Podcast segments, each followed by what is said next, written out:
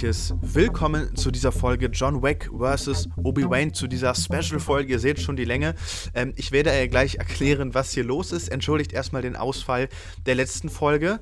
Äh, die kam ja nicht, ähm, weil es so ein, zwei Änderungen gibt, sage ich mal. Aber dafür werdet ihr jetzt hier mit einer Drei-Stunden-Folge entlohnt. Ich denke mal, das äh, sollte äh, Entschädigung genug sein. Äh, keine Sorge, die, die Änderungen sind zwar schon groß, aber es wird an sich ganz normal äh, weitergehen. Äh, lasst mich erklären, was passiert mit dem Podcast John Wick vs. Obi-Wan. Erstmal wird es äh, im zweiwöchentlichen Rhythmus weitergehen, also da keine Sorge. Es äh, wird insgesamt vielleicht einen Tacken aktueller, denn, denn was habe ich vor mit äh, dem Podcast? Ich habe im letzten halben Jahr beim Campus Radio Frequency äh, eine Kinoshow gemacht äh, mit dem guten Tim, der ja auch schon mal zu Gast war, und mit dem äh, der gute Flo, der war auch dabei äh, beziehungsweise mal in einer Folge dabei. Und äh, dieses Format Kinoshow wollten wir, äh, wollten wir gerne behalten und ich dachte mir, okay, wir machen jetzt, machen jetzt schon ganz lange diesen klassischen John Wick vs. Obi-Wan Podcast und zumindest fürs nächste halbe Jahr, vielleicht fürs auch gesamte nächste Jahr, äh, dann schauen wir mal, wie es weitergeht, aber soll jetzt erstmal so geht John Wick vs. Obi-Wan in die zweite Staffel, sage ich mal, und wird einfach kombiniert mit der sogenannten Kinoshow. Was ist die Kinoshow? Da redet man auch über Filme äh, und zwar genauer über äh, die aktuellen Kinostarts und das, was aktuell im Kino läuft. Also mehr oder weniger das, was wir in John Wick vs. Obi-Wan auch immer gemacht haben. Nur, dass wir immer nicht ganz so aktuell waren, das soll sich jetzt ändern. Das heißt, der Podcast wird äh, eigentlich immer ja, genauen Bezug auf die jeweilige Woche auch haben, in der äh, die Folge erscheint. Und wir reden halt dann über natürlich dann immer gesammelt von den letzten zwei Wochen über die interessantesten Kinostarts und über das Interessanteste, was wir im Kino gesehen haben. Das Ganze ist dann so gesehen eine Kooperation mit dem Unikino, ähm, also dem Radiosender Radio Frequency. Da wird das Format eben auch live ausgestrahlt, immer am Mittwoch um 18 Uhr und am Donnerstag um 18 Uhr. Hat zur Folge, dass wir auch zusätzlich noch über potenzielle Unikino-Filme reden. Das sind in der Regel bekannte Kinofilme aus dem ja, vergangenem Kinojahr, also äh, ich sag mal so, nichts vor dem äh, man sich fürchten muss. Ich denke, da waren auch letztes Jahr immer mal wieder ganz interessante Filme dabei, über die man gerne mal spricht. Und sonst halt vor allen Dingen mit einem aktuellen Bezug einfach auf das, was jetzt so generell im Kino läuft. Ähm, hab eine Menge Bock drauf. Mit im Team dabei sind, äh, sind der gute Tim, äh, dann Florian, der jetzt ja auch schon wirklich oft beim Podcast dabei war. Kati, die jetzt bei der Top 10 dabei war, ähm, ist auch Teammitglied. Äh, Joshua bleibt natürlich auch weiterhin an Bord. Und mal sehen, vielleicht stößt noch jemand dazu, aber das soll erstmal so das Kernteam sein, mit der wir jetzt die Folgen soweit äh, realisieren wollen. Es wird, wie gesagt, im zweiwöchentlichen Rhythmus ähm, hier auf Spotify dann einfach äh, released. Folge wird immer so gegen 18 Uhr am Mittwoch äh, rauskommen. Und ihr könnt sie, wie gesagt, auch sonst live im Radio hören, bei Radio Frequency, im Livestream ähm, oder sonst auch noch auf Soundcloud, auf dem ähm, Radio Frequency Soundcloud-Kanal. Auf YouTube äh, werde ich das Uploaden erstmal soweit einstellen, verzeiht das, aber ich denke mal, das war sowieso eher relativ unspannend äh, zum Hören von Podcasts und wie gesagt über Soundcloud kann man sich das Ganze sowieso kostenlos äh, anhören und ich glaube, bei Spotify müsste das eigentlich auch kostenlos drin sein und sonst gibt es ja eh noch zwei, drei Plattformen, die soweit automatisch mitbespielt werden wie Apple Podcasts und sonst will ich euch gar nicht äh, weiter auf die äh, ja, Folter spannen. Es gibt jetzt hier nochmal die, die Top 10 und äh, Flop 10 äh, des letzten vergangenen Jahres. Äh, meine eben nochmal ähm, mit einer, also es gibt, gab auch nochmal eine kleine Änderung, also äh, da, ähm, weil meine so gesehen kennt ihr ja vielleicht schon. Und sonst ähm, ist hier Tim jetzt mit dabei gewesen, mit dem hat, da gab es nämlich einen, äh, ja, einen, waren wir sechs Stunden auf Sendung und wir haben den gesamten Tag über ja unsere jeweiligen Flop- und Top 10 Liste des vergangenen Jahres geredet und äh, Tims Listen kennt ihr vielleicht noch nicht. Dementsprechend äh, berichtet er uns heute davon und äh, dementsprechend, das ist sozusagen äh, ein äh, großer Zusammenschnitt äh, mit allen Songs rausgeschnitten. Ähm, also immer wenn ihr dieses schöne Radiogeräusch hört, dann kam im Radio ein Sound oder Beitrag, äh, der jetzt hier im Podcast nicht gespielt wird. Ich glaube, einen Beitrag habe ich drin gelassen, aber den Rest ähm, ja, habe ich mal so weit rausgenommen. Und die Lieder können wir natürlich jetzt hier nicht nutzen. Das ist logisch. Generell wird das auch wahrscheinlich in den äh, ja, kommenden ähm, Podcast-Folgen dann so weitergehen, dass mal dieses Geräusch zu hören ist. Das heißt, da wurde in dem Sinne einfach ein Song geskippt. Wundert euch darüber nicht. Äh, tut, glaube ich, auch nichts groß zur Sache. Sonst wünsche ich euch, wie gesagt, ganz viel Spaß. Und äh, nächste Woche startet es dann ganz regulär mit der allerersten Folge der Kinoshow, beziehungsweise mit der ersten weiterführenden also mit, mit der ersten Folge, wo, sage ich mal, das Format ähm, offiziell zusammengelegt ist. Und dann geht es immer im zweiwöchigen Rhythmus weiter. Äh, ganz vielen Dank äh, bis hierhin fürs Zuhören. Ich wünsche euch ganz viel Spaß mit der Top- und Flop-10 von, äh, von mir und natürlich aber auch von Tim. Und dann euch noch einen äh, schönen restlichen Tag. Bis dahin.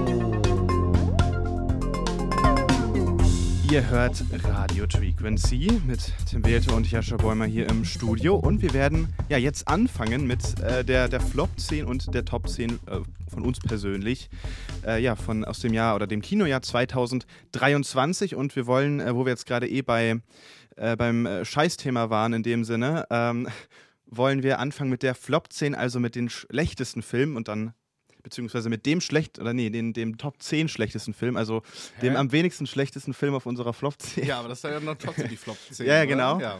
Ähm, und dann werden wir immer abwechselnd immer rüberhopsen von Flop äh, und dann wieder an Top-Liste, dann wieder an Flop-Liste. Und ja, deswegen geht's, fangen wir jetzt an mit, äh, mit dem Flop 10 Film des Jahres mhm. 2023. Äh, was war das bei dir, Tim? Äh, bei mir war es. Ähm also der zehnte Platz war noch heiß umkämpft, da gab es mhm. so mehrere Kandidaten. Am Ende habe ich mich für äh, Mac 2 entschieden. Mhm. Ähm, ein Film, der äh, aus, aus mir unerklärlichen Gründen, obwohl nicht ganz unerklärlichen Gründen, aber der trotzdem relativ erfolgreich war, weil ja auch der erste relativ erfolgreich war. Der erste war ja auch noch okay. Ich mhm. fand den auch schon nicht unbedingt gut. Ähm, ich hatte eigentlich Bock auf den. Also ich habe den vorher dann, ich habe den erst vor Mac 2 dann gesehen und ich hatte eigentlich sehr Lust auf den, weil ich dachte, ja, Jason Statham mag ich eigentlich. Äh, auch wenn wir bisher irgendwie nur Scheiß über den geredet haben. Aber mhm. ich mag ihn wirklich. Äh, The, The, Gentleman, sehr guter Film mit ihm. Warte, er war in The Gentleman, oder? Nein. Er war nicht in Er war in anderen Garrity-Filmen, aber nicht in dem. Äh, was war denn, Ich dachte an Das war mit Matthew McConaughey. Ja, nee, Und äh, Charlie Hannem. Egal, ich mag ihn an sich. Und ähm, äh, aber der erste war dann halt, ich dachte halt so, ne, in The Mag geht es halt um diesen großen Hai, den mega mhm. bla bla bla. Und ich dachte halt beim ersten, am Anfang war ich noch dabei und dachte, ja, jetzt einfach stumpfer Hai-Film. Äh, dann war es aber doch, finde ich, ein bisschen underwhelming. Es zieht sich alles ein bisschen. Es ist so viel noch so eine unnötige Geschichte drin, die einfach nicht interessiert. Man sich denkt, warum können diese Filme nicht fokussiert diese Sache erzählen? Man muss ja nur der weiße Hai, der der Ursprung dahinter ist, sich ansehen. Der hat auch keine hochkomplexe Geschichte, sondern sehr fokussiert. Da ist ein Hai im Strand, das sorgt für Stress, das stresst den Hauptcharakter, das ist die, Perf also der hat ja diese Blockbuster-Formel erfunden quasi mhm. und die direkt super gut umgesetzt. Dann geht es nur noch um diesen Kampf gegen diesen Hai, sehr fokussiert, spannend, gut gemacht, gut gespielt. Äh, und dann macht so ein Film ja auch richtig Bock ähm, und muss ja gar nicht äh, deep, tief philosophisch sein, obwohl der Weiße Hai sogar auch ein sehr intelligenter Film ist. Muss nicht deep sein. Äh, aber äh, Mac ist halt, ist halt, ist halt stumpfe Action, aber nicht wirklich ne, nicht so gut gemacht und ja. bisschen billiger. Und aber Mac 1 will ich gar nicht mal so schlecht reden. Äh, aber Mac 2 war dann halt genau das gleiche, aber es war erstmal äh, noch schlimmer mit der Geschichte, mit der man genervt wird, wo man Familiendrama hat und, und auch aus unerklärlichen Gründen die Frau aus dem ersten rausgeschrieben wurde. Wahrscheinlich war irgendein Drama hinter den Kulissen. Ähm, und es ist, es ist so eine langweilige Geschichte. Es ist so, warum ist das drin? So Gebt mir doch einfach die High-Action. Und da muss man sich durch die Geschichte quälen. Und die letzten 15 Minuten, die sind dann Action. Ja. So, und ich fand diesen Vergleich von Wolfgang M. Schmidt super geil, weil er meinte, der Film ist das äh, Sinnbild unserer Gesellschaft, weil der genau funktioniert wie die Arbeitswoche. Fünf Tage müssen wir uns die, äh, abrackern und dann am Ende dürfen wir zwei Tage bisschen Spaß haben. Und das äh, bildet sich jetzt schon in diesen Film ab. Da musst du dich erstmal die meiste Hälfte durchackern, am Ende ist ein bisschen Spaß und das ist dann den, reicht dann den Leuten. Als ob es nicht gehen würde, dass ein Film durchgehend Spaß sein kann. Ich sag nur Mad Max Fury Road. Stumpfeste Story der Welt, trotzdem ein unglaublich guter und auch künstlerisch anspruchsvoller Film, weil er sich so viel Mühe in der Inszenierung gibt, weil er einen Style hat, weil er gute Effekte hat und und und. Mac 2 klaut sich dann auch viel aus anderen Filmen zusammen. Ne? Jurassic Park am Ende wird sich ganz, ganz viel bedient. Äh, Sonic Adventure 2, ein Videospiel seltsamerweise, aber da ist auch eine Szene mhm. tatsächlich von kopiert. Ähm, und die Action ist dann jetzt auch nicht wirklich beeindruckend. Klar, Jason Statham fährt auf dem Jetski rum und, und schießt ein paar explodierende äh, äh, Harpunen auf Haie. Das klingt ganz nice, aber wenn man jetzt ernsthaft ist und nochmal drüber nachdenkt, dann bleibt aber auch nichts mehr im Kopf, außer dass das stattgefunden hat. Aber wie das aussah, wie das war, weiß man auch nicht mehr. Es gab einen guten Shot aus dem Mund vom Hai, der war mhm. cool. Und sonst, ähm, ja, verstehe ich nicht, wieso Leute solche Filme noch feiern, wenn es äh, in diesem Bereich und für diese Art von Filme deutlich bessere gibt. Ich verteufel gar nicht diese Art von Film, nur wenn die so billig, so lieblos und so äh, äh langweilig äh, gemacht sind wie Mac 2. Das ist bei mir auf jeden Fall äh, auch so relativ knapp an der äh, ja, Flop 10 vorbei. Geschlittert hat es dann am Ende irgendwie nicht reingeschafft, weil er mir dann irgendwie am Ende ein bisschen zu egal war. Ich habe dieses Jahr so ein bisschen auf meiner Flop 10 auch so ein paar Filme, die ich da einfach aus Prinzip gerne drauf haben wollte. Und für mich ist äh, da so ein bisschen exemplarisch äh, dann halt eben auch Saw X, äh, mein Platz 10. Einfach, aus, der ist handwerklich okay gemacht. Äh, der hat äh, wirklich äh, sehr starke Splatter-Effekte. Und äh, Saw X ist auf jeden Fall nichts für schwache Nerven. Also, wenn ihr, ne, Saw ist, sind ja diese Filme, ja, wer damit Saw, ne? also nichts anfangen kann, da werden halt Menschen gefoltert von. Ähm, einer Person, äh, die mhm. für Gerechtigkeit steht. Und also da, da so Szenen, da müssen die zum Beispiel Manta Manta 2 gucken oder so. das ist dann schon sehr, sehr hart. Richtig, äh, so ungefähr. Und äh, äh, das ist auch so ein bisschen das Problem des Films für mich. Ähm, der ist moralisch, finde ich, so unglaublich falsch. Und wie gesagt, ich bin jetzt ja eigentlich nicht derjenige, der jetzt hier den Finger hebt und den Moralapostel spielen will, aber das war wirklich, das hat sich so ideologisch falsch angefühlt, ähm, dass, dass ich einfach sagen muss, dass, das möchte ich so in der Form nicht unterstützen und ist dann für mich einfach unglaublich schlecht, vor allen Dingen, äh, weil das ja auch ein Saw-Film ist, der in der breiten Masse dieses Mal wieder sehr gut angekommen ist. Die letzten Saw-Filme waren ja stellenweise dann noch ganz große Flops, wo alle gesagt haben, der ist scheiße. Und in äh, Saw X waren auf einmal wieder alle hellauf begeistert und ich finde es einfach so ein bisschen, ja, grenzwertig, äh, wie hier mit, äh, ich glaube, John Kramer heißt er ja, umgegangen wird, weil dieses, dieses Killen für Gerechtigkeit oder dieses Foltern, das ist ja nicht nur ein einfaches Töten, sondern ein richtig krasses Foltern, wird hier fast zu so einem religiösen Kult erhoben, also diese Figur und das, was sie tut und dass es alles so schützenswert ist. Und das finde ich halt alles irgendwie einfach nur bedenklich. Ja, ich finde halt, äh, ich, ich, ich habe ja Saw nie gesehen, weil mhm. ich ja ähm, äh, ich weiß nicht, Saw ist für mich so eine Reihe, ich habe halt einfach kein Interesse dran. Ich mag äh, diese Geschichte eigentlich und dass das so ein bisschen trashy ist, so mit so übel vielen Twists. Und ich habe mir die ganzen Geschichten auch in so YouTube-Zusammenfassungen mhm. angesehen, das hat mich interessiert. Aber der Film selber, ich ziehe da nichts raus. Ähm, da habe ich vielleicht doch ein bisschen schwache Nerven. Ich bin, ich habe eigentlich jetzt auch gemerkt, wo man letzter Zeit auch wieder mehr Brutaleres gesehen hat, ich kann das schon ab, auch wenn ich manchmal ein bisschen weggucken will. Aber ich glaube, bei Saw ist noch diese Komponente, dieses aktive, wie damit umgegangen wird. Wenn das mhm. zum Beispiel wie in einem Thanksgiving ist, den wir dieses Jahr gesehen haben, wo die Action sehr überspitzt ist, sehr cartoonmäßig und mehr auch für Lacher ist, ne, oder wie auch Tarantino die Gewalt nutzt, äh, dann geht das deutlich mehr. Aber bei Saw wird ja halt sehr roh gezeigt, sehr explizit und es geht ja auch explizit darum, wie die Menschen richtig doll leiden. Da ist ja nichts Humorvolles dran und äh, und es wird die ganze Zeit gerechtfertigt, was da genau, getan wird. Genau, und ich finde das irgendwie es macht mir einfach keinen Spaß, da Menschen zuzusehen, die so richtig leiden, richtig aktiv schreien und ich kann mich da dann zu sehr rein empfinden und mir zu sehr vorstellen, wie sich das irgendwie anfühlt und ich finde das dann einfach sehr, sehr unangenehm, weil das auch echt ja Ideen sind, die schon ähm, irgendwie kreativ sind. Also ich finde die ja nicht moralisch äh, schlecht, die Filme, das äh, will ich ja gar nicht äh, sagen, dass das irgendwie, ne, manche sagen ja, oh, das ist ja schlechte Menschen, wer sich sowas ansieht und bla, das finde ich ja, nicht das, unbedingt, das genau, ist also ich voll, doch nicht, in, voll in Ordnung. Ich würde auch nicht nie die Zuschauer kritisieren, sondern immer dann eher den, den ja. Drehbuchautoren oder äh, halt ne, die, die Macher generell, ja. die dahinter stehen. Ich finde auch dieses Konzept von Zeug, ich finde das nicht schlimm, dass man sich an dieser Gewalt äh, erfreut. Das ist für mich voll in Ordnung. Auch, ja, ähm, aber für mich ist das halt nichts. Äh, vor allem ne, so fallen irgendwie die Finger werden nach hinten gedrückt, die Haare werden abgezogen und oh, da gibt es ganz viel Gruselige.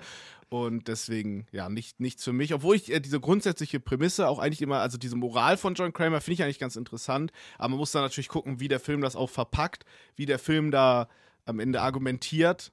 Ähm, dann kann ich mir schon vorstellen, dass das auch in eine falsche Richtung geht, wenn man das Gefühl hat, der glorifiziert das gerade ein bisschen zu sehr. Wir wollen jetzt natürlich weitermachen mit unserer jetzt Top 10 des Jahres oder Kinojahres 2023. Tim, was ist dein Platz 10 auf deiner Top 10 Liste? Platz 10 ist ein Film, der letztes Jahr relativ äh, am Anfang kam in Deutschland. In, in, den anderen Ländern war der, glaube ich, sogar ein 2022 Kandidat noch, war auf jeden Fall nominiert bei den Oscars letzten Jahres. Und das ist äh, Decision to Leave oder im Deutschen die Frau im Nebel, ähm, wo ich sagen muss, dass Decision to Leave der deutlich, deutlich bessere Titel ist. Ein südkoreanischer Thriller, den bestimmt äh, viele verpasst haben ähm, weil, ne, also äh, ein Film, der nicht aus Amerika oder Deutschland kommt, den können wir ja natürlich nicht in die no normalen Kinos packen. Also das geht ja nicht. Das will ja niemand sehen. Niemand. Ne? Also ich sag mal sowas wie, also was kommt als nächstes? Eine südkoreanische Serie auf Netflix, die viele Leute gucken? Nein, das ist doch Quatsch, ne? Deswegen. Äh, am besten in nur in ganz kleine Kinos packen. Ähm, ja, ist natürlich eine Frechheit, weil Decision to Leave ist ein äh, spannender Thriller, ist einer, der erst sehr klassisch anfängt äh, und dann doch in Richtungen geht, wie man vielleicht nicht damit äh, berechnet der sehr viel hat, äh, äh, was man da drin äh, sehen kann, äh, interpretieren kann, bla bla bla, aber der trotzdem enorm unterhaltsam ist, der unglaublich gut geschnitten und gefilmt ist. Also wie selbst simple Dialogszenen in diesem Film gefilmt sind, das hat man so noch nicht gesehen. Das ist genial, sodass äh, selbst wenn nur zwei Figuren reden, findet der Film interessante Perspektiven, filmt das interessant, verpackt das in grandiose Bilder äh, mit super vielen visuellen Spielereien, die super viel Spaß machen einfach beim Zusehen. Und also die ganze Optik dieses Films, wie der gemacht ist, die Handwerklichkeit, also da will man sich wirklich die Finger lecken, weil das so, so, so gut aussieht aussieht. Äh, gut gespielt ist er auch noch und einfach ein, richtig, richtig ähm, tolles äh, Ding. Wenn ich sogar, wenn ich es richtig im Kopf habe, ähm, dann war der zwar, also das, der eingereichte Film von äh, Südkorea wurde aber leider bei den Oscars komplett übergangen, unberechtigterweise. Stimmt. Das war äh, ein. Äh, ich glaube, da, da war ja die Frechheit. Ein, ja, ein also, kleiner Snap. Ja, das ist natürlich das typische Ding, ne? Filme aus dem Ausland haben halt immer deutlich, deutlich schlechtere Chancen bei den Oscars. Lockert sich zum Glück langsam ein bisschen, mhm. aber es ist leider immer noch viel zu extrem, weil der Film hätte auf jeden Fall Best Editing kriegen müssen, auf jeden Fall Best Cinematography. Ähm, und ein Best Picture wäre eigentlich auch drin gewesen. Äh, deshalb, das ist ein bisschen äh, ja, frech, wie der Film da beraubt wurde. Ja, ich mochte den auf jeden Fall auch. Äh, vor allen Dingen dieser eine Shot, den man auch aus dem Trailer kennt mit dem, mit dem Auge. Äh, der ist, finde ich, sehr im Gedächtnis geblieben. Äh, ja, ich würde sagen, mache ich mit meinem äh, Platz 10 weiter. Und zwar ist das ein Film, den wir zusammen, also Decision to Leave haben wir auch zusammen im Kino geguckt, aber den nächsten Film haben wir auch zusammen im Kino geschaut, ist nur nicht ganz so lange her. Und zwar ist die Rede von Blackberry, der, also ich meine, ich muss dazu sagen, so Platz 10 auch sehr umkämpft, da gab es einige Kandidaten. Ähm, also ich glaube, ich hätte auch easy eine, eine Top 15 und Top 20 äh, füllen same, können. Same, also bei mir war auch noch knapp zwischen Susume, ähm, Barbie hätte es bestimmt auch noch irgendwie reinschaffen können, mhm. Anatomie eines Falls und und und. Also da, da gab's auch äh, eine war Menge. heiß umkämpft dieses Jahr. Und ja, bei mir war es Blackberry. In Blackberry geht es, haben wir auch in der Kinoshow drüber geredet, fällt mir gerade ein. Äh, da geht es halt um das Telefon Blackberry, was ja so der Vorreiter vom Smartphone war. Und so schnell wie das Blackberry kam, so schnell ist es dann auch wieder verschwunden. Und genau hier lagen für mich eigentlich die Stärken äh, des Films, weil, also vor allen Dingen auch für das Genre, äh, weil der halt für so einen Produktfilm recht erfrischend war, weil es halt mal eben dann nicht nur um das ach so tolle Produkt ging, sondern. Ja, auch finde ich weniger an Produktfilm genau, dadurch. Das, und es, es ging dann halt vor ja allen Dingen. Ja, ja, also es ist wirklich mehr dann so, so, so eine Art Biopic-mäßig. Ähm, anstatt, also das würde ich nicht mit sowas wie Air oder, oder Tetris oder so gleichsetzen. Es war da auf jeden Fall, auf jeden Fall was anderes und ich fand das halt irgendwie so, so spannend, dann halt eben auch, ja, diese, wie, wie dann diese zuerst dann doch sehr erfolgreich, erfolgreiche Geschichte sich dann doch irgendwie so umdrehen kann. Und dazu muss ich sagen, fand ich den auch richtig gut gefilmt. Ähm, also ich muss sagen, das ist jetzt eine Cinematography gewesen, die brauche ich jetzt nicht bei jedem Film. Das war halt äh, dieser, ja, klassische The Office ähm, Stromberg-Look. Also man hat eine Kamera, die relativ, sich relativ relativ viel bewegt, relativ viel zoomt, äh, mit dem Fokus spielt. Und das fand ich alles äh, sehr, sehr, sehr gelungen. Und hat natürlich auch, weil das ja auch eine, eine Geschichte ist, die viel im Büro äh, sich, sich abgespielt hat, beziehungsweise halt auch ähm, ne, in der Entwicklung. Ähm, ja, dass, dass es hier einfach extrem gut gepasst hat. Und äh, dementsprechend war ich hier hellauf begeistert, vor allen Dingen, weil ich halt auch so eine Erwartungshaltung hatte, ja, das wird, das wird ein ganz netter Film aber er war dann doch, ich fand ihn dann doch echt überraschend, mhm. äh, überraschend, überraschend gut. Ja, ich fand ihn auch eigentlich, fand ihn auf jeden Fall auch sehr, sehr gut.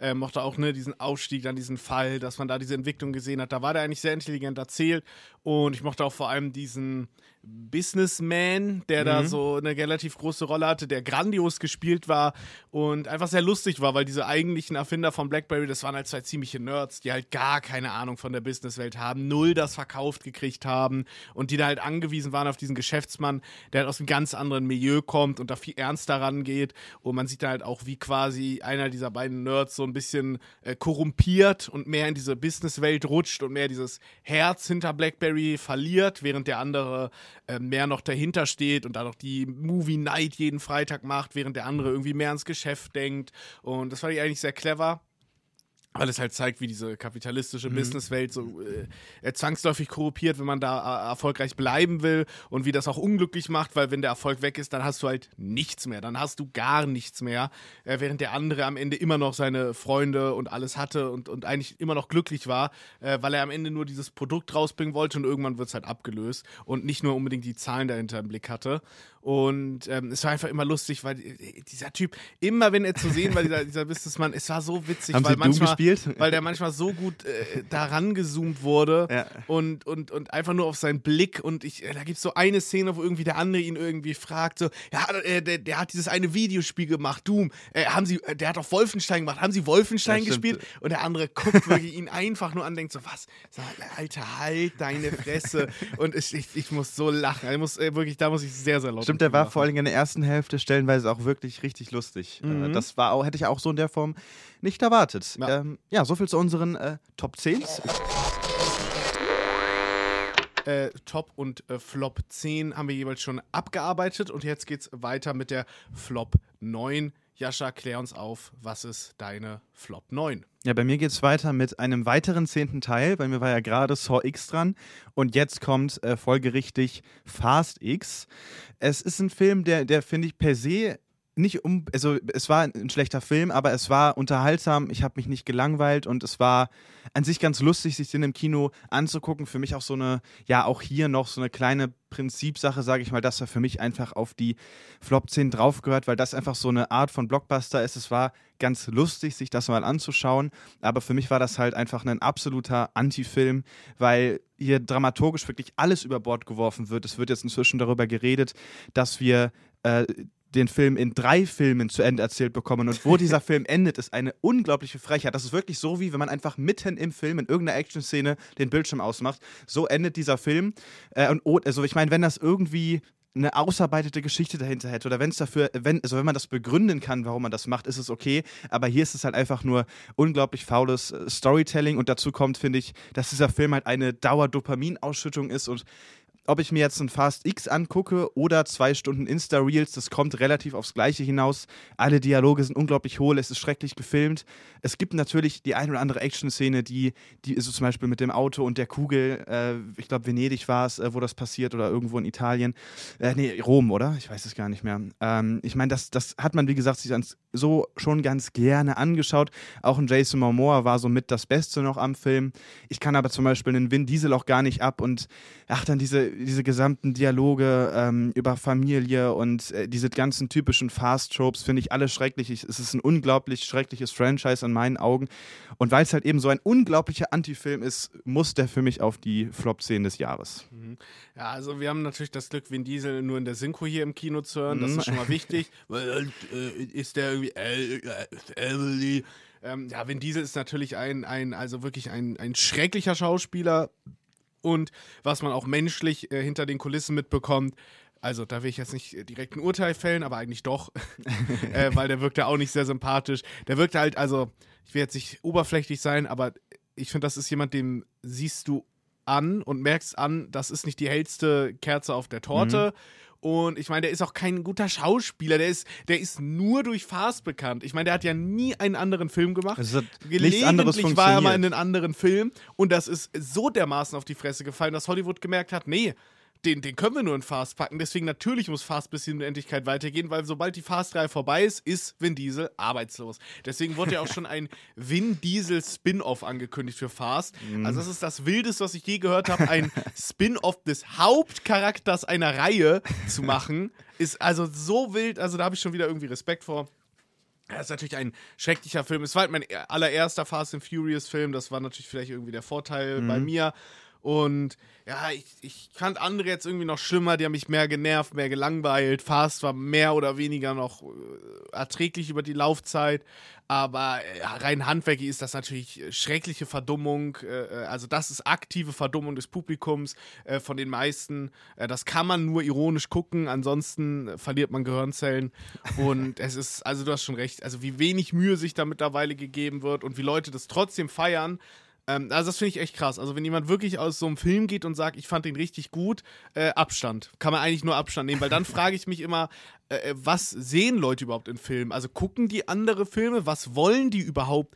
in einem Film, mhm. weil da ist ja nichts, da ist ja gar nichts in diesem Film. Also Geschichte gibt's nicht, äh, Schauspiel gibt's nicht. Äh, also Wofür geht man ins Kino und sagen Leute, ich will halt Spaß haben, Action, bla. Und ich sag's immer wieder: Mad Max Fury Road, Mission Impossible, John Wick.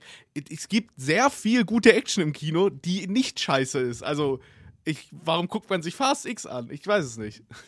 Ja, dann erklär uns doch mal über deinen äh, Platz oder Flop Platz 9 auf.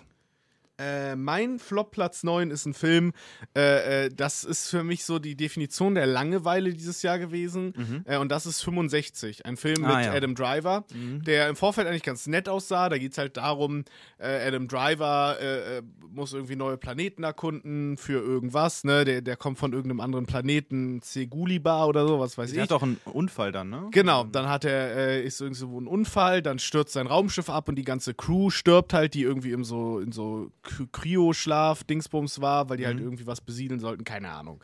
Ähm, und dann äh, ist er halt auf so einem fremden Planeten und dann kommt halt sozusagen heraus uh. äh, für uns als Zuschauer, dass er halt auf der Erde ist, aber vor 65 Millionen Jahren, wo dann noch die Dinos gelebt haben. Eigentlich eine super witzige Prämisse. Und er kommt auch genau zu dem Zeitpunkt an, wo die Dinos gerade aussterben oder dabei sind auszusterben, was äh, ja stimmt, ja. Was nee, auch eigentlich eine, eine richtig eigentlich in meinen Augen eine sehr, sehr geile, geile Prämisse, ist. weil man jetzt so. Adam Driver gegen Haufen an Dinos hat, ja. äh, mit Laserwaffen und bla, denkt man eigentlich, das kann doch nicht schief laufen, um Spaß zu machen. Aber er kriegt dann noch so ein, so ein kleines Mädchen als Begleitung ran, die man, äh, das ist, glaube ich, das Mädchen, was auch in Barbie war, was auch in äh, Avengers die junge Gamora gespielt hat und so, die irgendwie immer größer wird. Also von der werden wir bestimmt noch mehr sehen in mhm. Zukunft. Die, die steigt gerade richtig die Karriereleiter hoch. Und ähm, die ist leider in diesem Film unerträglich, weil die sprechen so zwei verschiedene Sprachen und es bringt gar nichts der Story. Also die können halt nicht kommunizieren und es ist nur nervig, weil die sich dann entweder doch einfach verstehen, er redet einfach mit ihr, obwohl sie sie nicht versteht und dann versteht sie sie aber trotzdem. Und äh, oder, oder die müssten halt die ganze Zeit so kompliziert kommunizieren und äh, ich, das ist am Ende auch schon alles, was ich über den Film sagen kann, weil ich unironisch alles vergessen habe. Ich habe alles vergessen, weil es so langweilig ist, weil nichts passiert. Am Ende taucht kurz mal ein T-Rex auf, aber mhm. es ist so unspektakulär, es ist so langweilig gemacht und so, so mutlos und so äh, unmotiviert vor allem. Also man hat das Gefühl, der Film hat selber gar keinen Bock zu geschehen. und äh, wie gesagt, vor allem natürlich im Kontrast zu sowas wie Jurassic Park ähm, ist das halt ein Witz. Das ist einfach nur ein Witz. Äh, da ist sogar Jurassic World eigentlich besser. Und deswegen, Leider, ja, 65 für mich pure Langeweile und äh, ich glaube, ich habe selten einen Film so sehr vergessen in kürzester Zeit. Also ich muss sagen, ich bin, glaube ich, dann halt, also ich bin halt großer Katastrophen-Filmfan äh, und auch Sci-Fi-Fan, deswegen habe ich da probiert, wirklich alles für mich rauszuquetschen aus dem Film, was, was ging. Deswegen ist er für mich äh, jetzt hier nicht auf der Flop 10, aber es war auf jeden Fall eine, eine große Enttäuschung und äh, stimmte da eigentlich soweit in allen Punkten ich, zu. Ich bin ja der festen Überzeugung, der ist nur bei vielen nicht auf der Flop 10, weil sie einfach den Film vergessen haben und dann auch vergessen, wie scheiße uh. der ist. Aber ich finde, dadurch, dass man den vergisst, beweist, wie kacke der ist, weil man den aktiv einfach vergisst. Der ist einfach weg. So, niemand redet mehr über den Film, jeder vergisst nach einem Monat, worum es geht. Ähm, äh, das, ist, das ist schon absurd, das muss man auch erstmal hinkriegen. Wir sind immer noch mitten in unserer Besprechung der Top- und Flop-Filme des Jahres. Mittlerweile haben wir schon einmal Top und Flop 10 abgehakt, wir haben Flop 9 abgehakt und jetzt sind wir in Top 9 angekommen. Jascha, klär uns auf, was findet man bei dir auf dem neunten Platz? Ja, mein äh, neunter Platz ist ein deutscher Film. Das ist auch nicht der letzte deutsche Film für heute, mhm. aber der erste. Ich glaube, auch in der Flop 10 hatten wir da noch nichts. Das kommt alles noch. Also die deutschen ja, Filme warten wir noch. noch deutsche Filme ich, sehen. Ich, ich, mache jetzt den Anfang. Ich weiß gar nicht, ob du ihn auf deiner ähm, Top 10 hast. Ich würde tippen schon. Die Rede ist natürlich von Roter Himmel. Ja. Äh, den fand ich. Äh, ich habe gerade schon zu dir gesagt, ähm, jetzt da mal eben so einen, ähm, einen Handlungsabriss zu geben, ist gar nicht mehr so einfach. Ich glaube, der kam im Mai irgendwann raus. Ähm, also, aber trotzdem ist er vor allen Dingen bildlich irgendwo auch hängen geblieben und auch so vom Vibe. Ich fand, das war ein, ein sehr spannender Film, ähm, auch so eine Art deutscher Film, die ich so in der Form vorher eigentlich so noch nicht gesehen hatte. Und äh, ich fand ihn irgendwie sehr nahbar. Ähm, aber im positiven Sinne, weil man kritisiert ja auch an deutschen Filmen oft, dass sie halt irgendwie realistisch sein müssen. Ähm, nicht in, nicht in der Form nahbar realistisch, sondern einfach, äh, in, in, da konnte man sich gut reinfühlen und hat, finde ich, einen ähm, ja, sehr angenehmen Vibe gehabt. Was, wie fandest du so? Oder kommt bei dir Roter Himmel noch? Äh, das verrate ich natürlich noch nicht, mhm, noch so mhm. abwarten, aber na, Roter Himmel ist äh, wirklich ein fantastischer deutscher Film, äh, wo es vor allem um, also der sehr, sehr leichtfüßig und sehr mhm. leichtherzig daherkommt und dann trotzdem unglaublich viel erzählt, äh, wo es vor allem um diesen, diesen ähm, äh, Autor geht, der da so im Zentrum steht, der da so sein, sein Buch zu Ende schreiben will und sehr in seiner Arbeit versessen ist, die ganze Zeit sagt, ich habe keine Zeit für dies und das und meine Arbeit und der sich sehr wichtig nimmt und schon ziemlich arrogant ist irgendwie, obwohl er dann nur äh, Scheiße schreibt, wie seinen tollen Roman Club Sandwich. und der dann immer mehr entlarvt wird, der so die ganze Zeit quasi der, der, der, der Witz, der Witz der Woche ist das Obst der Woche ist ja quasi das ganze, den ganzen Film lang. Und sowas ist immer ein geiles, äh, ist immer eine tolle Prämisse. Solche Filme, die einfach nur sind, Hauptcharakter ist die ganze Zeit der Witz des gesamten Films und sein Ego und alles. Und ähm, der äh, wird dann halt immer mehr dekonstruiert, was das für ein Typ ist und wird toll gespielt auch. Und äh, ein Film, der, der so sehr ja, der, der, der so sehr leicht wirkt und dann irgendwie doch, wenn man ihn gesehen hat, denkt, boah, der war jetzt echt richtig, richtig gut, obwohl er gar nicht so pompös oder so mhm. daherkommt. Also man vermutet das erstmal irgendwie gar nicht. So viel zu Roter Himmel. Ähm, generell der, der Regisseur, ich glaube, Christian Petzold hat viele Filme in der Richtung gemacht. Das war für mich auch das erste Mal. Also ich ja, habe auf jeden Fall auf jeden Fall von ihm nachholen. Ich auch auf jeden Fall. Ich habe da echt noch nichts gesehen und ich glaube, er hat halt viel in dem Stile gemacht. Und ich meine, ich muss jetzt nicht nur solche Filme sehen, aber ich will da auf jeden Fall in mehr Filme von ihm rein. Er kommt halt von der Berliner Schule. Mhm. Und die Berliner Schule ist ja irgendwie sehr bekannt für so eine Art von Stil und sehr dieses künstlerische und, und diese ruhigen Bilder. Und äh, Berliner Schule hat irgendwie schon, hat, hat er ja auch manchmal dann Kritik für bekommen. Aber ich glaube, das ist so, was ich auch gehört habe, auf jeden Fall sein bester Film, aber ich werde auf jeden Fall auch seine anderen nachholen. Da habe ich auf jeden Fall auch ein, zwei gesehen, die auch sehr gute Bewertungen hatten. Und ja. da bin ich sehr gespannt, wie ich sein, äh, seine restlichen äh, Werke noch finde.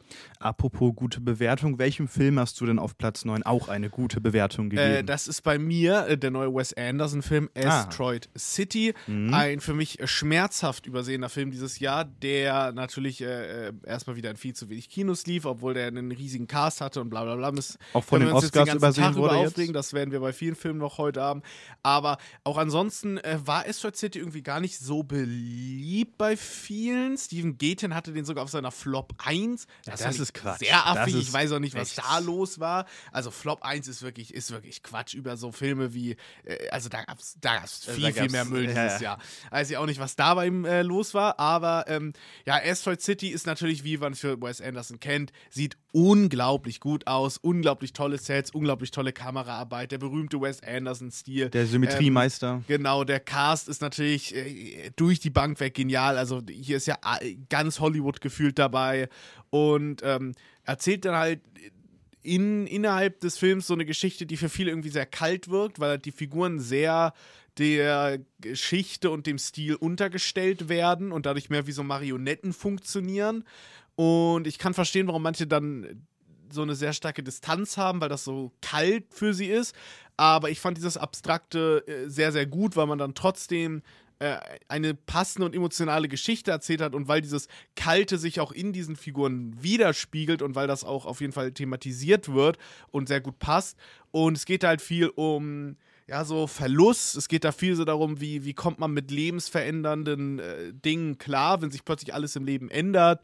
Und es geht dann auch um so ein Alien, äh, was dann so ein bisschen wie so eine Art äh, große Metapher noch in diesem Film ist, von wegen, äh, dass da plötzlich was Großes passiert, aber am Ende geht es dann irgendwie doch weiter äh, wie am Anfang. So am Anfang jagte eine Polizei da so einen Räuber und ganz am Ende jagt die Polizei wieder einen Räuber an der gleichen Stelle. Und das äh, schließt dann irgendwie so diesen, diesen, diesen Bogen da.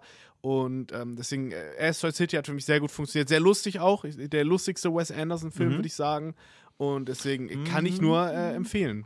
Ja, lust, der lustigste weiß ich nicht, aber ja, ich fand den auch. Also ich, ich sag mal so, ähm, vielleicht kommt er mir gleich ganz bald auch dran, deswegen äh, halte ich mich gerade noch zurück und rede dann mhm. gleich nochmal über Asteroid City, okay. den äh, ja, neuesten Wes Anderson Spielfilm. Er hatte auf Netflix, da wurde er nicht übersehen, lustigerweise. Stimmt, Ähm, da hatte eine stimmt, Nominierung eine bekommen Nominierung für, für Henry Sugar, Kurzfilm, ja. für einen Kurzfilm.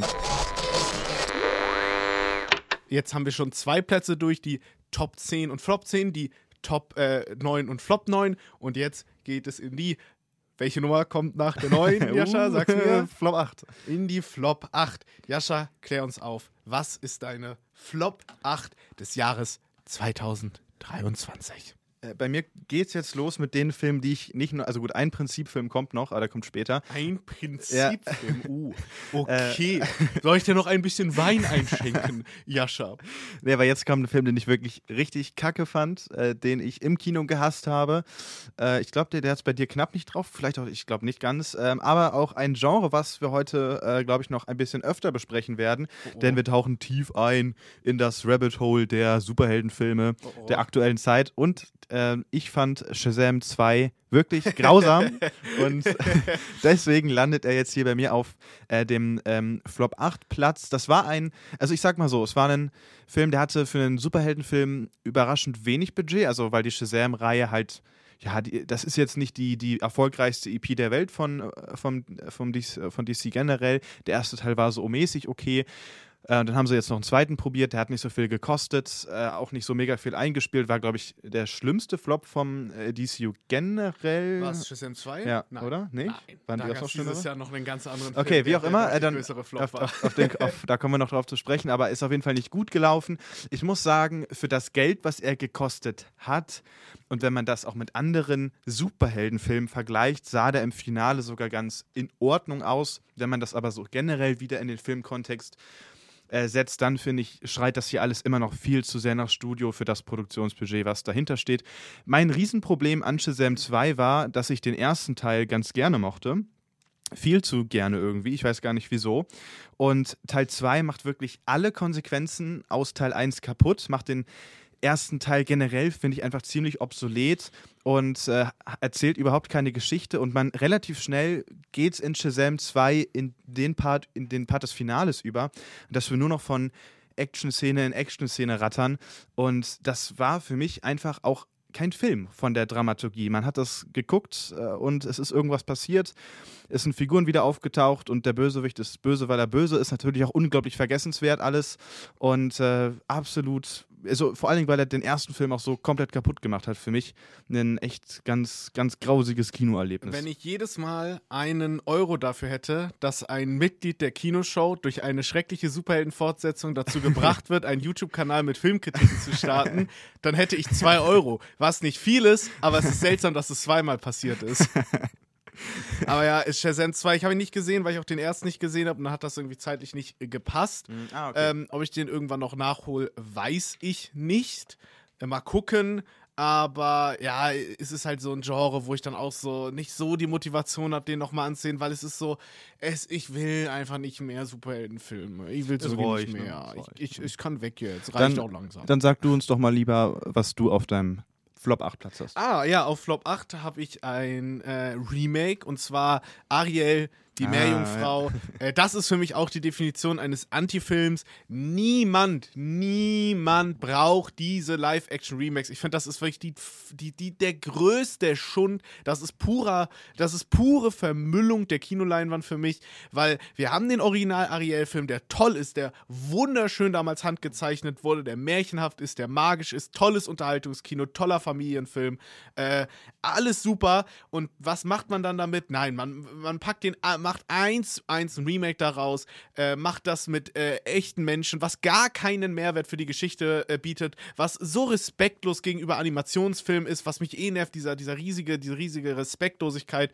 vor Animationsfilmen, wie die als irgendwie äh, äh, niederes Medium angesehen werden, äh, weil welcher Live-Action-Film wird mal mit einem Animationsfilm geremake? Kein, nie passiert das, aber viele Animationsfilme als Live-Action, was gar keinen Sinn ergibt und was einfach nur pure Bank, also eine Bankrotterklärung an die Kreativität ist.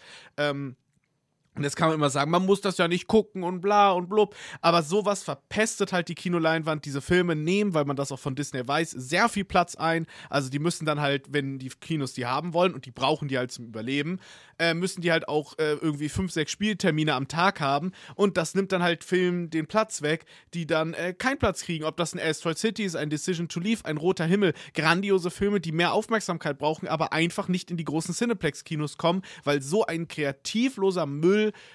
äh, äh, den Platz äh, versperrt. Äh, für mich ein, wie gesagt, erbärmlicher Film, der auch als Film an sich einfach schlecht ist, weil er unglaublich hässlich aussieht, unglaublich langweilig inszeniert ist, weil es eins zu eins die gleiche Geschichte ist, nichts Neues oder Kreatives versucht. So ein Remake kann ja funktionieren, gibt ja gute Remakes. Mhm. Und ich sage ja nicht, dass man nicht so ein gutes Remake machen kann, aber hier weißt du halt, die Motivation ist nur Geld und, und null irgendeine Idee oder dass man das modernisiert oder dass man sich überlegt, hey, wie kann man die Geschichte heute nochmal anders erzählen? Sowas kann ja, wie gesagt, funktionieren. Aber ähm, nee, das ist für mich äh, einfach nur traurig und äh, macht sehr, sehr sauer solche Filme und ähm, äh, bringen uns als Gesellschaft und äh, Kultur einfach null weiter. Das sind Filme, die kommen und haben einen kulturellen Impact von null. So. Von nichts, ja. Also hat es bei mir knapp nicht drauf geschafft. Ich glaube, mir war dann ein Stück weit zu egal. Ähm, aber ich kann vollkommen, also eigentlich gehört er auch auf die Flop-Szene. Es war äh, ein wirklich, äh, ja, es war, wie gesagt, es ist ein grausamer Film, der irgendwie auch diese gesamte Zauberhafte und dieses gesamt, dieses Kindliche ähm, vom Original aus den 90ern irgendwie ja, verloren hat. Ja, während man im Original noch denkt, ach, der Ozean, schön und toll. Mhm. Und hiernach denkt man, ja, nee, ist eigentlich schon echt scheiße. Also, ob wir da jetzt noch ein Plastik reinwerfen oder nicht, macht auch keinen Unterschied mehr. Wir sind jetzt angekommen bei der Top 8. Und Tim, was ist denn da bei dir? Äh, bei mir findet man äh, den vierten Teil einer großen bekannten ah, Reihe. Die ja. Rede ist natürlich von John Wick 4. Ein, äh, ja, einfach ein unglaublich guter Film. Mhm der also ich finde ja, die John Wick-Reihe ist eine Reihe, die sich eh immer gesteigert hat mit jedem Film, weil die Choreografie noch besser wurden, die Kamera noch besser wurden, alles noch raffinierter und der vierte bringt all das auf den Höhepunkt. Äh, unglaublich stylischer Film, wie mit den Lichtern gespielt wird, ist toll. Die Choreografien sind gut gemacht, die äh, Action ballert einfach, der Soundtrack, die Musik, die, die, die ganze, das ganze Sounddesign knallt richtig rein und, und presst dann in den Kinositz. Und äh, dazu kommt halt, dass äh, die Geschichte für mich ziemlich gut funktioniert hat, äh, tatsächlich. Mhm. Also die John Wick-Geschichte ist natürlich immer ein bisschen an den Haaren herbeigezogen, aber auf sehr sympathische Art und Weise, weil das mit dem tollen Worldbuilding und so einfach gut zusammenarbeitet.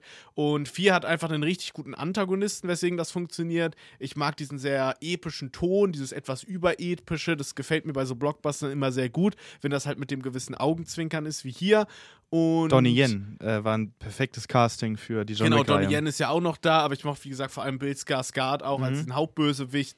Äh, hat einfach richtig gut funktioniert und äh, es ist halt Action-Setpiece nach Action-Setpiece und es funktioniert so gut. Es macht so einen Spaß. Es ist so gut gemacht und äh, dann gibt es da auch halt natürlich die absoluten Highlights, wie die, die Apartment-Szene zum Beispiel, die äh, man jetzt schon als eine der wohl äh, besten Action-Szenen aller Zeiten einloggen kann äh, eine unglaubliche Arbeit, ein unglaublicher Film, der Und vor allem im Kino ordentlich geknallt hat. Ein äh, unglaublicher Snap von den Oscars, denn John Wick hat tatsächlich null Nominierung ja. bekommen und nee, das, ist, auch sehr äh, das ist Ich hätte ihm sogar tatsächlich eine Best Picture Nomination mal gegönnt. Äh, der hätte es wirklich verdient gehabt. Das ist sehr, sehr schade, dass da äh, nichts kam. Finde ich auch. Also bei mir ist er nicht in der Top 10. Es, es liegt daran, ich habe ihn leider auch nur einmal geschafft zu gucken, weil ich bin mir sicher, äh, dass ich den jetzt bei einem zweiten Mal schauen auch nochmal äh, wahrscheinlich besser finden werde. Ich hatte so ein ganz kleines bisschen ähm, meine Probleme mit der dann stellenweise und vor allem im Finale dann, dann auch recht künstlichen Ästhetik, weil der Film ist insgesamt so wunderbar gemacht. Die Beleuchtung sitzt überall und dann findet zum Beispiel dieses Duell am Ende dann ganz, ganz klar vor Greenscreen statt und irgendwie hat mich das so ein bisschen rausgerissen. Äh, ich meine, ich weiß nicht, woran das lag, ob sie aufgrund von Corona ähm, dann irgendwo an einer Location nicht drehen konnten oder es einfach budgetmäßig glaub, nicht mehr drin war. wie es aussehen sollte. Aber ich, ich finde genau der orangene Look und so, das wäre halt in echt, glaube ich, unmöglich. Aber ich weiß auch nicht ganz, wie ich das finde. Mhm. Allgemein, das Ende ist so ein bisschen. Ich hatte sich irgendwie weird angefühlt. Weil wir auch wissen, ja. da, oder das Studio pocht ja auf den nächsten Teil und wir wissen ja irgendwie, das Ende kann es eigentlich nicht gewesen sein. Ja, es war irgendwie ein bisschen weird, aber ich habe es trotzdem äh, ist, ist für mich nur eine kleine Schwäche, die jetzt nicht viel ausmacht, weil die Geschichte bei John Wick jetzt eh nicht das, äh, das Hauptding Absolut, ist. Ja. Und ansonsten, wie gesagt, die Geschichte eigentlich sehr gut funktioniert hat. Dieses Thema mit diesen Brüdern, was da auch viel drin war. Und ich weiß nicht, das war wieder ein John Wick, einfach der auch richtig gut äh, äh, sich nach Finale angefühlt hat. Das war ein Film, der mhm. richtig gehalten hat, was er versprochen hat, der richtig mal wieder dieses Gefühl gegeben hat von, man guckt hier gerade einen epischen, finalen Blockbuster und dieses Gefühl kriegt man viel zu selten mittlerweile. Äh, selbst so ein Fast X ist dann einfach nur ein weiterer Fast and Furious Teil, anstatt dass man wirklich nochmal drauf setzt, dass das jetzt das epische Finale ist. Und das gibt mir so ein Gefühl, wie das finde ich seit so Fluch der Karibik gefühlt die wenigsten Blockbuster nur noch geschafft haben. Und deswegen dieses epische, äh, sehr aus dem Kino verdrängt leider und John Wick 4 hat das für mich wiedergeholt und deswegen sehr verdient auf dieser Liste. Dementsprechend äh, machen wir jetzt weiter mit äh, meinem äh, Top 8 Film und den hatten wir gerade schon. Und äh, das ist Asteroid City. Äh, der, der neue Wes Anderson-Film, hast du ja gerade schon von berichtet. Und es ist für mich nicht der beste Wes Anderson, ähm, aber es, also ich fand zum Beispiel The French Dispatch, äh, was ja sein Film davor war, den fand ich persönlich noch deutlich sperriger als jetzt in Asteroid City, weil da waren die, also das ist ja bei diesen Wes Anderson-Film inzwischen einfach so, der Cast ist zwar richtig krass, aber eigentlich spielt ja keiner eine, eine so richtige Figur, sondern alle fügen sich eben sehr der Geschichte und diesem Stil von Wes Anderson. Und ich finde, in Asteroid City hast du halt, da, spielen, da spielt ein Steve Carell mit, aber ja, also man merkt jetzt, es könnte auch jeder andere sein. Also ne, die, äh, die ordnen sich alle dann dem Film schon krass unter, aber ich mochte das trotzdem sehr gerne in Asteroid City und wie gesagt, im Verhältnis zu French Dispatch, das war ja dann äh, ähm, ein Anthologiefilm, das heißt, man, da waren so vier, fünf Kurzgeschichten drin. Das heißt, da war es dann noch, die waren dann stellenweise auch super, super abstrakt. Ähm, und da hat, hat mir auch, oder ist es mir sehr schwer gefallen, sich da hinein zu versetzen. Und das ist so in Asteroid City hat es wieder mehr gefunkt, sage ich einfach mal. Also auch, hat auch zwei Anläufe gebraucht. Also nach dem zweiten Mal war ich noch äh, deutlich überzeugter als nach dem ersten Mal. Also hätte ich ihn nur einmal geschaut, wäre er nicht auf dieser Liste, muss ich sagen.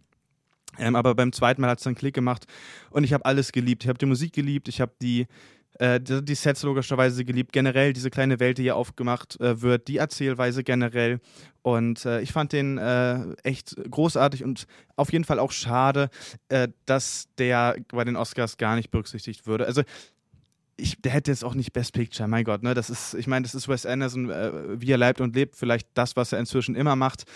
Ähm, aber so cinematografisch ähm, oder Set, so Szenenbildmäßig, Szenenbild da hätte man. Da habe ich einen lustigen Tweet gesehen, da meinte auch jemand, dass man mittlerweile halt so sehr diesen hohen Standard bei Wes Anderson gewohnt ist, äh, dass man sich irgendwie ja eben dann gewöhnt hat und dass das mhm. gar nicht mehr so auffällt. Und das ist eigentlich äh, ein bisschen schade, weil Wes Anderson macht halt so hochwertig, also diese Sets sind so krass, was da, da gibt es ja so eine Szene auch mit so einer äh, Soda-Maschine oder was das war. Und das wurde da alles ja. für gebaut, für so eine kleine Szene und so. Und das ist schon echt unglaublich. Und da es gerne mal ähm, etwas für äh, geben können. Eine kleine Nominierung wäre auf jeden Fall drin gewesen, weil wenn man das jetzt auch mit einem Barbie vergleicht, ähm, dann nimmt sich das nicht viel. Und ein Wes Anderson-Film, der zieht das halt auch den ganzen Film durch, während Barbie halt irgendwann von diesen Sets ja ähm, leider zum Teil weggeht.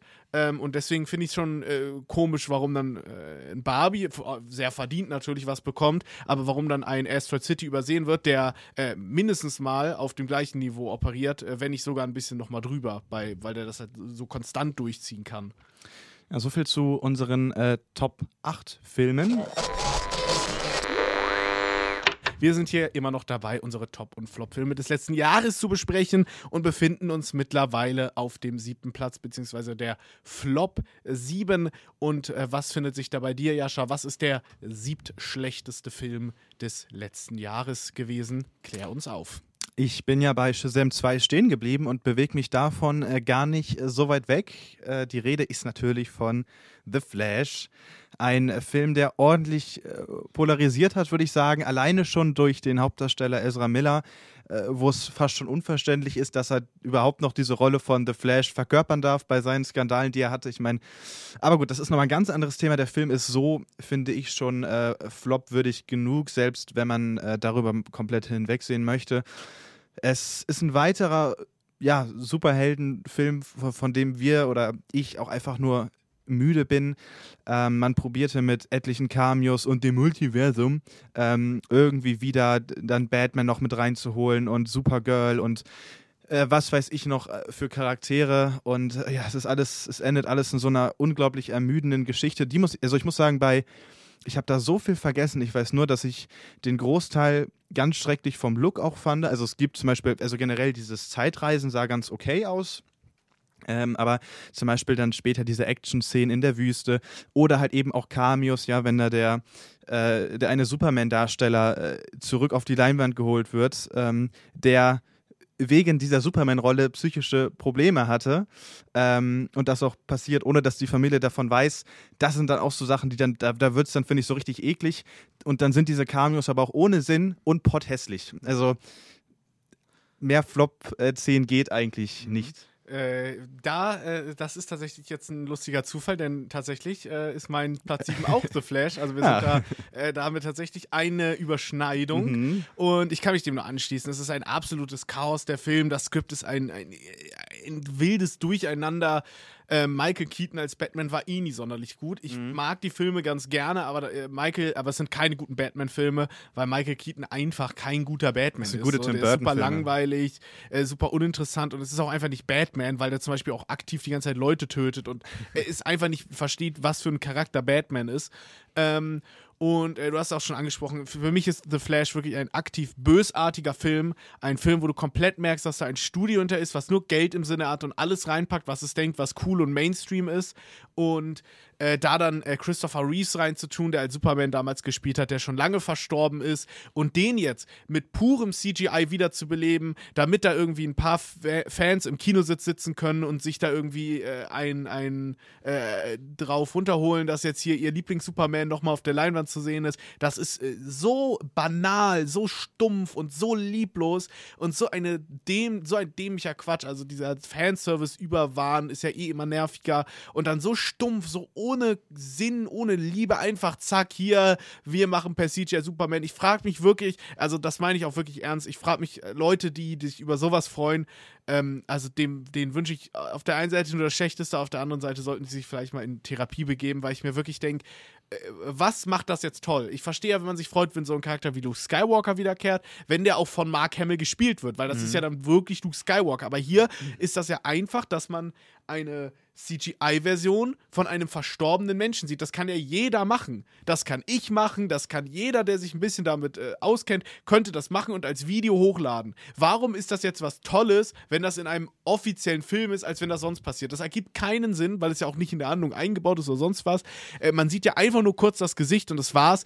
Äh, ich verstehe nicht, wie man sich über sowas freuen kann. Das ist für mich die, der, der, der Bodensatz der Dummheit. Davon mal abgesehen, wie moralisch widerwärtig es ist, äh, tote Menschen für so ein kapitalistisches Produkt wiederzubeleben, äh, ohne dass man weiß, ob der das gewollt hätte, weil es zu seiner Zeit halt auch noch gar nicht Thema war. Da wusste man ja nicht, dass sowas mal passiert.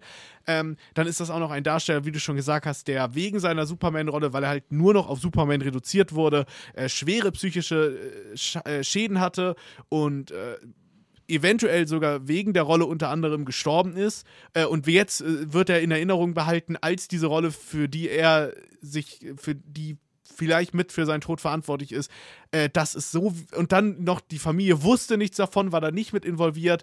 Äh, das ist ein, ein Bodensatz der Moralität, wo ich jedem, der mit da äh, entschieden hat, dass das im Film ist, nur das absolut Schlechteste wünsche, weil ich das, also nur dieser Gedanke daran, mich wirklich, äh, mein, mir den Magen umdreht. Ich finde das wirklich unglaublich widerwärtig. Deswegen The Flash sehr verdient in dieser Liste. Ein, ein bösartiger, widerwärtiger, langweiliger, dummer Film. Definitiv. Ja. also ich, ich muss sagen, ich mag auch generell The, also Ezra Miller als The Flash nicht. Äh, also ich finde irgendwie matcht das für mich nicht. Äh, das, das kommt nochmal so oben drauf. Aber wie gesagt, das sind dann alles auch so Gründe, die dann, finde ich, die, ja, also du hast eigentlich so da, den Punkt gesagt, warum man äh, die, also das kommt ja alles auf diese üblichen Superheldenfilm-Probleme drauf, die wir heutzutage haben. Äh, dementsprechend, äh, ja, so viel zu The Flash, ein Film, der auf, ähm, ja, nicht auf unserer Flop und aber auch nicht auf unserer Top-Liste ist, ähm, ist Napoleon, äh, was definitiv eine Enttäuschung ist. Ich glaube, wir hätten ihn alle gerne mehr gemocht. Äh, das ist ein Film, auf den, also hatte ich mich zumindest dieses Jahr schon sehr gefreut und mal sehen, was die längere Version ähm, auf Apple TV rausholen kann. Aber so richtig Hoffnung habe ich dann nicht. Du? Ja, mal gucken. Ich könnte mir vorstellen, dass es noch ein bisschen besser ist. Ich meine, er hatte auf jeden Fall seine paar Stärken, aber auch seine Schwächen war halt am Ende, wie gesagt, okay. Mhm. Und ähm, ja, also ich, ich werde sie mir wohl ansehen. Mal gucken. Ob, also es ist halt schon echt viel, was man da nochmal sieht. Es kommt dann auch ne? Aber mich würde es halt doch interessieren, weil der Film schon sehr zerschnitten wirkte und man sehr das Gefühl hatte, es fehlt viel. Deswegen mal abwarten, ähm, wie, wie, wie das wird äh, eben haben wir noch ordentlich über The Flash abgeraged auf dem mhm. siebten Flopplatz. Jetzt wird es deswegen endlich wieder Zeit für Gegenpool, denn es gab auch sehr, sehr, sehr, sehr viel Schönes letztes Jahr. Es war ein sehr starkes Filmjahr eigentlich. Mhm. Und deswegen wollen wir uns das nicht von dem ganzen Müll kaputt machen lassen und reden jetzt über unseren Top 7 äh, Platz. Äh, Jascha, was ist denn bei dir auf der Nummer 7? Bei mir ist es der äh, nächste deutsche Film. Und zwar ist die Rede von, äh, er ist sogar Oscar nominiert, da freue ich mich äh, sehr drüber, dass es der Film geschafft hat. Das ist ja äh, nicht unbedingt gegeben, dass die deutschen Filme bei den Oscars, die eingereicht werden, dann auch äh, ja nominiert sind für den besten. Und ja schon zweimal hintereinander. Ja, also, also ich meine letztes Deutschland, es läuft langsam. Letztes Jahr waren wir haben wir natürlich einen Vogel abgeschossen ähm, mit im Westen nichts Neues. Da konnten wir sogar vier Oscars gewinnen. Ich denke, der Film ähm, wird leer ausgehen, aber äh, trotzdem war er sehr gut und falls ihr ihn noch nicht gesehen habt, äh, holt das nach. Äh, die Rede ist natürlich vom äh, Das äh, Lehrerzimmer, ein, äh, ja, wie gesagt, deutscher Film, der sich in einer Schule abspielt. Ähm, und es handelt ja von einer Lehrerin, die oder generell an der Schule wird geklaut und äh, die Lehrerin bekommt mit, ja, wie dann andere Lehrer schon anfangen, andere Schüler zu verdächtigen und äh, deswegen beschließen, dem und dem Schüler schlechtere Noten zu geben, weil der wird das ja schon geklaut haben und deswegen ist das nur gerecht. Und sie beschließt dann, ja, mal herauszufinden, wer es denn wirklich war und verbrennt sich dabei leider ziemlich. Und ja, dann spinnt sich ein Drama ab und es wird, du hast es mal so schön gesagt, es wird so ein richtiger Horrorfilm und er ist dabei, finde ich, enorm stark, weil es ganz untypisch deutsch mal wirklich überhaupt nicht um das Privatleben geht, sondern ähm, der Film kommt aus, ohne dass wir hier eine Liebesgeschichte da brauchen und eine Affäre hier, sondern es geht wirklich straight up um das, was in der Schule passiert, wie die Eltern reagieren, wie die Eltern abgehen, was sich für ein unglaublicher ja, Scheißhaufen entspinnt, äh, aus dem kein Entrinnen ist. Äh, und dementsprechend am Anfang mochte ich das Ende vom Film nicht so gerne. Inzwischen, wo ich so ein bisschen weiß, was das Ende vielleicht auch bedeuten könnte, finde ich es genial und deswegen ist äh, das Lehrerzimmer mein Platz 7. Ja, das Lehrerzimmer auf jeden Fall bei mir auch äh, ziemlich weit oben. Ein, äh, äh, auch ein grandioser Film, wäre wahrscheinlich auch knapp dann äh, irgendwie zwischen Platz 10 und 15.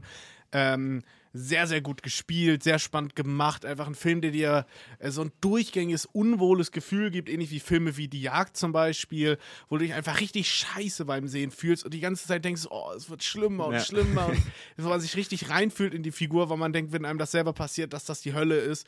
Und was halt sehr diese Gruppendynamiken zeigt und wie schnell sowas eskalieren kann und dass eben nicht die die, die, die größere Menge an Leuten immer unbedingt im Recht sein muss. Und äh, natürlich vor allem in Zeiten von Social Media ist das ja auch sehr wichtig mit Gerüchten und wieder auch mit zum Beispiel der Zeitung, die eingebaut wird, die Schülerzeitung, wo dann auch die Rolle der Medien damit verarbeitet wird. Das ist eigentlich schon sehr, sehr clever gemacht. Und deswegen äh, das Lehrerzimmer auf jeden Fall ein Film, den man äh, nach, äh, nachholen sollte und der, glaube ich, auch in Deutschland mh, ziemlich erfolgreich war, denke ich mal. Der, der ist auch lang gelaufen, tatsächlich, zum Glück. Ja, das sei ihnen sehr gegönnt und die Oscar-Nominierung auch äh, sehr gegönnt. Ich glaube, eine Studentin aus Babelsberg hat den, glaube ich, gemacht. Oder aus Hamburg. Ich bin mir gerade nicht mehr sicher. Aber irgendwie wurde uns das hier schon mal gesagt. Weil da auf jeden Fall mal eine war, die ich uns, die einen Vortrag gehalten hat, die Aber die kannte. Also der Regisseur ist auf jeden Fall ein Mann. Ist das ein, ich dachte eine Regisseurin, muss ich Also, ehrlich zugeben. Du kannst das Bild mal sehen. oh ja, nee, dann, dann äh, ich dachte tatsächlich. Vielleicht hat sie eine- mitgemacht irgendwie. Nee, nee, dann, also dann, dann habe ich einfach nur falsch im Kopf gehabt, das äh, Okay, Geschlecht. okay. Aber ich glaube, dann kommt er äh, au- aus Babelsberg oder Hamburg. Vielleicht laber ich auch ganz großen Quatsch. Deswegen will ich mich hier gar nicht weiter darin verfangen, sondern mache am besten einfach weiter mit meiner Top 7. Mhm. Sehr gerne. Und das ist bei mir ein Netflix-Film. Also, Oh. das ist ja auch nochmal eine Überraschung, nachdem Netflix uns letztes Jahr ja auch viel gequält hat. Man denke an Rebel Moon, der es jetzt äh, nicht in die Flop geschafft hat, äh, einfach weil ich die jetzt irgendwie einmal festmachen wollte und dann nicht ändern wollte. Aber äh, der es sonst auf jeden Fall noch weit nach oben geschafft hätte, weil Rebel Moon, äh, egal. Ne? Wir wollen hier über Positives reden. Aber bei mir ist es auf jeden Fall Nimona, ein Animationsfilm, Ah, der sehr aus dem Nichts kam, den ich gar nicht auf dem Schirm hatte, bis er rauskam, obwohl er äh, tatsächlich äh, länger Thema war. Der basiert auf einer Comicreihe, ähm, die schon relativ erfolgreich war und wurde dann verfilmt, von äh, Blue Sky animiert. Dann wollte Der letzte Film. Genau, dann wollte Disney den, die haben auch Ice Age unter anderem gemacht, das Studio, und das ist ja Genau. mittlerweile le äh, leider tot. Und äh, Disney wollte den Film dann nicht, weil er anscheinend ihn nach, äh, der Film war zu, zu schwul. Anscheinend. Also das, kannst war wohl so ein bisschen der ausdenken. Subton. Also ja, ähm, äh, es ist ein, ein, äh, ein Trauerspiel, was bei Disney da los ist, aber ja, die sind natürlich zu woke immer, bla bla bla.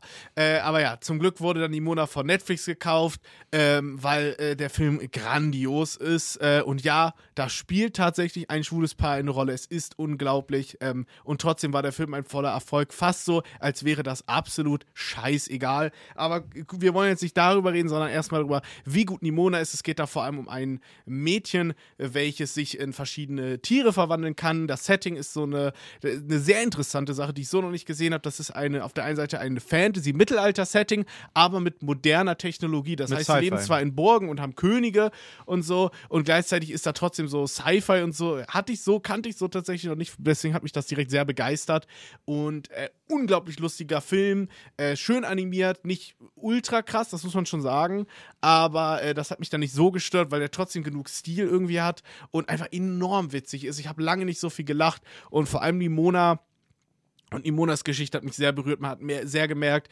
äh, was da dahinter steckt. Man hat, glaube ich, sehr gemerkt, was die Autorin da äh, durchgemacht hat im Leben und äh, dieser, dieser Schmerz von ihr, dieses, dieses, dieses Tragische, was sie wahrscheinlich in ihrem Leben widerfahren hat, das wird äh, so toll von Nimona verkörpert, die hier natürlich eine sehr offensichtliche Metapher für vieles ist, aber man kann sich auch schon sehr denken, für welche Themen explizit, die ja auch sehr aktuell sind momentan. Äh, das kann man schon sehr gut davon ablesen und äh, das hat für mich grandios funktioniert, weil es einfach so authentisch war und so nahbar und es gibt da ein, zwei äh, Dialoge, die sich wirklich bei mir in, in den Kopf gebrannt haben und äh, wie dieses, dieses Thema, was ja heutzutage auch noch viel Thema ist, vor allem äh, da gemacht wird, auch vor allem für Jüngere, wo ich das Gefühl habe, wenn das Jüngere sehen wird, die- werden dir da ganz, ganz tolle Sachen mit auf den Weg mitgegeben.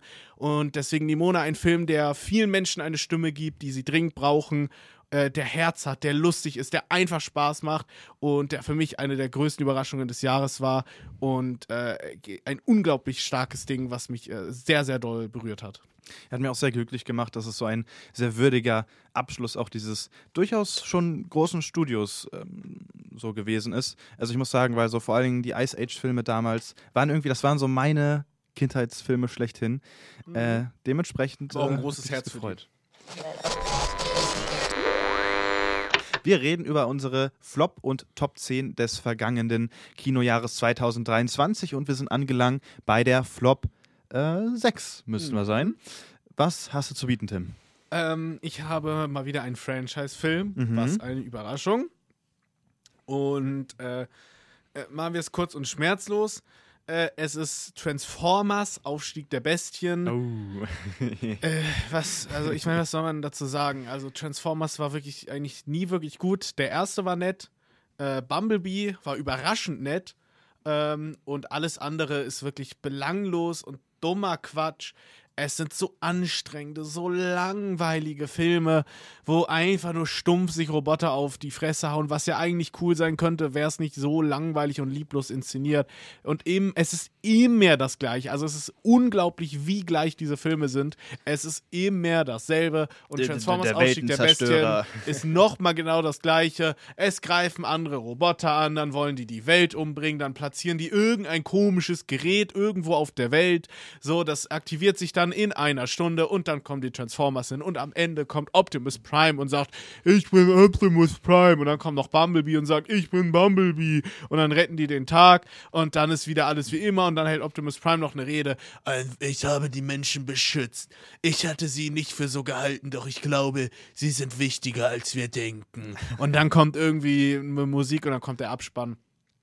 Es ist äh, dumm und dämlich, vor allem Aufstieg der Bestien, ist genau, also du weißt, da ist ein Studio dahinter, was alle Vorgaben gegeben hat. Der Film spielt in den 90ern, weil Nostalgie, es hat gar keinen Mehrwert, bis auf das halt mal, wie, mal sowas genannt werden kann wie ein Gameboy, guck mal, ein Gameboy. Äh, dann ist es einfach, es ist so eine uninteressante Geschichte, so uninteressante Figuren und, und er ist einfach Müll. Er ist einfach Müll, diese Filme, wirklich. Also ich, ich sehe dich da auf jeden Fall. Du bist ja auch äh, letztes Jahr einmal in den kompletten Bruch gegangen und hast dir alle Transformers-Filme hintereinander angeschaut. Ich weiß immer noch nicht, wie du noch hier aufrecht stehen kannst. Habe ich danach. mich an dem Tag tatsächlich aufgefallen. Also ich bin zwischendurch zum Aldi getorkelt und äh, also ich hatte Angst, in Ohnmacht zu fallen, ja. Das, das glaube ich dir gerne. Ähm, ich, also ich mag die Transformers-Reihe auch nicht besonders gerne. Ich finde, da gibt es so richtig beschissene Filme drin. Ähm, aber ich kann auch, also mit dem einen oder anderen Film mich so ein bisschen anfreunden. Äh, ich finde, eins ist noch okay, ist vielleicht eins auch qualitativ. Ist echt stabil. Der ist, ist ja noch originell wenigstens, weil es der erste ist. Eins eins würde ich niemals hätten und Bumblebee mochte ich auch unerwartet gerne. Ich finde Bumblebee ist echt charmant, süß, rund, äh, hat halt Herz. Das, was kein anderer Transformers-Film hat. Der hat halt Herz und eine Seele. Ich kann mich halt auch immer so ein bisschen für Michael Bay begeistern, äh, der ja zumindest auch immer so einen gewissen Stil hat, wie der jetzt ist. Äh, darüber lässt sich sicher streiten. Deswegen, äh, warum auch immer, habe ich zum Beispiel mit Transformers 4, obwohl das eigentlich echt ein richtig schlechter Film ist, irgendwie trotzdem immer so meinen Spaß mit. Den fand ich auch noch ganz okay, weil er wenigstens wieder ein bisschen neue Figuren war, hat. Weil so. er mit Mark Wahlberg und genau. so. Der war wieder ein Ticken besser, aber der fünfte war dann wieder ein der fünfte ist Der fünfte ist der schlechteste. der fünfte ist grausam. Und ich weiß nicht, ich hatte so, also ich hatte auf so einer Trash-Seite einfach so ein bisschen Spaß mit dem neuen Transformers. Also deswegen ist er bei mir nicht auf der äh, Flop 10. Ähm, ich kann aber, also vor allen Dingen hinten raus wird er auch wieder richtig, richtig hässlich. Und dann dieses Avengers, G.I. Joe-mäßige und Iron Man-mäßige mit seinem Anzug, das ist halt wirklich dann, da, da schlägst du dir die Hände über dem Kopf zusammen und denkst du so, boah, ihr, ihr kopiert jetzt jetzt, nachdem das das DCU schon so lange erfolglos äh, probiert hat, jetzt noch das, das, die Phase 2 oder 1 vom MCU ernsthaft, ist, ist der Zug nicht so langsam abgefahren seit zehn Jahren ungefähr. Ja, jetzt nochmal den Versuch eines cineastischen Universums mit Transformers und G.I. Joe und so, also das ist schon, das ist muss man erbärmlich. sich erstmal trauen. Äh, ja. Also ich muss sagen, ich hätte übel Bock jetzt auf, auf einen G.I. Joe-Film mit Transformers zusammen, einfach weil es ein Trash-Fest werden könnte. Aber Joe in Verbindung also ich habe halt die beiden Filme gesehen und der erste ist halt ein lustiger Trash-Film und der zweite ist äh, bodenloser, flacher Dreck.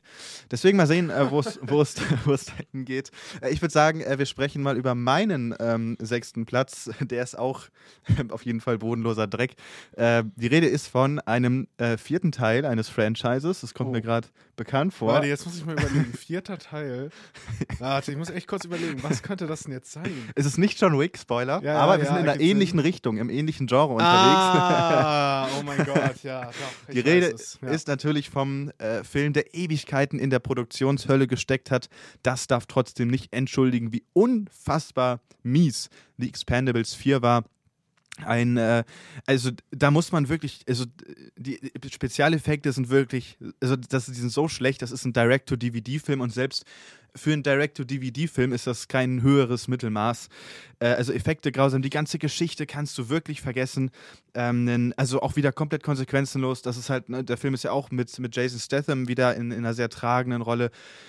Ähm, aber von Anfang an, also das ist auch so ein Film, den guckst du und du siehst dann ein Casting und denkst dir, hm, das ist der Bösewicht und der Film sagt aber die ganze Zeit, das ist einer der Guten und am Ende kommt dann der Twist, dass es der Bösewicht ist. Also es ist alles dabei, was einen hundsmiserablen Film ausmacht. Mir bleibt eigentlich wirklich, also selbst wenn hier mal ein Action-Schnitt nice war und oder vielleicht der eine Kampf okay war, bleibt da wirklich nicht, nicht viel hängen. Das war ein so vergessenswerter Film und die Expendables-Reihe war ja schon immer qualitativ mies. Also ich glaube, es gibt keinen wirklich guten Expendables-Film, aber Expendables 4 ist in seiner Scheißigkeit einfach nochmal so eine, ist eine, nochmal eine neue Liga auf jeden Fall. Es ist deutlich schlechter als 1, 2 und 3. Ich glaube, bei 3 war ja das große Problem, dass sie ihn FSK 12 machen wollten und deswegen die Action-Szenen äh, deutlich harmloser waren.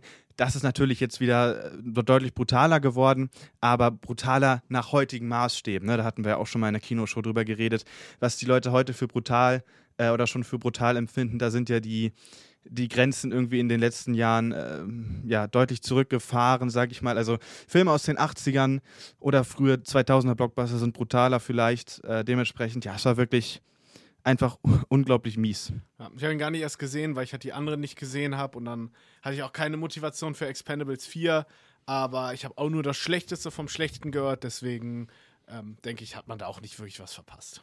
Nee, absolut nicht. Jascha, klär uns auf, was ist deiner Meinung nach der sechstbeste Film aus 2023? Es ist der äh, zweiterfolgreichste Kinofilm des Jahres, Boxoffice-mäßig. Ich glaube, nur Mario Bros. Äh, war laut meinem Stand ganz, ganz, ganz knapp besser. Mhm. Und äh, die Rede ist natürlich dann von Barbie, äh, der von Greta Gerwig, der neue Film. Ich glaube, man also muss man noch erklären, worum es in Barbie geht. Ich glaube nicht. Ich, ich glaube, glaub, das ist ein Film, der keiner Vorstellung bedarf. Der äh, war bekannt genug, hatte natürlich mit äh, Barbenheimer sowieso einen Hype, der äh, seinesgleichen sucht. Zum Glück. Ich fand, das waren beides sehr starke Filme und Barbie ist hier bei mir auf Platz 6. Ähm, wir hatten obwohl ich weiß gar nicht, ob wir während äh, der, also während der Sendung oder so an sich schon ein bisschen drüber geredet hatten, wurde ja auch für die Oscars äh, nominiert. Der, über die ein oder andere Nominierung kann man streiten. Ähm, und auch Nicht-Nominierungen. Also das Internet rastet ja ganz schön aus, äh, weil Margot Robbie nicht nominiert ist. Muss ich sagen, sehe ich jetzt nicht unbedingt. Also hätte man machen können, aber es ist jetzt nicht so, dass es ich sage. So starke äh, weibliche Performances dieses Jahr. Also da kommt Margot Robbie nicht ran. Nicht mal, das ist nicht mehr ihre Schuld, diese Rolle. Sie hat das meiste aus der Rolle rausgeholt. Manche Rollen sind halt keine Oscar-Rollen, so mhm. ist es halt. Ne? So eine Rolle wie der Joker ist natürlich deutlich äh, anziehender für einen Oscar-Kandidaten als eine Rolle wie Barbie. Ähm, und das absolut nicht schlimm ist, dass sie da nicht nominiert wird. Sie war fantastisch wie immer. Aber wir hatten dieses Jahr Sandra Hüller, wir hatten dieses Jahr Lily Gladstone, wir hatten dieses Jahr Emma Stone, die drei der besten Performances des Jahres und auch zum Teil der letzten Jahre abgegeben haben. Äh, und jetzt zu, zu, zu, zu, zu meckern, dass Margaret Robbie nicht nominiert wird, das ist einfach nur dämlich. Denke ich auch, aber sonst, wie gesagt, äh, ich fand es ein toller Film, äh, Szenenbild war super generell, äh, die, die Verspieltheit des Films, äh, die Lieder waren toll, sowohl die, die extra dafür erschaffen wurden, als auch die, die dann ähm, mal so gespielt wurden. Und für mich war das so ein perfekter, ja, so eine äh, perfekte Komödie, über die man generell auch dann im Nachhinein äh, diskutieren konnte oder die generell, finde ich, auch viel ähm, Diskussionsstoff geboten hat. Sicherlich äh, war die nicht perfekt ausgereift. Also ich denke vor allen Dingen ähm, in der zweiten Hälfte oder vor allen Dingen, wenn es halt aus diesem Barbiland rausgeht, ähm, ist es nicht kein perfekter Film, aber ich fand ihn trotzdem sehr, sehr gut und ich sehe dann, dann auch gern über das ein oder andere, ich fand zum Beispiel die Chevrolet Placements ein bisschen frech in dem Film, da kann ich dann äh, gerne drüber hinwegsehen, weil es mir dann insgesamt so gut gefallen hat. Es war sehr unterhaltsam, habe auch einmal im O-Ton und auch immer, immer in der Synchro geguckt, äh, fand dann, obwohl es Comedy ist, ausnahmsweise den, den O-Ton irgendwie auch mal besser, warum auch immer. Ähm, wir haben... Hä? Meinst du die Synchro besser? Nee, die, den O-Ton. Deswegen meine ich ja ausnahmsweise. Also sonst, ich, bei Comedy habe ich sonst immer so ein bisschen Verständnisprobleme. Ach so, ach so, nee, weil ich aber, wollte eigentlich genau, Comedies sind doch bei im O-Ton eigentlich immer besser, deswegen war ich sehr verwirrt. Nee, also ich schaue sonst Comedies ganz gerne immer in, in der Synchro, äh, einfach um, um die Witze auch äh, so richtig zu verstehen. Da hatte ich aber auch irgendwie keine großen Probleme. Und ja, wow. dementsprechend. Ja, äh, learned English. Das war, ich habe den Kinoshow, We Can Do Completely in English, I heard. Ich habe den ja sogar in, in Dänemark geschaut. Das heißt, ich habe auf Englisch in geschaut mit dänischen Dänemark? Untertiteln. Ja, das da, da waren. London. Nee, nee, London war Oppenheimer und dann sind wir nach ah. Dänemark weiter. Mein Gott. Mhm. Ja, äh, Barbie fand ich auch sehr gut auf jeden Fall. Ich bin vor allem sehr froh, dass er existiert. Ich finde am Ende ähm, hat er noch ein bisschen abgenommen. Ich finde vor allem gegen Ende die vielen Monologe ist einfach zu viel. Mhm. Es ist einfach zu viel. Natürlich sind die wichtig, natürlich stimme ich all dem zu. Ähm, und ich bin auf der einen Seite auch froh, dass sie diesen Platz bekommen haben. Und ich finde das auch toll, dass äh, vielen, hoffentlich vor allem natürlich jungen Mädchen, äh, die, das so gegeben wird. Das finde ich unglaublich wichtig. Das ist äh, wichtig, vor allem als Ausgleich, weil das die letzten Jahre viel zu wenig im Kino war. Deswegen auf der Perspektive finde ich es gut. Aber dadurch verliert er auch ein bisschen an, an Qualität, weil es halt als Film ähm, nach dem einmaligen Sehen vor allem ist es dann doch so, dass man denkt, okay, also es, es funktioniert da nicht wirklich im Filmkontext. Es ist ein bisschen zu viel einfach und äh, da sind dann einfach ein paar andere Filme äh, deutlich überlegen. Ähm, und ich finde das eigentlich das Beste. Ich bin froh, dass der Film existiert. Ich bin froh, wie er ist.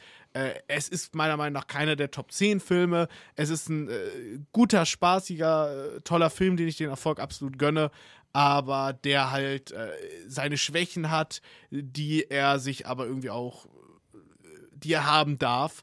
Ähm, aber, aber da gab es einfach dann, wie gesagt, andere bessere Filme. Auch wenn man jetzt nur auf diesen feministischen Bezug geht. Äh, zum Beispiel finde ich da äh, ein Poor Things deutlich überlegender oder auch ein Killers of the Flower Moon oder ein Anatomie eines Falles, die äh, auf jeden Fall auch einen feministischen äh, Subtext zumindest haben, wenn nicht sogar mehr äh, und damit irgendwie nochmal äh, nuancierter und besser umgehen. Ähm, Barbie macht das halt etwas mainstreamiger, etwas poppiger, etwas äh, äh kultureller, äh, moderner irgendwie auch und, und, und das ähm, schadet ein bisschen den Film und, und dem, dem Spaß, aber funktioniert dann irgendwie einfach im gesellschaftlichen Kontext und deswegen, wie gesagt, ein, ein wichtiger Film. Gut, dass er so ist, wie er ist, aber äh, das äh, hält ihn halt auch davon ab, in die Top 10 äh, aufzusteigen für mich. Okay, so viel also zu Barbie. Äh, damit äh, war es unser, also dann geht es gleich weiter mit unserem äh, Flop 5. Achso, mein oder? Top 6 äh, wird einfach oh, übersprungen. Okay. Ist, ist, Nö, ist in Ordnung. Okay, ich also, da reden wir nicht drüber. Nein, ähm, ja, mein äh, Top 6 ist äh, Mission Impossible. Sonst ah. ist meine Mission Impossible ja mein Top 6 zu sagen, weil Jascha mich einfach abwürgen will. Aber Mission Impossible, ich liebe diese Reihe. Mission Impossible wirklich eine meiner Lieblingsfranchises. Äh, eigentlich nur Hits, kein schlechter Film. Ähm, Mission Impossible Fallout, äh, ein, ein unglaubliches Actionmeisterwerk, mhm. aber auch Phantom Protocol ist grandios. Fünf auch. Äh, ja, Rogue Nation ist toll. Ähm, und äh, Dead Reckoning ist nicht so gut wie Fallout. Was aber gar gar nicht schlimm ist, weil Fallout halt so gut ist, dass das jetzt keine Blamage ist. Dead Reckoning ist äh, wie immer, bietet alles von äh, unterhaltsam lustigen Verfolgungsjagden bis klassischen Action-Set-Pieces, sehr spannenden Szenen wie die geniale Flughafenszene, äh, Tom Cruise natürlich, der immer Spaß macht äh, und äh, Simon Peck auch. Dazu äh, eine Geschichte über KI und über, über die Echtheit, die sehr gut funktioniert. Hier geht es halt viel um die KI und geht, die, es wird halt mit dem KI-Thema deutlich besser umgegangen als im doch etwas dümmlicheren The Creator, weil die KI ja wirklich gezeigt wird als das, was sie ist, eine KI. Das ist äh, nichts Menschliches, das ist nichts Lebendiges, das ist ein körperloses, seelenloses Etwas.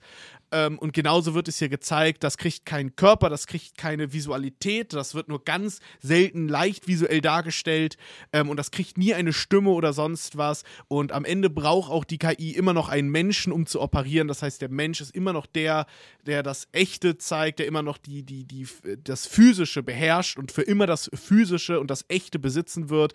Und es geht hier eben viel nicht nur um die Echtheit des Menschen, sondern auch um die Echtheit des Kinos, was da sehr gut verbunden wird. Also das Thema Echtheit und, und Realität steht ja sehr im Fokus. Und es wird halt sehr dadurch betont, dass wir immer die Gesichter sehr nah sehen, dass wir äh, dieses Maskenhafte natürlich wie immer in Mission Impossible haben und es auch darum geht, was ist eigentlich echt, was ist, wenn man nichts mehr trauen kann. Und äh, auch das Thema, was ist, wenn die KI plötzlich anfängt, unsere Vergangenheit umzuschreiben und wo dann auch betont wird, okay, was heißt eigentlich Echtheit? Plötzlich fangen die da wieder an, äh, physische Dokumente zu verwenden und zu speichern, weil die wissen, das kann die KI nicht ändern, aber die könnte auf unsere Daten zugreifen und plötzlich wissen wir nicht mehr, wer war eigentlich 1930 Präsident oder was weiß ich. Oder dann steht da irgendwie 1930 hat die CIA das und das gemacht, obwohl das nicht stimmt. Äh, und solange wir das als Papier haben, kann das halt die KI nicht fälschen. Also da wird, wie gesagt, das alles sehr, sehr gut betont und äh, ähm, deswegen Mission Impossible Dead Reckoning für mich ein fantastischer weiterer Ableger und ein verdienter äh, Platz 6. Mhm. Ja, ich weiß, ich bin irgendwie mit, mit dem Teil nicht warm geworden. Also ich fand ihn auch nicht schlecht, bei Gott, also. Aber es, also ich fand Mission Impossible 4, 5 und 6 deutlich, deutlich stärker. Konnte mit denen deutlich mehr anfangen. Die waren vielleicht dann auch einfach ein bisschen simpler gestrickt äh, ein bisschen spaßiger als jetzt der neue Teil. Ähm, ich war irgendwann einfach nur noch abgenervt von, weil, äh, also spätestens ab dem Midpoint ist ähm, jede, jeder zweite Gegenschuss ein Dutch Angel. Ich finde auch die, die generell die Action-Szenen, die spektakulären, die es gibt. Angel was haben denn dänische Engel da in der Geschichte verloren? Also äh, sehr schräge Kameraeinstellungen, um nochmal dem Zuschauer unterschwellig, aber in dem Film eben nicht unterschwellig, sondern eben in die Fresse zu zeigen, hier ist irgendwas aber ganz komisch. Das hat mich irgendwann sehr genervt. Ähm, und es gibt, finde ich, also halt zwei besondere Action-Szenen. Ich glaube, äh, halt natürlich das Motorrad äh, und den Zug. Aber zum Beispiel die Zugszene haben sie irgendwie verhunzt. Also, sie haben ja wirklich einen Zug eine Klippe runtergeschickt, aber es sieht nicht so aus, als ob sie es wirklich getan hätten. Das finde ich einfach so ein bisschen schade. Und es gibt darüber hinaus auch keine weiteren besonderen, nennenswerten Action-Szenen. Ich fand den äh, Kampf zum Beispiel in dieser engen Gasse dann sogar auch sehr anstrengend geschnitten und nicht wirklich gut. Also, da bin ich irgendwie einfach ein bisschen mehr gewöhnt äh, von Mission Impossible. Also, ich brauche so gesehen auch da keine krasse Story und auch keine krasse Substanz, sondern vielleicht dann lieber nochmal zwei, drei äh, Action-Szenen mehr, wo einem der Mund dann aufklappt. Das hatte dieser Film leider nicht. Äh, dementsprechend war es für mich halt irgendwie so eine kleine Enttäuschung, aber kein schlechter Film. Ja, manchmal ist man halt falsch. Weißt du, manchmal liegt man einfach falsch. Es passiert den Besten. Deswegen äh, verzeih ich dir da in diesem Fall.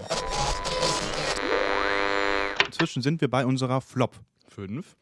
Und da ist natürlich die Frage, Tim, welcher Film befindet sich da bei dir? Mhm, ja, da ist natürlich die große Frage, ähm, was kommt noch? Ne? Mhm, mh. Und ich kann dir sagen, das Beste, das Beste kommt noch. Ja, der neue Film von Till Schweiger, der eben heißt Das Beste kommt noch. Ähm, muss, muss ich groß erklären, was es mit dem Film auf sich hat? Ich glaube, es ist reich. Ich will es doch gar nicht wissen. Sag einfach, es ist ein. Es ist ein Till Schweiger-Film. Er ist von Till Schweiger geschnitten. Ähm, kurz gesagt, er hat im Schnittraum mehrere Genfer Konventionen, glaube ich, gebrochen. Also eine Menschenrechtsverstoßung, die da stattfindet, weil dieses Schnitttempo wirklich wehtut und du dich nicht auf den Dialog konzentrieren kannst. Es ist eine Story voller dümmlicher Kalendersprüche, schlechten Schauspiel. Die ganze Zeit wird gesoffen in diesem Film. Das ist irgendwie der Höhepunkt des Lebens. Es geht da viel um, ums Leben und wie man noch mal richtig lebt. Und äh, Till Schweiger versteht unter richtig Leben ganz viel Alkohol trinken. Also wirklich, die ganze Zeit wird gesoffen. Das ist der Höhepunkt der Existenz quasi. Ähm, ja, es, es, eigentlich, ich will gar nicht mehr darüber reden, weil, weil es wird noch einen späteren Zeitpunkt geben, wo man noch ein bisschen mehr vielleicht darüber redet.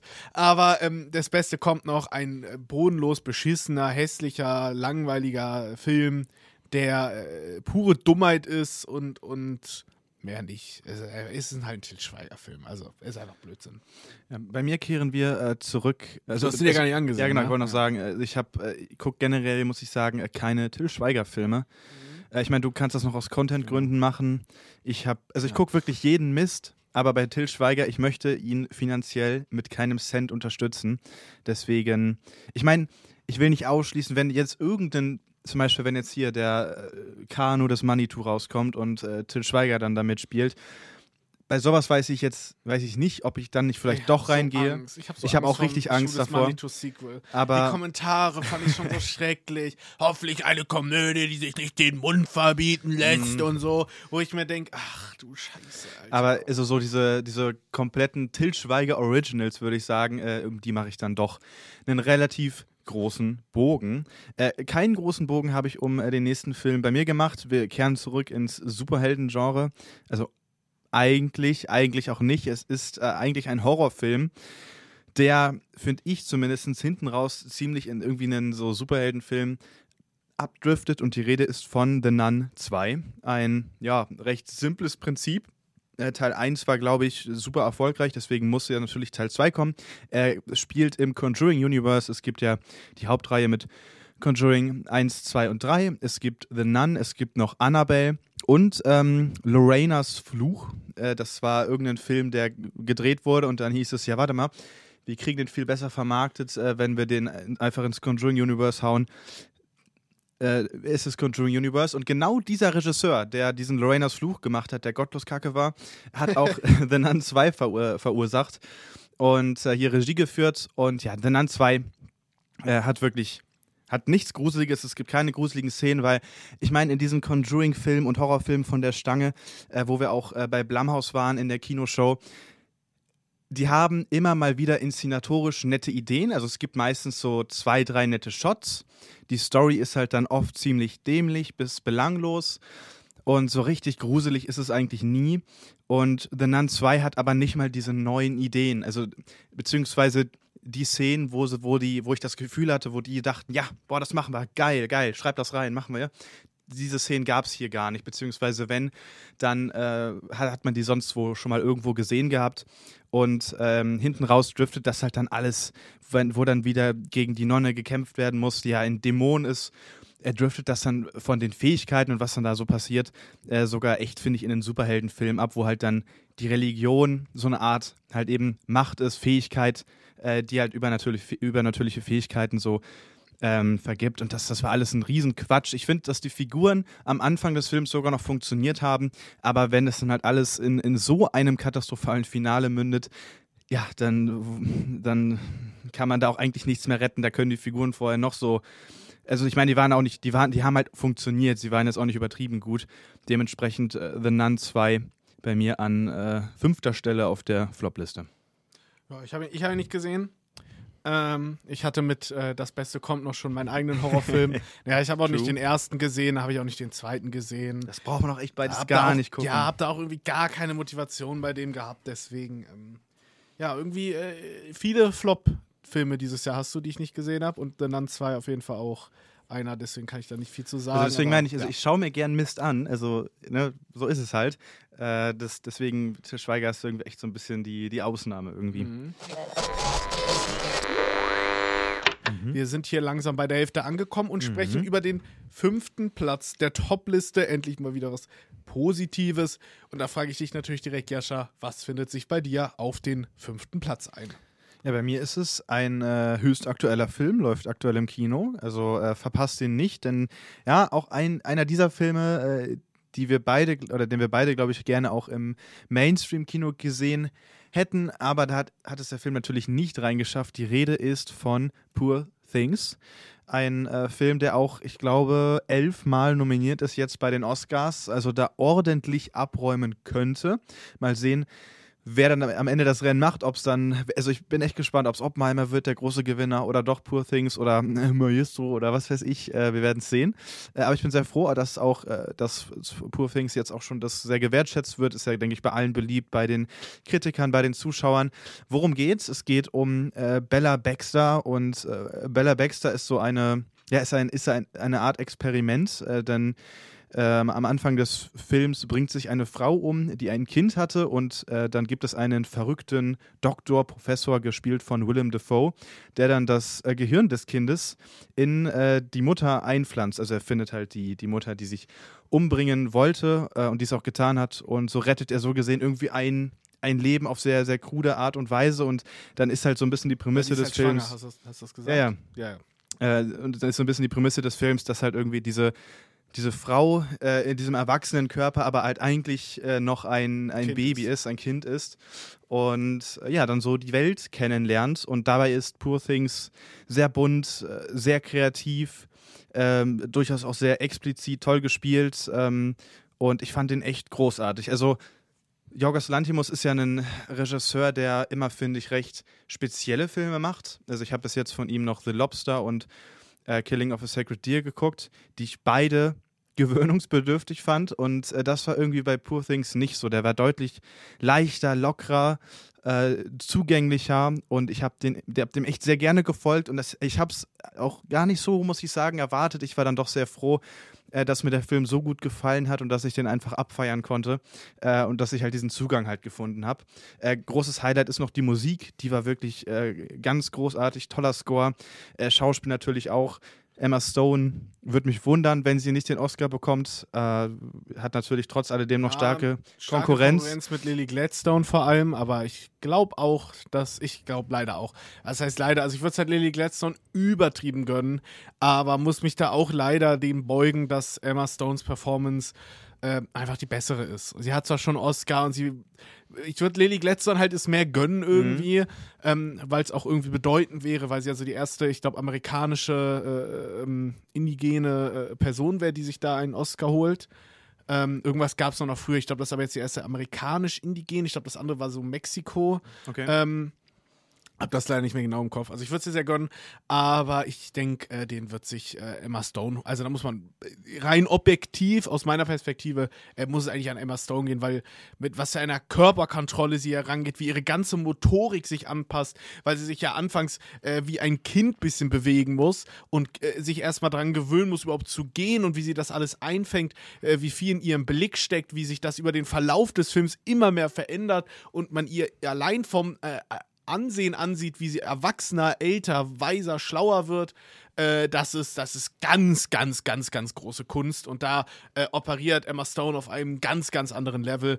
Und ähm, ist, ist, ist deswegen, muss sie den eigentlich holen. Ja, ist es einfach so. Ich denke auch. Wie fandest du Poor Things so? Ich fand ihn auch sehr, sehr gut. Ich würde ihn halt, wenn überhaupt, auf die 24-Liste packen, weil ich da halt nach deutschen Releases gehe. Und ähm, ja, es ist halt eine, eine, tolle Geschichte. Viele sagen ja auch, es ist das äh, bessere Barbie. Sehe ich zum Teil. Mhm. Äh, es ist halt Barbie in deutlich äh, subtiler, deutlich vielschichtiger, deutlich nuancierter, was halt mehr diesen Kulturkampf ausklammert und dafür eine, eine tiefgründigere Geschichte erzählt. Ähm, was am Ende äh, halt super funktioniert in meinen Augen und sehr gelungen ist. Also, dass der nicht im, im Mainstream-Kino läuft, ist eine Frechheit, weil das ist ein Film, der absolut dem Mainstream zuzutrauen ist. Ähm, also da sieht man eigentlich, wie tief das Kino, Kino gesunken ist, weil der Film sieht so gut aus. Also so einen hübschen Film findet lang, man lange nicht. Man will sich wirklich die Augen auslecken, weil jedes Kostüm, jedes Set so gut aussieht. Und das wird so gut gefilmt und mit so schöner, so schönen Farben und so einer guten Belichtung. Also unglaubliche Arbeit. Allein dafür lohnt sich der Film und dann noch der einzigartige Soundtrack, der da drunter spielt, der wohl die größte Konkurrenz zu Oppenheimers äh, Score wird. Mhm. Ähm, ich bin sehr gespannt, wer es da holt. Ich würde es eigentlich beiden gönnen. Ich mag Oppenheimers Score sehr gern. You, ich finde Can You Hear the Music einfach, also ich finde den Oppenheimer Soundtrack zu gut, aber ja. Also, also wenn es jemand Poor Ludwig, Things macht halt was sehr eigenes Genau, also wenn es jemand wegschnappen darf, dann der Poor Things Soundtrack, aber ich wäre trotzdem traurig. Ja. Also, weil vor allen Dingen Ludwig Göransson hat seinen äh, Oscar für Black Panther bekommen. Ah, das ist echt Quatsch. Also, also Tenet hätte er auch einen verdient gehabt. Genau. Aber Tenet wurde ja eh von den, also dass der, hat Tenet überhaupt eine Best Picture Nomination mhm. bekommen? Ich glaube, das ist eine Freche. Das ist wirklich also eine Freche. Ich, ich, hoffe, ich, also, ich hoffe einfach, dass diese Oscar-Season so ein bisschen Redemption für Christopher Nolan wird, dass er jetzt endlich mal die Oscars holen kann, die ihm, finde ich, in den letzten Jahren durchaus ja. mal zugestanden hätten. Der also hätte schon lange was kriegen können. Absolut. Dark Knight hat ja auch nicht viel bekommen, äh, eigentlich. Nach, ich also, also, ich meine, die Oscars haben sich, wandeln sich gefühlt ja gerade auch so ein bisschen, weil zum Glück gefühlt, äh, ja, Christopher Nolan, das ist so ein Mainstream, deswegen kommt er ja gar nicht erst in Frage, das sind ja Blockbuster. Ich habe das Gefühl, das verschwimmt inzwischen immer mehr und gut, Oppenheimer ist natürlich jetzt auch äh, also eigentlich im Kern ja nicht der typische Blockbuster, den man so gewöhnt ist. Ich meine, so gesehen ist das ja ein, ein Film, der auch so ein bisschen nach Oscars schreit, weil es gibt Schwarz-Weiß-Passagen, es ist äh, geschichtlich, äh, irgendwie hat das ja Hand und Fuß, ähm, es ist ja ein, ein, Biopic am Ende des Tages, aber ja, dementsprechend hoffe ich, dass da äh, ja, Nolan sich äh, dieses Jahr, auf, dass es gut honoriert wird. Deswegen, aber über äh, Oppenheimer sprechen wir auch noch. Was ist denn dein Platz 5? Ähm, das ah. hast du wirklich, also besser hätte man das wirklich nicht einleiten können, denn es ist Oppenheimer tatsächlich. Ja, ähm, bei mir äh, nur auf Platz 5. Ähm, ich habe ihn auch erst nur einmal gesehen, muss ich gestehen. Ich habe es leider, leider nicht ein zweites Mal geschafft. Ähm, da muss man sich ja doch ein bisschen Zeit für nehmen. Ähm, ich habe ihn als 4K Blu-ray zu Hause liegen in so einem geilen Steelbook und ich mhm. freue mich schon, ihn nochmal zu sehen. Ähm, es ist ein Film, den ich sehr respektiere. Äh, ich finde, äh, Wolfgang M. Schmidt äh, äh auf YouTube die Filmanalyse hat äh, vermutlich sein Magnum Opus abgeliefert. Seine, mhm. seine, Filmanalyse zu dem Film ist wahrscheinlich sein bestes Video jemals, weil die so gut ist, die Analyse. Und wer danach nicht äh, merkt, wie genial dieser Film ist, da weiß ich auch nicht mehr, was man noch machen kann, wie der Film mit dem Schnitt erzählt, wie der die ganze Zeit Gegenwart auf Vergangenheit trifft und wie der damit erzählt und die Konsequenzen zeigt und wie sehr diese lineare lineare Zeitanschauung, die wir als Menschen ja haben, wie die uns eigentlich be behindert, was ja schon in Tenet das Thema ist, dass dieses Lineare, was wir haben, dass das uns ganz viel äh, Negatives bringt, weil wir heute Dinge machen, die erst in zehn Jahren Konsequenzen haben und, und, und äh, in zehn Jahren dann äh, äh, äh vor Dingen äh, geschützt sind, wo jemand, sagen wir, vor zehn Jahren hat jemand einen Damm gebaut und äh, jetzt deswegen kam keine Hochwasserkatastrophe in den Land XY. Dafür kriegt niemand einen Preis, weil es einfach nur die Katastrophe ist, die niemand die verhindert wurde, von der niemand weiß, dass sie existiert. Davon handelt ja auch Tenet. Wir verhindern die Katastrophe, von der niemand weiß, dass sie hätte kommen können. Und äh, äh, am, am, Ende kriegt natürlich der die Preise, der sich dann bei Hochwasser mit äh, Gummistiefeln ins Wasser stellt. Also die Katastrophe ist schon geschehen und dann stellt sich jemand rein und sagt, wir tun jetzt hier was dagegen und der wird dann natürlich gelobt, äh, was natürlich dämlich ist. Aber so ist halt unsere lineare äh, Weltanschauung. Ähm, und Oppenheimer behandelt dieses Thema halt äh, wieder weiter und das auf sehr clevere Art und Weise. Unglaubliches Schauspiel. Also Killian Murphy hat den Oscar in der Tasche, da müssen wir nicht drüber reden. Ich hoffe, ich hoffe. Ähm, ich kann, da kann, es, es, es, ist für mich safe. Also das ist eine so tolle Performance. Äh, das ist für mich sicher. Äh, Paul Giamatti wäre, glaube ich, für mich sogar so auf dem zweiten Platz äh, aus The Holdovers. Der hat auch eine sehr, sehr tolle Performance. Eine sehr spaßige. Ich habe kürzlich nochmal einen Clip von ihm gesehen aus dem Film und dachte so, Alter, er macht das so gut. Der macht das so gut. Äh, äh, alleine am Anfang wieder diesen Lehrer spielt, wie gut er das einpackt. Auch ganz, ganz toll. Aber ich denke, Killian Murphy hat das und Oppenheimer. Ähm, für mich halt das Problem, dass er sehr äh, sperrig noch ist, äh, was natürlich auch berechtigt ist, äh, nicht falsch verstehen, das finde ich nicht grundsätzlich schlecht, aber ähm, er ist dann trotzdem für mich noch schwer zugänglich und deswegen konnte ich ihn noch nicht höher packen, weil ich da für mich selber muss der noch ein bisschen mehr wachsen irgendwie mit der Zeit. Aber ich kann mir vorstellen, dass da auch nochmal äh, die Wertung ein bisschen höher rutscht. Ich habe ihn gerade bei 4 von 5, könnte mir vorstellen, dass das nochmal höher geht. Ähm, weil es auf jeden Fall ein sehr eindrucksvoller Film ist und dass der Film so ein Riesenerfolg war. Auf jeden Fall eines der äh, kulturellen wichtigsten Highlights des Jahres, kann man, denke ich, sagen. Sehe ich auch so und ich werde mich jetzt mal noch bedeckt halten, weil ich zu einem späteren Zeitpunkt nochmal über diesen Film reden werde. Hm, okay. äh, so viel sei gesagt, also äh, wenn er jetzt auf den nächsten Platz kommen würde. Aber nee, es dauert noch ein bisschen. Deswegen würde ich sagen, waren das äh, unsere äh, Top 5 äh, aus dem Jahr 2023 und und Tim, ich bin schon ganz gespannt, was hat es denn bei dir auf, die, auf den vierten Platz in der Flop-Liste geschafft? Äh, das ist bei mir äh, Five Night äh, at Freddy's hm. tatsächlich. Einfach ein, ein, Film, auf den ich mich eigentlich sehr gefreut hatte, weil ich mag eigentlich Five Nights at Freddy's sehr gerne. Ist ein, ist ein cooles Franchise. Hat mich sehr auf den Film gefreut, äh, weil es wäre jetzt echt nicht so schwer gewesen, daraus einen unterhaltsamen, netten kleinen Horrorfilm zu machen. Äh, die Prämisse gibt ja ordentlich was her, beziehungsweise die Vorlage. Ähm, hat auch eine ganz nette Lore und alles. Da hätte man echt viel mitmachen können.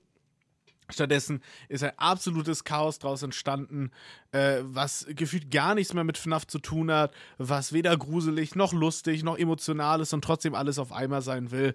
Äh, das eine Geschichte hat, die so viele dämliche Plotholes hat, die vorne und hinten keinen Sinn ergibt, die einfach alles Mögliche vergisst, was in der Geschichte passiert ist. Also äh, da sterben irgendwelche Leute und eine halbe Sekunde später ist es einfach nicht mehr relevant und wird nie wieder von der Geschichte aufgegriffen. Ein äh, wirklich äh, äh trauriger, langweiliger, dummer, dummer Film, der einfach einfach keinen Spaß macht und äh, ja, mich sehr enttäuscht zurückgelassen hat. Ich freue mich tatsächlich trotzdem auf den zweiten, weil ich immer noch die Hoffnung habe, dass der vielleicht das Ruder rumreißt, aber der war es wirklich nicht. Das war einfach nur schrecklich. Es war auf jeden Fall ein äh, nicht sehr gruseliger Horrorfilm, wo wir auch äh, gerade schon beim Thema waren mit äh, The Nun 2 zum Beispiel. Also wirklich erstaunlich wenig gruselig. Also wenn man sich das auch so auf die Fahne schreibt. Ich ja, das Marketing hat ganz klar einen Horrorfilm suggeriert, Definitiv. aber das ist es mhm. nicht. Das ist ein Kinderfilm, äh, der bis auf ein bis zwei Momente auch einfach so bei Super RTL laufen könnte. Ja, das ist, das, das ist, ist so ganz, ganz merkwürdig, finde ich. Äh, also, also komplett am äh, Publikum vorbei inszeniert. Mir war da irgendwie, also ich glaube, ich, ich habe einfach keine große Verbindung zu FNAF. Also ich glaube, wenn ich das Prinzip durch die Spiele und so kennen würde, wäre ich auch noch wütender gewesen. So ist der auch nicht weit weg von der, von der Flop-10. Also irgendwo zwischen 10 und 15 wird er auch sein. Aber mir war er dann irgendwie einfach auch herzlich egal, muss ich zugeben. Ja, mich hat dann eher schon dieser Diskurs dahinter auch, dass jeder, der den kritisiert hat, dann hieß, der ist halt für die Fans, das ist ein Film für die Fans, für die Fans. Das macht es halt noch so richtig eklig ein irgendwie. dummes Argument, weil ich kann es nicht mehr. Und es ist überall, also sie haben das wirklich aufgesogen, diese FNAF-Fanbase, und sich jetzt auch als eine, also die in, in den Rängen der schlimmsten Fanbases nach ganz oben gearbeitet, auf derselben Ebene wie äh, Star Wars ähm, oder auch äh, Sonic zum Beispiel. Also ganz, ganz schlimmes Fandom leider. Was äh, schade ist, wie gesagt, weil ich ja FNAF mag und eigentlich auch FNAF-Fan bin grundsätzlich. Ähm, aber Alter, ganz, ganz schlimm. Immer das gleiche Argument, was ja gar keine Aussage hat. Film für die Fans. Jeder verdammte Film heutzutage ist für die Fans. Äh, und es, äh, äh, der Film ist auch auf so vielen Leveln scheiße, was überhaupt gar nichts damit zu tun hat, ob man Fan ist oder nicht. Es sei denn natürlich, die Fans wollten unbedingt einen schlechten Drecksfilm. Also, vielleicht habe ich auch was verpasst. Dann ist es natürlich ein Film für die Fans. Aber so, nee, das war es wirklich nicht.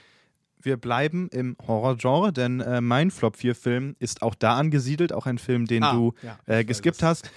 Und mit Recht. Äh, also ich meine, äh, David Gordon Green kann man immerhin zugute halten, dass er eine gewisse Konstanz mitbringt. Er hat ja Halloween äh, 2018 äh, geremaked und ich fand den Halloween 2018er Film auch wirklich solide. Der war spannend. Ähm, und halt so wie so ein Horror-Thriller sein soll, das ist ja dann auch dann so, eher so ein, so ein Killer-Film gewesen, Slasher-Film. Ja, und ab dem Moment, da, also ab Halloween Kills, also dem zweiten Teil und auch Halloween Ends und jetzt auch, um den Film geht's, äh, mit dem neuen Exorzistenteil, äh, jetzt, nämlich nachdem er die Halloween-Reihe verunglimpft hat, äh, macht er das Ganze jetzt mit der Exorzistenreihe. Er liefert äh, ab Halloween 2 oder seit Halloween 2 konstant einen Flop 10 Platz, weil das sind so unfassbar schlechte Horrorfilme, wo du, wo du dich wirklich fragst, wer hat dieses Drehbuch geschrieben? Es muss wirklich eine KI gewesen sein. Ähm, und um jetzt auch beim, beim Exorzistenfilm so zu bleiben, das ist wirklich ein Horrorfilm. Hier war nichts gruselig, es war extrem lächerlich. Ich hatte mir, also es gibt ja unzählige Exorzistenfilme, aber es ist ja wieder einer dieser, wie heißt das nochmal, Tim, wenn äh, das Franchise fortgesetzt wird, aber nur am ersten Teil anknüpft? Legacy-Sequel? Ja, genau, ein Legacy-Sequel ist es auch wieder. Also, man hat auch wieder die ein oder andere bekannte Figur aus dem ersten Teil, was aber eigentlich auch mehr Kassenschwindel ist. Und es ist ein unfassbar grausamer Film und beim Exorzisten kommt jetzt sogar noch äh, dazu, weil das, das finde ich beim Conjuring Universe immer ganz gut. Hier wird zwar Religion, wird halt auf dieses super Fantasy-Helden-Level gezogen, sage ich mal. Da kann ich das irgendwie für mich gut akzeptieren, weil es ist halt, ja, ist halt Quark, aber kann Spaß machen oder halt eben auch nicht. Und äh, in, im Exorzistenfilm wird auf einmal die Kirche, also ne, wirklich die Kirche als Institution oder generell als Zusammentreffen, als sehr positiv dargestellt und äh, fast so ein bisschen Werbung schon für gemacht. Und ja, bin ich auch nicht so der größte Fan von, kam so ein bisschen scheinheilig, finde ich, rüber, äh, wie das hier im Film platziert war. Das ist dann auch noch so mitgeschwungen damit, dass dieser Film, wie gesagt, es ist, also das ist auch wirklich kein Film. Ich, ich kann mich auch wirklich an gar nichts erinnern. Ich weiß nur, dass, dass ich immer weiter im äh, Kinosessel ähm, heruntergerutscht bin und irgendwann ging es nicht weiter runter. Es war wirklich ganz, ganz, ganz grausam. Und das Tolle ist, es soll ja eine, eine, wieder eine Trilogie werden, wie bei Halloween. Also Teil 2 und 3 sollen auch kommen. Und das Problem an diesem war doch Film. jetzt kein großer Erfolg, oder? Ich Ja, aber nicht, das Problem die ist, die sind ja so billig, die Filme. Und wenn, die, wenn der 10 Millionen kostet und der 100 einspielt, dann reicht das. Also er war auf jeden Fall nicht, auf, also er war auf jeden Fall deutlich unerfolgreicher als sonst. Also äh, die Halloween-Filme haben ja immer noch mal richtig gut Geld gegeben und sie hatten sich auf jeden Fall mehr versprochen. Aber ich bin mir sicher, dass sie den zweiten Schuss auf jeden Fall noch äh, wagen werden, muss ich sagen. Weil die produzieren die ja auch innerhalb von einem Jahr. Also es kommt Ach, ja Du wirklich. Scheiße, der hat 137 Millionen gemacht. Ja, siehst du, das ist, es, es reicht dann Ach, halt du leider. Scheiße. Also, ich meine, der, der Name zieht dann vielleicht auch irgendwo, weil das schon länger das nicht ist schon mehr echt kam. ein Armutszeugnis. Aber- Das macht mich wirklich immer depressiv, wenn ich das sehe und überlege, äh, äh, welche Filme alle nicht dieses Geld gemacht haben. Fast jeder unserer Top-Filme, bis auf ein paar Ausnahmen, hat weniger gemacht zum Teil. das, ist- das ist schon und sad. das ist echt, das ist so traurig. Das ist so traurig. Und so ein Schund macht dann Geld. Naja. ja, so viel zur, zu unseren äh, Top 4, oder Flop, nicht Top, bei, lang, bei weitem nicht Top, Flop 4 Filmen. Äh, bevor wir dann gleich äh, so langsam äh, zum äh, Treppchen übergehen, müssen wir euch natürlich noch äh, unseren ähm, Top 4 Film präsentieren. Das machen wir aber gleich. Jascha, du hast den Vortritt. Mhm. Berichte uns von dem deiner Meinung nach viertbesten Film des letzten Jahres. Es ist äh, ein Film, der hoffentlich einen Oscar gewinnen wird. Äh, er hätte gern auch noch mehr nominiert werden dürfen, hat aber irgendwie, glaube ich, tatsächlich nur in dieser einen Kategorie, die er, denke ich, sicher hat, äh, ja, irgendwie stattgefunden bei den Oscars, warum auch immer. Die da Rede. Ich noch gar nicht, was jetzt kommt. ah, doch, ich weiß, was jetzt kommt. Doch, nee. ich glaube. Na, egal, also, hau einfach raus. Es geht um Spider-Man. Ah. Also den, äh, wie, heißt, wie heißt der zweite? Into the Spider-Verse. Across the Spider-Verse, Spider genau, der erste war, genau. Ja, äh, der neue äh, Spider-Man-Animationsfilm. Ich glaube, auch ein Film, von dem hoffentlich jeder mitbekommen hat. Ich weiß gar nicht, was er genau im Box-Office erzielt glaub, hat. So die 600, 700 K. Also immer noch viel zu wenig. Ich glaube, viele Leute lassen sich dummerweise immer noch vom Animationsstil abschrecken. Also ich war ja, da habe den Trailer oft im Kino gesehen und habe irgendwie verhältnismäßig oft von irgendwelchen Leuten so Kommentare gehört wie, äh, was ist das denn? Und dann hast, habe ich, hab ich öfter gehört. Vor allen Dingen äh, dann manchmal saß wieso, ich halt. Also ich werde es niemals verstehen. Wieso haben Menschen so sehr Angst davor, ihren kulturellen Horizont zu erweitern? Ich weiß ich es auch nicht. Es Vor allen nicht. Dingen, das war dann stellenweise, das war stellenweise dann auch in Superheldenfilmvorführungen. Also man schaut dann irgendwie gleich was in der Richtung, aber sobald es halt so diesen, mal, weißt du, es diesen ist etwas so spezielleren Mainstream mit einem der Look bekanntesten Figuren aller Zeiten, mit einem der beliebtesten Genres immer noch. Und nur weil es animiert ist, ist man plötzlich raus. Also das dann selber schuld, wenn man so einen grandiosen Film verpasst. Das ist pure Eigendummheit. Und ich denke mal, das ist, würde ich sagen, so der Animationsfilm. Also ich glaube, es gibt wirklich objektiv keinen besseren Animationsfilm stand jetzt, weil ich glaube optisch, optisch, weil bis jetzt hat noch kein äh, Film es geschafft, diese, so diese ganzen verschiedenen Animationsstile äh, so miteinander zu verbinden und auch so kreativ und schön zu gestalten wie dieser Film. Ist ja auch ein Zweiteiler, also man muss immer noch. Es ist so ein bisschen schade irgendwo. Ähm, irgendwo bin ich natürlich auch froh, dass es Aber gesichert wenn, weitergeht. Wenn Beyond the Spider-Verse genauso gut wird dann haben wir hier wahrscheinlich am Ende eine der besten Trilogien aller Zeiten vor uns. Das Deswegen da ist die große Hoffnung. Aber klar, wenn der dritte jetzt richtig reinscheißt, sollte er eigentlich im Mai kommen. da äh, sieht es nicht so aus, weil die haben, glaube ich, noch nicht mal mit dem Animieren ja, angefangen. Die, also ich glaube, die, die Ja. Arbeitsbedingungen generell, ähm, ja, nicht Gab's ganz zu leider ein, zwei vernachlässigen. Artikel. Das ist natürlich nicht schön, das unterstütze ich auch nicht und hoffe, dass sie sich jetzt beim dritten die Zeit nehmen, die sie brauchen. Also ich warte lieber ein Jahr oder sogar mehr länger dafür, dass die fair arbeiten, Ja. viel Freizeit haben, gut bezahlt werden. Das ist viel, viel wichtiger, als dass ich den Film, obwohl ich mich riesig auf den freue, wahrscheinlich einer der meist erwartesten für mich momentan, aber ich warte gerne, gerne länger auf den, wenn die Menschen dafür sorgfältig Spaß haben beim Arbeiten, äh, sorgfältig arbeiten können und, und äh, ein schönes Leben haben können Also- und nicht äh, halb sterben. Meinetwegen kann er auch 2027 kommen. Ich werde mir dann vorher eh noch einmal anschauen. Ah, So. 2007, ah, also dann können sie sich langsam auch mal ein bisschen Mühe geben, ne? Nee, aber es ist, äh, finde ich, eine tolle Weiterführung. Ich fand ihn auf jeden Fall auch besser als äh, den ersten Teil, weil er so ein bisschen weggeht von dieser ganz klassischen ähm, ja, Superhelden-Origin-Geschichte. Das, das ist, finde ich, so für mich so die größte Kritik am ersten Teil, dass der halt. Ja, also er ist, er ist, es ist ein super geiler Film, äh, auch super geil gemacht, bleibt halt da im ersten Teil ja noch bei einem festen Animationsstil, das ändert sich ja dann im zweiten. Ähm, macht ja halt echt ein großes Fass auf und ich bin halt einfach sehr gespannt, wie es weitergeht, freue mich da mega drauf und war, wie gesagt, äh, hin und weg äh, von diesem Film. Ja, es ist halt, also allein visuell ist das so ein unglaublicher Film, wie gut der animiert ist, wie viel verschiedene Stile da ineinander kommen, wie da mit den Farben durchgehend gespielt wird, was da passiert äh, äh, aus künstlerischer Sicht alleine ist, ist ganz, ganz Und groß. die Details machen's ist auch. Echt, das ist echt toll. Hab, da hattest du mir das mal gezeigt, dass dann, also im ersten Teil hat man ja dann, das ist ja alles sehr Comic-mäßig gemacht und äh, manchmal wird der Spinnensinn ja dann auch wirklich optisch gezeigt mit so Mhm. Strichen.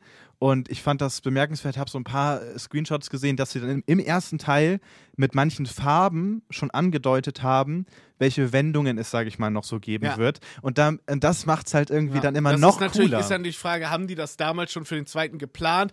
Man weiß es nicht, aber es gibt da ein, zwei Dinge, wo man jetzt in Into the Spider-Verse Dinge entdeckt, die eigentlich schon Dinge für den zweiten foreshadowen, was ziemlich beeindruckend ist. Äh, ob Also- das jetzt gewo ge gewollt Ich ist, mein, wie das damals geplant war. Man weiß das nicht genau, aber es ist am Ende fürs Kunstwerk und für diese, äh, für das letztendliche Werk komplett egal, denn es ist grandios, wie das sich jetzt nochmal verbindet, damit auch diese Trilogie noch am Ende mehr zusammenpasst und so. Äh, das ist sehr, sehr schön zu sehen und diese Liebe, die da in den Details steckt, äh, ist wirklich ganz, ganz groß. Also selbst wenn es nicht geplant war, es kommt halt nicht so rüber wie in einem Spectre äh, oder No Time to Die, wo James, wo, ne, wo in einem James Bond-Franchise krampfhaft probiert wird zu sagen, ja, hier, das war übrigens schon früher so und so. Das hing alles zusammen. Ich war hinter Ich war allem. immer der Böse. Und du denkst so, nee, nee, warst du nicht. und also, ich meine, natürlich äh, sind diese Verknüpfungen jetzt auch nicht ganz so groß, wie, also wie jetzt in so einem James Bond, aber es wirkt wirklich null aufgesetzt und es wirkt sehr geplant und dann ist es ja auch scheißegal, ob es jetzt geplant war oder nicht,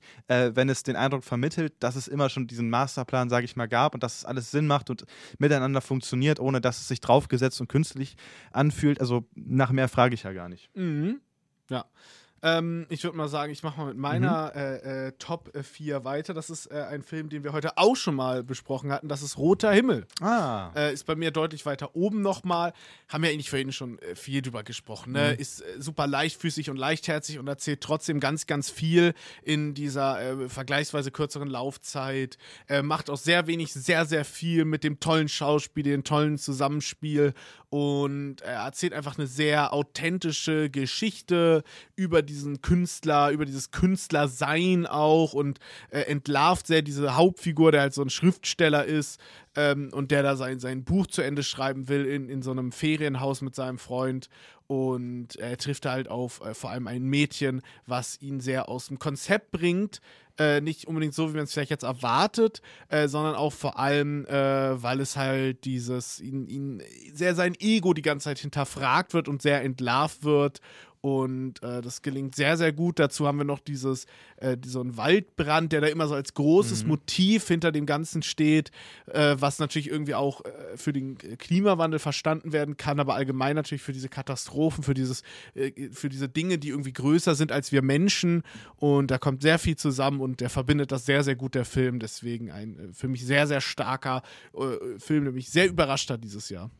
Ja, definitiv. War bei mir, glaube ich, Platz 9, wenn ich es gerade richtig im mhm. Kopf habe. Wir sind gerade dabei, ja, unsere Top 10 und Flop 10 des Kinojahres 2023 durchzugehen und sind jetzt schon auf dem Treppchen. Und das ist natürlich bei der Flop ähm, nicht gerade positiv äh, und äh, natürlich umso positiver bei der Top-Liste. Aber wir fangen natürlich an mit, der, mit dem Flop 3 Film des Jahres. Tim, was hast du da? Ich habe da ähm, Oh, da kommt schon was hoch. so ein Film. Der bloße ja, Gedanke, ja. Äh, jetzt ja. über diesen Film zu sprechen, verursacht wirklich dem Film ganz großes Unbehagen. Die Rede, die, äh, die Rede ist, die Rede ist von äh, Ant-Man äh, Quantumania. Einfach ein Film, bei dem es äh, einfach richtig gekracht hat. Also der Film hat mich, ich bin rausgegangen, ich war so sauer, weil ich so fassungslos war, wie schlecht dieser Film war. Ein, ein komplett ein, ein Film, der, der, der alle Probleme des modernen MCUs vereint, mhm. der erstmal ultra pottgrauenvoll hässlich ist. Richtig. Der ähm, äh, natürlich unlustig, langweilig, unspannend, halt alles, was man sich schon denken kann, ähm, ist, der viel zu viele Figuren wieder hat, die alle dann keine richtige Zeit bekommen, um, um richtig äh, hervorzustechen.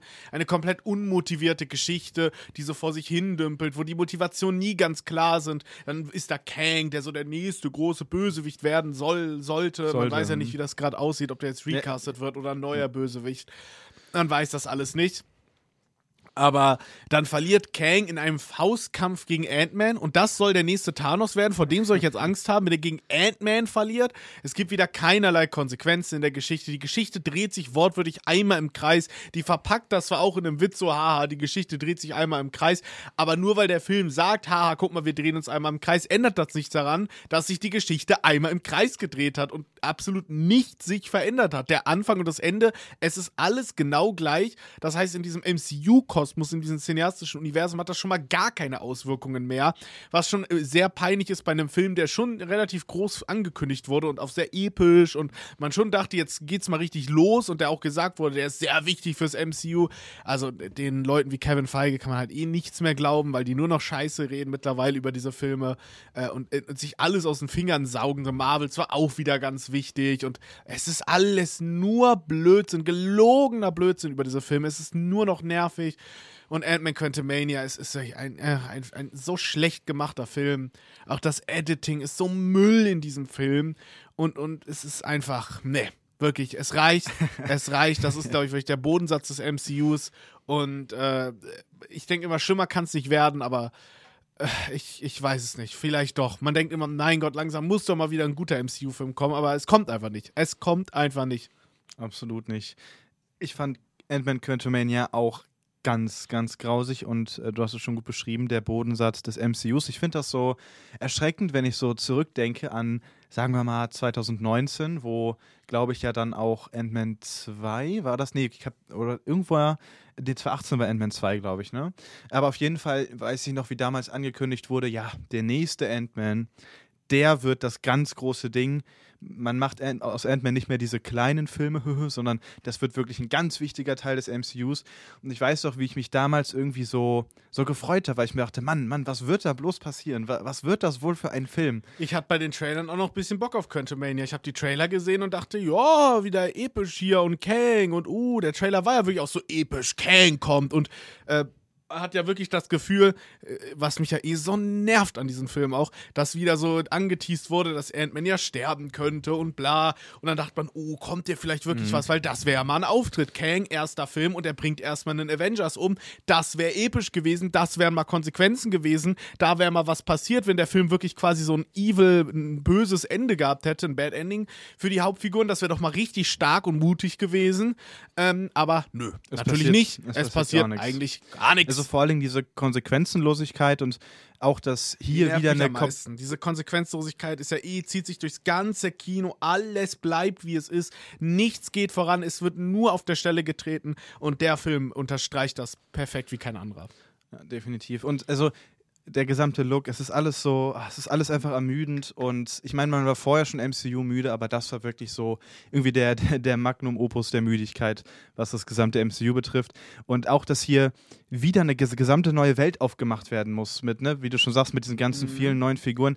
Das funktioniert nicht mehr. Es dieser, ist dieser so Zeitpunkt überfüllt ist alles. überschritten. Dieses MCU ist so überfrachtet und sie scheinen es aber auch wirklich nicht zu verstehen. Gut, natürlich waren das jetzt doch alles Filme, die äh, wahrscheinlich schon weit in der Produktion vorne lagen. Also mal sehen, ob und wann es ne, diesen, diesen jetzt Turn wird ja geben viel soll. verschoben und man hat das Gefühl, okay, ein bisschen wird jetzt reagiert, aber echt, ich habe das Gefühl, es ist auch zu spät und es ist auch es in ist Ordnung. eigentlich auch zu spät. Ich, ja. Weil wie viel MCU, also ich denke mir immer diese Frage, wie viel MCU soll es denn noch geben? Wie lange soll denn das noch gehen? Sollen wir in 100 Jahren immer noch MCU, das MCU verfolgen in Phase 6000? Irgendwann ist halt gut, ist also in Ordnung, ich habe das MCU geliebt, aber irgendwann muss, müssen halt Dinge enden, weißt gro du? Große Franchises haben ja nicht ohne Grund immer eigentlich lange Pausen. Irgendwann werden sie dann wieder ausgekramt. Und mein Gott, wenn das MCU in 20 Jahren wieder ausgegraben wird und wieder neu anfängt, kann das ja vielleicht auch in dem Sinne was werden, aber dafür ist es halt auch jetzt sowieso viel zu früh, wenn ich teilweise auch höre, dass da was gerebootet werden soll und dass man Robbie Downey Jr. doch zurückholen soll. Auf, auf gar keinen Fall. Also sowas bitte. Ja, dann wird es ganz peinlich. Ähm, bitte, bitte nicht. Ähm, aber gut, soviel zu, zu Ant-Man. Ähm, ich, also ich meine, es ist nicht mein Platz 3. Ähm, er kommt vielleicht noch, mal sehen. Mein Platz 3 ist äh, ein Film von einem Regisseur, bei dem wir heute auch schon gesprochen haben, ganz zu Anfang der Sendung, der den Film Traffic gemacht hat, die ah. Oceans-Reihe. Äh, Steven Soderbergh hat auch äh, 2023 einen Film rausgebracht und zwar einen richtig miesen Magic Mike 3. Den fand ich einfach grausam. Also Teil 1 ist ein ganz anderer Film, als man vermuten mag, weil in Magic Mike geht es ja um Channing Tatum, der einen Stripper spielt. Und das hört sich erst erstmal dumm und niveaulos an, aber genau dies ist der erste Film eben nicht. Der äh, zeigt irgendwie eine schöne Momentaufnahme einer Figur, der man, der man gerne folgt. Äh, einer dieser Filme, der nicht so eine stringente Plothandlung hat, sondern ne, der lebt so ein bisschen in den Film hinein, sag ich mal.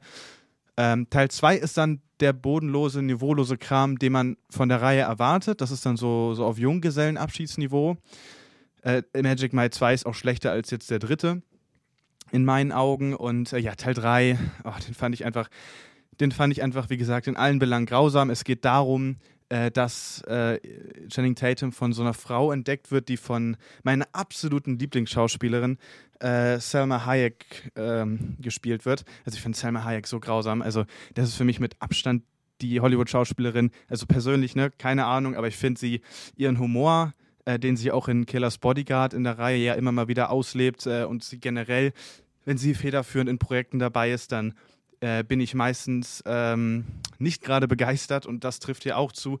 Und sie spielt so eine reiche Frau, die von Channing Tatum total beeindruckt ist. Und dann soll er irgendwie in London an einem Theater so eine, so eine Tanzshow äh, einführen oder aufführen äh, mit, mit seinem Team. Und das ist alles so ein Quatsch, was da erzählt wird. Und die Strip-Szenen in diesem Film ähm, mit, äh, mit, mit ihr und Channing Tatum sind alle auch so unglaublich unangenehm das, also so, sowas Unangenehmes habe ich irgendwie selten im Kino erlebt. Und nicht, weil es irgendwie zu explizit wäre oder so, sondern weil du dir wirklich einfach denkst, boah, was schaue ich mir hier gerade an? Es hat auch keinen, keinen tieferen Sinn oder so. Es ist einfach nur peinlich. Ja, habe ich auch nicht gesehen, weil auch wieder eine Vorgänger nicht gesehen. Warum mhm. sollte ich dann in den Film gehen? Ähm, irgendwann hole ich das vielleicht mal nach, weil vor allem am ersten bin ich eigentlich schon interessiert, weil ich auch äh, Gutes gehört habe eigentlich über Magic Mike 1. Äh, deswegen mal sehen, ob ich das irgendwann mir ne, mal nachhole, kann ich mir gut vorstellen. Aber du brauchst glaub, du eigentlich nur Teil 1 sehen, den Rest ja, kannst du... Ich habe das Gefühl, genau, danach kann man es auch schon lassen. Richtig. Äh, ja, soviel zu unseren äh, Bronzemedaillen äh, im Flop-Bereich. Wir gehen natürlich gleich auch auf den Top-Bereich ein. Und da haben wir wieder Positives und können uns wieder freuen und weniger Banger. vulgäre Wörter benutzen. Und wir befinden uns auf dem Treppchen, dem Treppchen der Filme, der besten und schlechtesten Filme des letzten Jahres. Mhm. Die Bronzemedaille der Scheißigkeit wurde schon fleißig vergeben an Ant-Man 3 und Magic Mike 3. Und äh, 333, also das passt ja richtig gut oh, alles Mensch. zusammen hier, ne? Mhm. Und jetzt geht's an die gute Bronzemedaille aus dem netten, schönen Bronze. Und wem hängst du diese Bronzemedaille um, Jascha? Es ist bei mir ein Film, wo ich schon ein bisschen verwundert war, dass du ihn, äh, glaube ich, gar nicht drauf hast, aber vielleicht äh, habe ich das falsch verstanden. Es ist ein äh, Film, mit einer deutschen Hauptdarstellerin, ähm, die äh, eine Oscar-Nominierung bekommen hat. Was hast du gerade gesagt? Seit wie vielen Jahren ist das eine äh, deutsche Anscheinend seit irgendwie 68 Jahren die erste deutsche Schauspielerin oder die erste deutsche Hauptdarstellerin mhm. zumindest meines Wissens, äh, die wieder eine Nominierung erhält. Ja, die Rede ist natürlich von Sandra Hüller und damit ist, denke ich, äh, der Film auch fast klar. Es gibt ja noch Zone of Interest, aber den meine ich nicht. Ich meine Anatomie eines Falls. Äh, der kam ja irgendwie Ende letzten Jahres noch raus in französischer deutscher Film, in dem aber eigentlich die ganze Zeit Englisch gesprochen wird. Und äh, der war großartig. Es geht im Kern äh, um eben Sandra Hüllers Figur, die äh, mit ihrem äh, Mann und äh, ihrem Kind in äh, einem relativ abgelegenen Haus wohnt. Sie hat gerade ein, ein Interview mit einer Journalistin und dann wird das relativ abrupt beendet, weil der Mann ein bisschen Stress macht, die Musik laut macht. Das ist wohl eine Provokation. Und äh, das heißt, die Journalistin fährt. Äh, das Kind geht draußen spazieren und als das Kind äh, wiederkommt, liegt der Vater tot im Schnee äh, unterm Haus und ist wohl irgendwie vom Geländer gefallen oder geschubst worden. Und ähm, das ist halt so ein bisschen dann, ja, die, die Frage, hat äh, Sandra Hüllers Figur ihren Mann umgebracht oder ist sie unschuldig? Und äh, das ist ein, ja, in, in, mein, in, meinen Augen ein hervorragendes, zum Teil auch Kammerspiel, Anwaltsdrama, Gerichtsdrama, Gerichtsdrama genau. Äh, wo dann halt eben das gesamte Spiel einmal durchgespielt wird. Und äh, fand ich sehr, sehr mitreißend, muss ich sagen. Äh, und auch äh, von der, ja, also von dem, was am Ende so, also auch vom Ende super. Ähm, der, der, ist relativ lang, fand die Länge aber eigentlich sehr angemessen. Also ich habe mir nirgendwo gedacht, so, boah, ihr muss jetzt aber mal eine halbe Stunde raus. Ich fand das alles sehr angenehm, auch äh, äh, ähnlich wie zum Beispiel, finde ich, in Mission Impossible sehr nah an den Figuren gefilmt. Also ja, das ist jetzt cinematografisch nicht das Meisterwerk, würde ich sagen. Also vielleicht aber auch, also es ist halt äh, vielleicht fast so ein bisschen dokumentarisch gefilmt, sage ich mal. Ähm, passt aber halt ganz gut insgesamt zur Prämisse, weil halt die gesamte Herangehensweise an sich auch ähm, recht realistisch ist. Und ja, ich habe mit der, mit der Familie sehr mitgefiebert, werden sehr spannende Themen angesprochen. Und äh, deswegen mein äh, Platz 3 des Jahres ein richtiger Brecher in meinen Augen. Ja, also ich mochte den auch sehr, sehr gerne. Äh, für die Top 10 hat es jetzt nicht gereicht. Aber mh, hm, ich mag halt vor allem wieder äh, es geht halt am Ende gar nicht darum, hat sie das jetzt gemacht oder nicht. Das ist für den Film nicht relevant. Das ist jetzt kein Whodunit oder so äh, oder ein Mystery-Film, sondern es ist eben vor allem ein Gerichtsdrama und es wird eben vor allem äh, immer mehr, äh, also man ist immer hin und her gerissen, auch als Zuschauer, weil man natürlich mit überlegt, war sie es, war sie es nicht. Und es wird halt viel mit Klischees gespielt, mit Erwartungen, was man vielleicht auch von einer Frau erwartet, von einer Ehefrau, von einer Mutter, welche Rolle sie vielleicht einnehmen muss und was man auch von einer Frau erwartet, wenn sie bestimmte Rollen nicht einnimmt. Und ähm, der spielt halt viel mit diesem Blick, wie sie da behandelt wird, auf was sie vielleicht reduziert wird, was ihr Leute erstmal nicht glauben, ähm, weil äh, sie ist halt eine sehr also sie ist erstmal nicht diese klassische Hausfrau, mhm. sondern und äh, äh, aber nicht nur ist äh, sie das selber, sondern es geht vor allem auch um das Zusammenspiel mit dem Mann, äh, weil der Mann eben vielmehr dieser Hausmann ist. Ähm, also sind ein bisschen die Rollen vertauscht, ohne dass jetzt einfach nur die Rollen vertauscht werden. Aber zum Beispiel ist äh, die ist äh, Sandra Hüllers Figur sexuell deutlich aktiver und braucht diese Sexualität auch viel viel mehr als der Ehemann. Ähm, und äh, damit wird dann unter anderem gespielt. Äh, es geht dann auch viel um Karriere und äh, dass beide auf jeden Fall äh, an ihrer Karriere interessiert sind, aber dass der Mann dann ein bisschen zurückhaltender ist und dadurch natürlich äh, sie ein bisschen mehr in der Karriere durchstartet äh, und er wird dann vieles vorgeworfen und man sieht halt, wie komplex da vieles ist und, und wie manches, was erst so logisch klingt, dann immer mehr entlarvt wird und es ist halt viel, viel mit, viel mit Grauzonen wird gearbeitet, da ist nichts einfach nur äh, richtig oder falsch, aber es zeigt halt auch, wie, wie äh, komplex dann so ein Gerichtsfall ist und wie äh, ausleiernd das auch sein kann für die, für die Teilnehmer. Und äh, deswegen fand ich ihn auch auf jeden Fall sehr gut gelungen, vor allem da Sandra Hüller eben eine phänomenale Schauspielerin ist und hier natürlich auch eine äh, sehr gute Performance wie immer abgibt. Und äh, ich fand, er hatte schon so seine ein, zwei Längen und er hatte jetzt nicht noch diesen einen genialen Kniff irgendwie, der ihn für mich noch so hochgehoben hat. Ob er den jetzt braucht, äh, kann man natürlich drüber diskutieren, aber dadurch ist es für mich jetzt knapp so nicht in die Top 10 reingekommen irgendwie. Da habe ich mich irgendwie nicht mit wohl mitgefühlt, dafür hat es mir nicht gereicht. Aber trotzdem auf jeden Fall ein sehr, sehr sehenswerter Film, äh, den man sich ansehen sollte und der sich äh, sehr gelohnt hat letztes Jahr. Was war deine Bronzemedaille? Meine Bronzemedaille äh, geht an den unglaublich fantastischen Killers of the Flower Moon von Regielegende Martin Scorsese, der hier äh, sein Werk auf äh, sehr intelligente Weise erweitert. Martin Scorsese, man kennt ihn für Goodfellas, für Wolf of Wall Street, für Shutter Island oder Taxi Driver, Casino, etc. Und bei ihm geht es ja oftmals schon ums Böse, ne? God, Goodfellas, die Mafia, Irishman auch, äh, Wolf of Wall Street, Jordan Belfort, der, der gierige Kapitalist. Und oftmals wird dieses Böse bei ihm sehr faszinierend gezeigt. Und wir sehen auch äh, bisschen die, nicht unbedingt romantisierende Weise, aber äh, wir haben auch eine gewisse Begeisterung für die Figuren und vielleicht auch für dieses Böse und wir sehen auch zum Beispiel John Belfort, was das für ein gerissener Typ ist, wie intelligent er zum Teil auch ist und wie schlau der agiert. Er wird aber natürlich auch sehr oft entlarvt, was für eine erbärmliche Kreatur er eigentlich ist, was für ein erbärmliches Wesen er im Inneren ist, aber seine Fassade ist halt sehr golden und wie sehr wir uns an der auch erfreuen, wie sehr wir eigentlich am Ende des Tages auch wie John Belfort sein wollen und ähm, Killers of the Flower Moon äh, geht da in eine ganz andere Richtung und zeigt uns das Böse einfach nur als böse. Und äh, das ist sehr anders erstmal, weil ähm, man sich immer wundert, wie das hier eigentlich, äh, wie, wie, wie einfach hier das Böse geschieht. Es geht halt um die wahre Geschichte hinter den Morden, hinter den Osage-Morden, wo ein indigenes Volk quasi langsam ausgerottet wurde, weil die da ein großes, großes Ölvorkommen hatten und äh, dann von den Weißmännern langsam nacheinander umgebracht wurden, quasi. Äh, basiert, wie gesagt, auf einer wahren Geschichte. Und ähm, das macht es eben so gruselig, weil einer nach dem anderen da stirbt und nichts passiert. Niemand tritt da mal ein, niemand äh, macht da was dagegen. Weder die Polizei noch das FBI noch der Präsident. Irgendwie kommt einfach keine Hilfe. Und das sind ja nicht so geniale Morde, dass du jetzt denkst, boah, das ist ja raffiniert, wie die die umgebracht haben. Das ist richtig schlau, sondern es ist ultra plump, teils schmerzhaft offensichtlich, stümperisch wird da gearbeitet und äh, trotzdem kommen die einfach damit durch und das ist eben diese sehr erschreckende Weise von diesem puren Böse, äh, was nicht heißt, dass es eindimensional ist, sondern die können sich dieses Böse einfach erlauben, sodass dieses Böse auch gar nicht so, so ist, wie man jetzt an so einen Disney-Bösewicht denkt, der so aktiv böse ist, der Böses ausstrahlt und, und so äh, vielleicht auch das Böse liebt, ne? Bei manchen Disney-Bösewichten, die sind dann auch gerne böse, sondern hier ist das Böse für diese Figuren so selbstverständlich, dass sie es irgendwie auch selber schon gar nicht mehr als böse wahrnehmen, sondern sondern die machen das einfach, kommen damit durch und alles läuft für sie gut. Und es ist ein, ein Film, der wirklich die schrecklichste Seite der Menschen zeigt.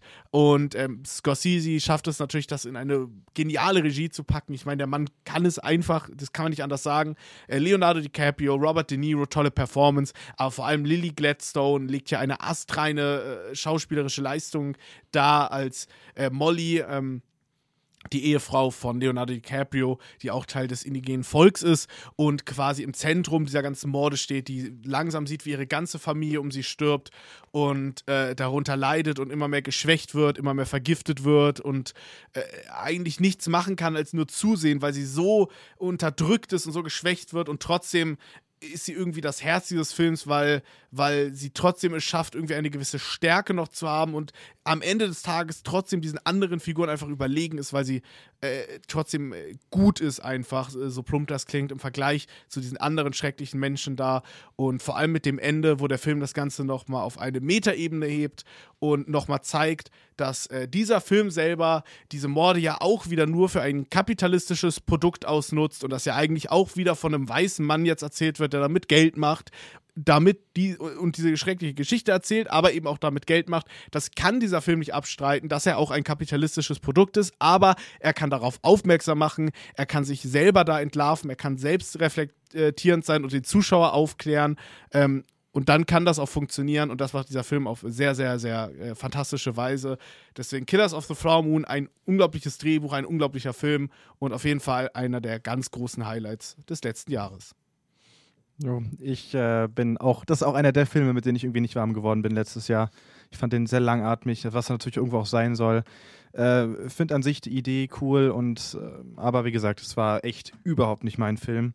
Äh, ich glaube, ich, bevor ich mir jetzt den auch nochmal anschaue, würde ich wahrscheinlich auch erstmal will noch mal ein anderer, also ein Irishman oder generell fehlt mir von Scorsese noch relativ viel in der Filmografie. Ich weiß nicht, das war irgendwie, ich meine, ich hatte auch eine ganz falsche Erwartungshaltung an den definitiv. Ähm, aber ja, nicht, nicht, nicht wirklich äh, mein Film, aber das waren unsere äh, Bronzemedaillen. Äh, gleich wird es also Silber, also noch schlimmer und noch besser. Wir erzählen euch von unserer Flop- und Top 10 des Kinojahres 2023 und wir sind bei der Silbermedaille angelangt und fangen wie immer mit der Flop-Liste an. Tim, was ist es bei dir? Es ist ein Film, über den ich eigentlich nicht viel sprechen will. es ist äh, ein Film, ich glaube, keiner hat mich dieses Jahr mehr im Kino gebrochen. Mhm. Keiner war oh. eine größere Enttäuschung know, dieses know, Jahr. Ähm, es ist Indiana Jones 5. Hat eine Oscar-Nominierung bekommen. Des Schicksals, äh, Ruhe auf den niederen Plätzen. Äh, Indiana Jones 3 ist mein Lieblingsfilm und ich liebe die Indiana Jones-Reihe. Äh, selbst mit den vierten komme ich durchaus klar. Der ist nicht unbedingt gut, aber der hat zumindest, vor allem jetzt, wo man den fünften gesehen hat, wo man merkt, wie scheiße so ein Indiana Jones eigentlich sein kann, merkt man, okay, der vierte hatte zumindest auch das Indiana Jones-Feeling. Und vor allem die erste Hälfte von Indiana Jones 4 ist halt wirklich gut, actually. Also, aber sobald die halt im Dschungel sind, ist es halt richtig Müll. Ähm, und äh, Indiana Jones 5 ist, es ist einfach es ist einfach so ein Müll. Es ist, es ist so unmotiviert. Es ist kein Abenteuergefühl. Hässlich. Es ist hässlich. Es ist äh, Indiana Jones 3. Die Regie ist so unglaublich gut. Das Blocking, wie sich die Figuren im Raum bewegen, wie die Räume gezeigt werden. Du hast immer ein gutes Gefühl für die Räume. Wenn ich an Indiana Jones 3 denke, ich könnte jeden Raum gefühlt so eine Fassade aufzeichnen, weil ich genau weiß, wie alles aussieht. Indiana Jones äh, 5 hast du gar kein Gefühl mehr für die Räumlichkeiten, was natürlich vor allem bei den äh, älteren Orten, dann die dann erkundet werden, eigentlich enorm wichtig ist, weil du ja wissen möchtest, wie sehen diese Tempel oder was auch immer alles erkundet wird aus. Und da hast du halt gar kein Gespür hierfür. Es ist wirklich, vielleicht nicht an sich der schlimmste Film, aber für mich als Indiana Jones-Fan äh, war es wirklich ein gigantischer Bruch. Und äh, vor allem das Ende ist so ein Blödsinn, so ein Müll, wo ich mich frage, wie, wie, vor allem nachdem Indiana Jones 4 schon so viel für Aliens kritisiert wurde, wie kann man sich denken, das packen wir jetzt in Indiana Jones 5? Ich kann es wirklich nicht verstehen. Für mich ist das eine der wahnsinnigsten, irrsten und dümmsten Entscheidungen, wo ich bis heute nicht glauben kann, wie das durchgewunken wurde. Das ist für mich wirklich unfassbar. Und als ich das gesehen habe, ich bin wirklich fast vom Stuhl gekippt. Das wurde damals ja schon im Vorhinein geleakt, dass das passiert. Und ich dachte immer, nein, Blödsinn, das passiert nicht, das machen die nicht, das ist doch Quatsch. Doch, Doch, es ist genau so und ich, es ist echt wirklich, ich hasse alles an diesem Film und ich will nicht weiter drüber reden, weil ich habe wirklich, die Credits haben angefangen, ich habe fast geheult, weil ich wirklich dachte, wie oh kann man es so verscheißen? Ich habe mich wirklich drauf gefreut. Ich dachte, der, das wird was, weil James Mangold eigentlich ein wirklich guter Regisseur ist und mit Logan schon mal gezeigt hat, dass er einem Charakter wirklich gut die letzte Ehre erweisen kann. Aber das ist eine, ich will auch Mangold gar nicht die Schuld geben, weil das ist eine komplette Studioproduktion. Das ist einfach in der Entwicklungshölle gewesen. Am Ende kam das raus. Mats Mikkelsen äh, wäre der perfekte Indiana Jones Bösewicht, ein perfektes Casting für einen Indiana Jones Bösewicht. Auch gar keine Relevanz, keine Präsenz, äh, nicht mal den ikonischen Indiana Jones Villain stirbt durch seine eigene Erfindung, nicht mal das haben sie in diesen gottverdammten Film reinbekommen.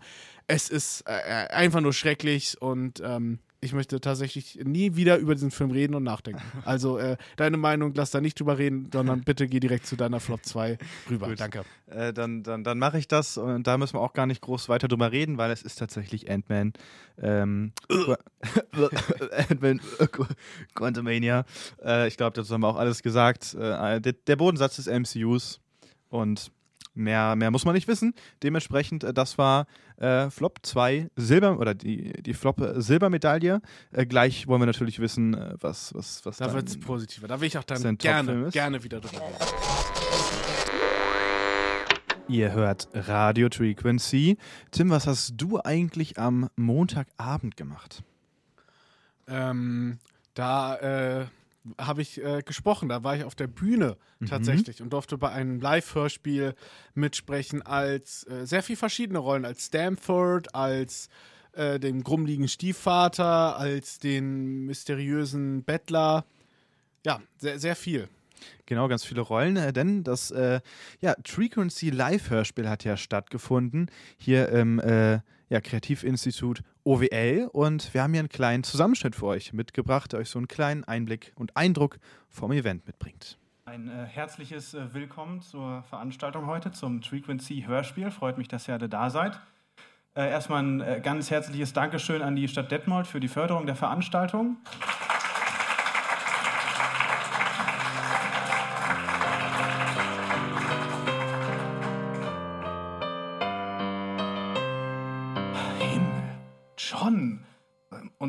Was gedenkst du jetzt zu tun? Na, gerade versuche ich herauszufinden, ob es irgendwie möglich ist, in London angenehmen Wohnraum zu einigermaßen angemessenen Preisen zu finden. Hm, seltsam.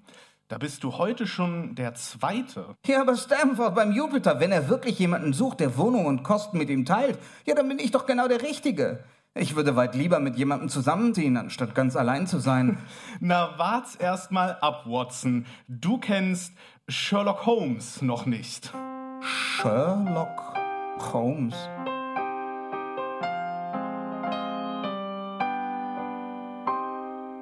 Welcher von euch beiden ist Holmes? Hä?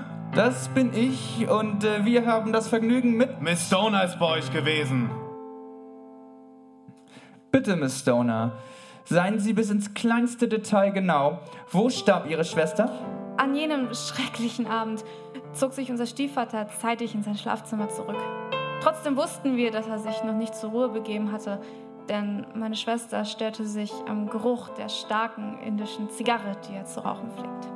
Plötzlich ertönte mitten durch das Tosen des Sturms ein wilder Angstschrei vom Zimmer meiner Schwester her. Rasch sprang ich aus dem Bett, entriegelte meine Tür und stürzte auf den Gang hinaus. Julia, Julia, was ist denn mit dir?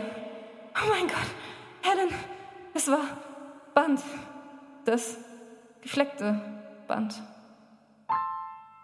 Holmes schritt entschlossen auf die Dame und den Constable zu und schien völlig vergessen zu haben, dass er aussah und roch wie ein verlotterter Seemann, der dem Opium verfallen war. Constable, vielleicht können wir diese Angelegenheit. Hey, bleib von der Dame weg, du. Ah, kein Grund zur Besorgnis, Constable. Äh, mein Name ist Dr. Watson und dies ist Sherlock Holmes, der, der beratende Detektiv. Was?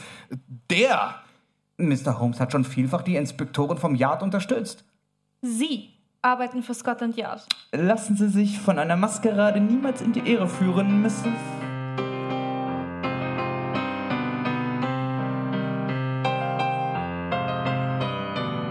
Wie geheißen, zog ich meinen Revolver aus der Tasche, und legte ihn behutsam auf den kleinen Tisch neben dem Stuhl.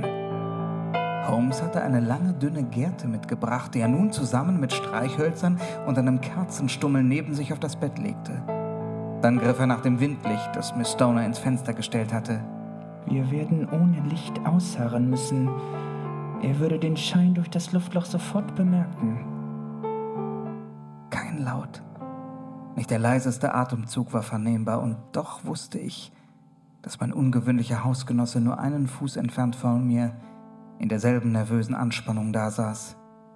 Die Stille wurde jetzt zerrissen, als sich in diesem Augenblick im Hausflur und auf der Treppe das Stampfen vieler Füße vernehmen ließ und dazwischen die unwillige Stimme von Mrs. Hudson. Also, das ist doch. Was ist das denn für ein Lärm, Holmes? Das wird die Montague Street Spezialeinheit sein. Während Holmes dies sagte, kam ein halbes Dutzend schmutziger und zerlumpter Gassenjungen hereingepoltert. Äh, Montague Street? Dort hatte ich Räume angemietet, ehe wir hier bei Mrs. Hudson einzogen. Ah, der, verstehe. Aber dann ist das jetzt wohl eher die äh, Baker Street Spezialeinheit, nicht wahr? Völlig richtig, Doktor. Ach, Tom, und das ist mein. Ja. Das ist mein Kollege Dr. Watson.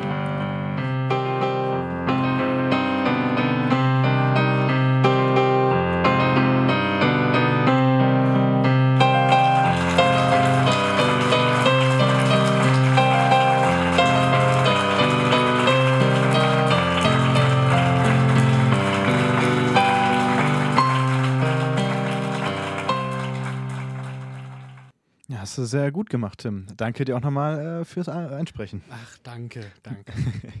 also ihr hört Radio Frequency. Das war ein Zusammenschnitt vom Montagabend, äh, dem Live-Hörspiel. Und äh, wir wollen natürlich weitermachen mit unseren Top- und Flop-Listen. Und äh, Tim, was, was ist noch fällig? Was müssen wir noch erzählen? Äh, ja, äh, die, die Top 2 und die Flop 1 und die Top 1. Richtig, das äh, hört ihr gleich alles noch. Und wir reden über unsere Top- und Flop-Filme des letzten Jahres mhm. und sind mittlerweile bei den ganz hohen Plätzen angekommen, mhm. bei der Top 2, mittlerweile der besten Filme. Wir hatten mhm. eben noch die Flop 2, wo wir da über. emotional. Wo wir über. ähm, was war deiner?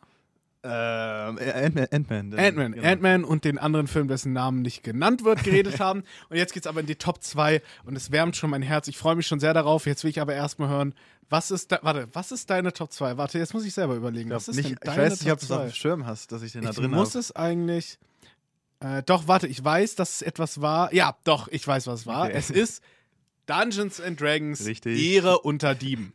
Ist auf also das ist natürlich dann jetzt krass subjektiv. Also ich würde sagen, dass andere äh, Filme in der Liste halt ganz, äh, ganz, ganz objektiv, äh, qualitativ vielleicht besser sind.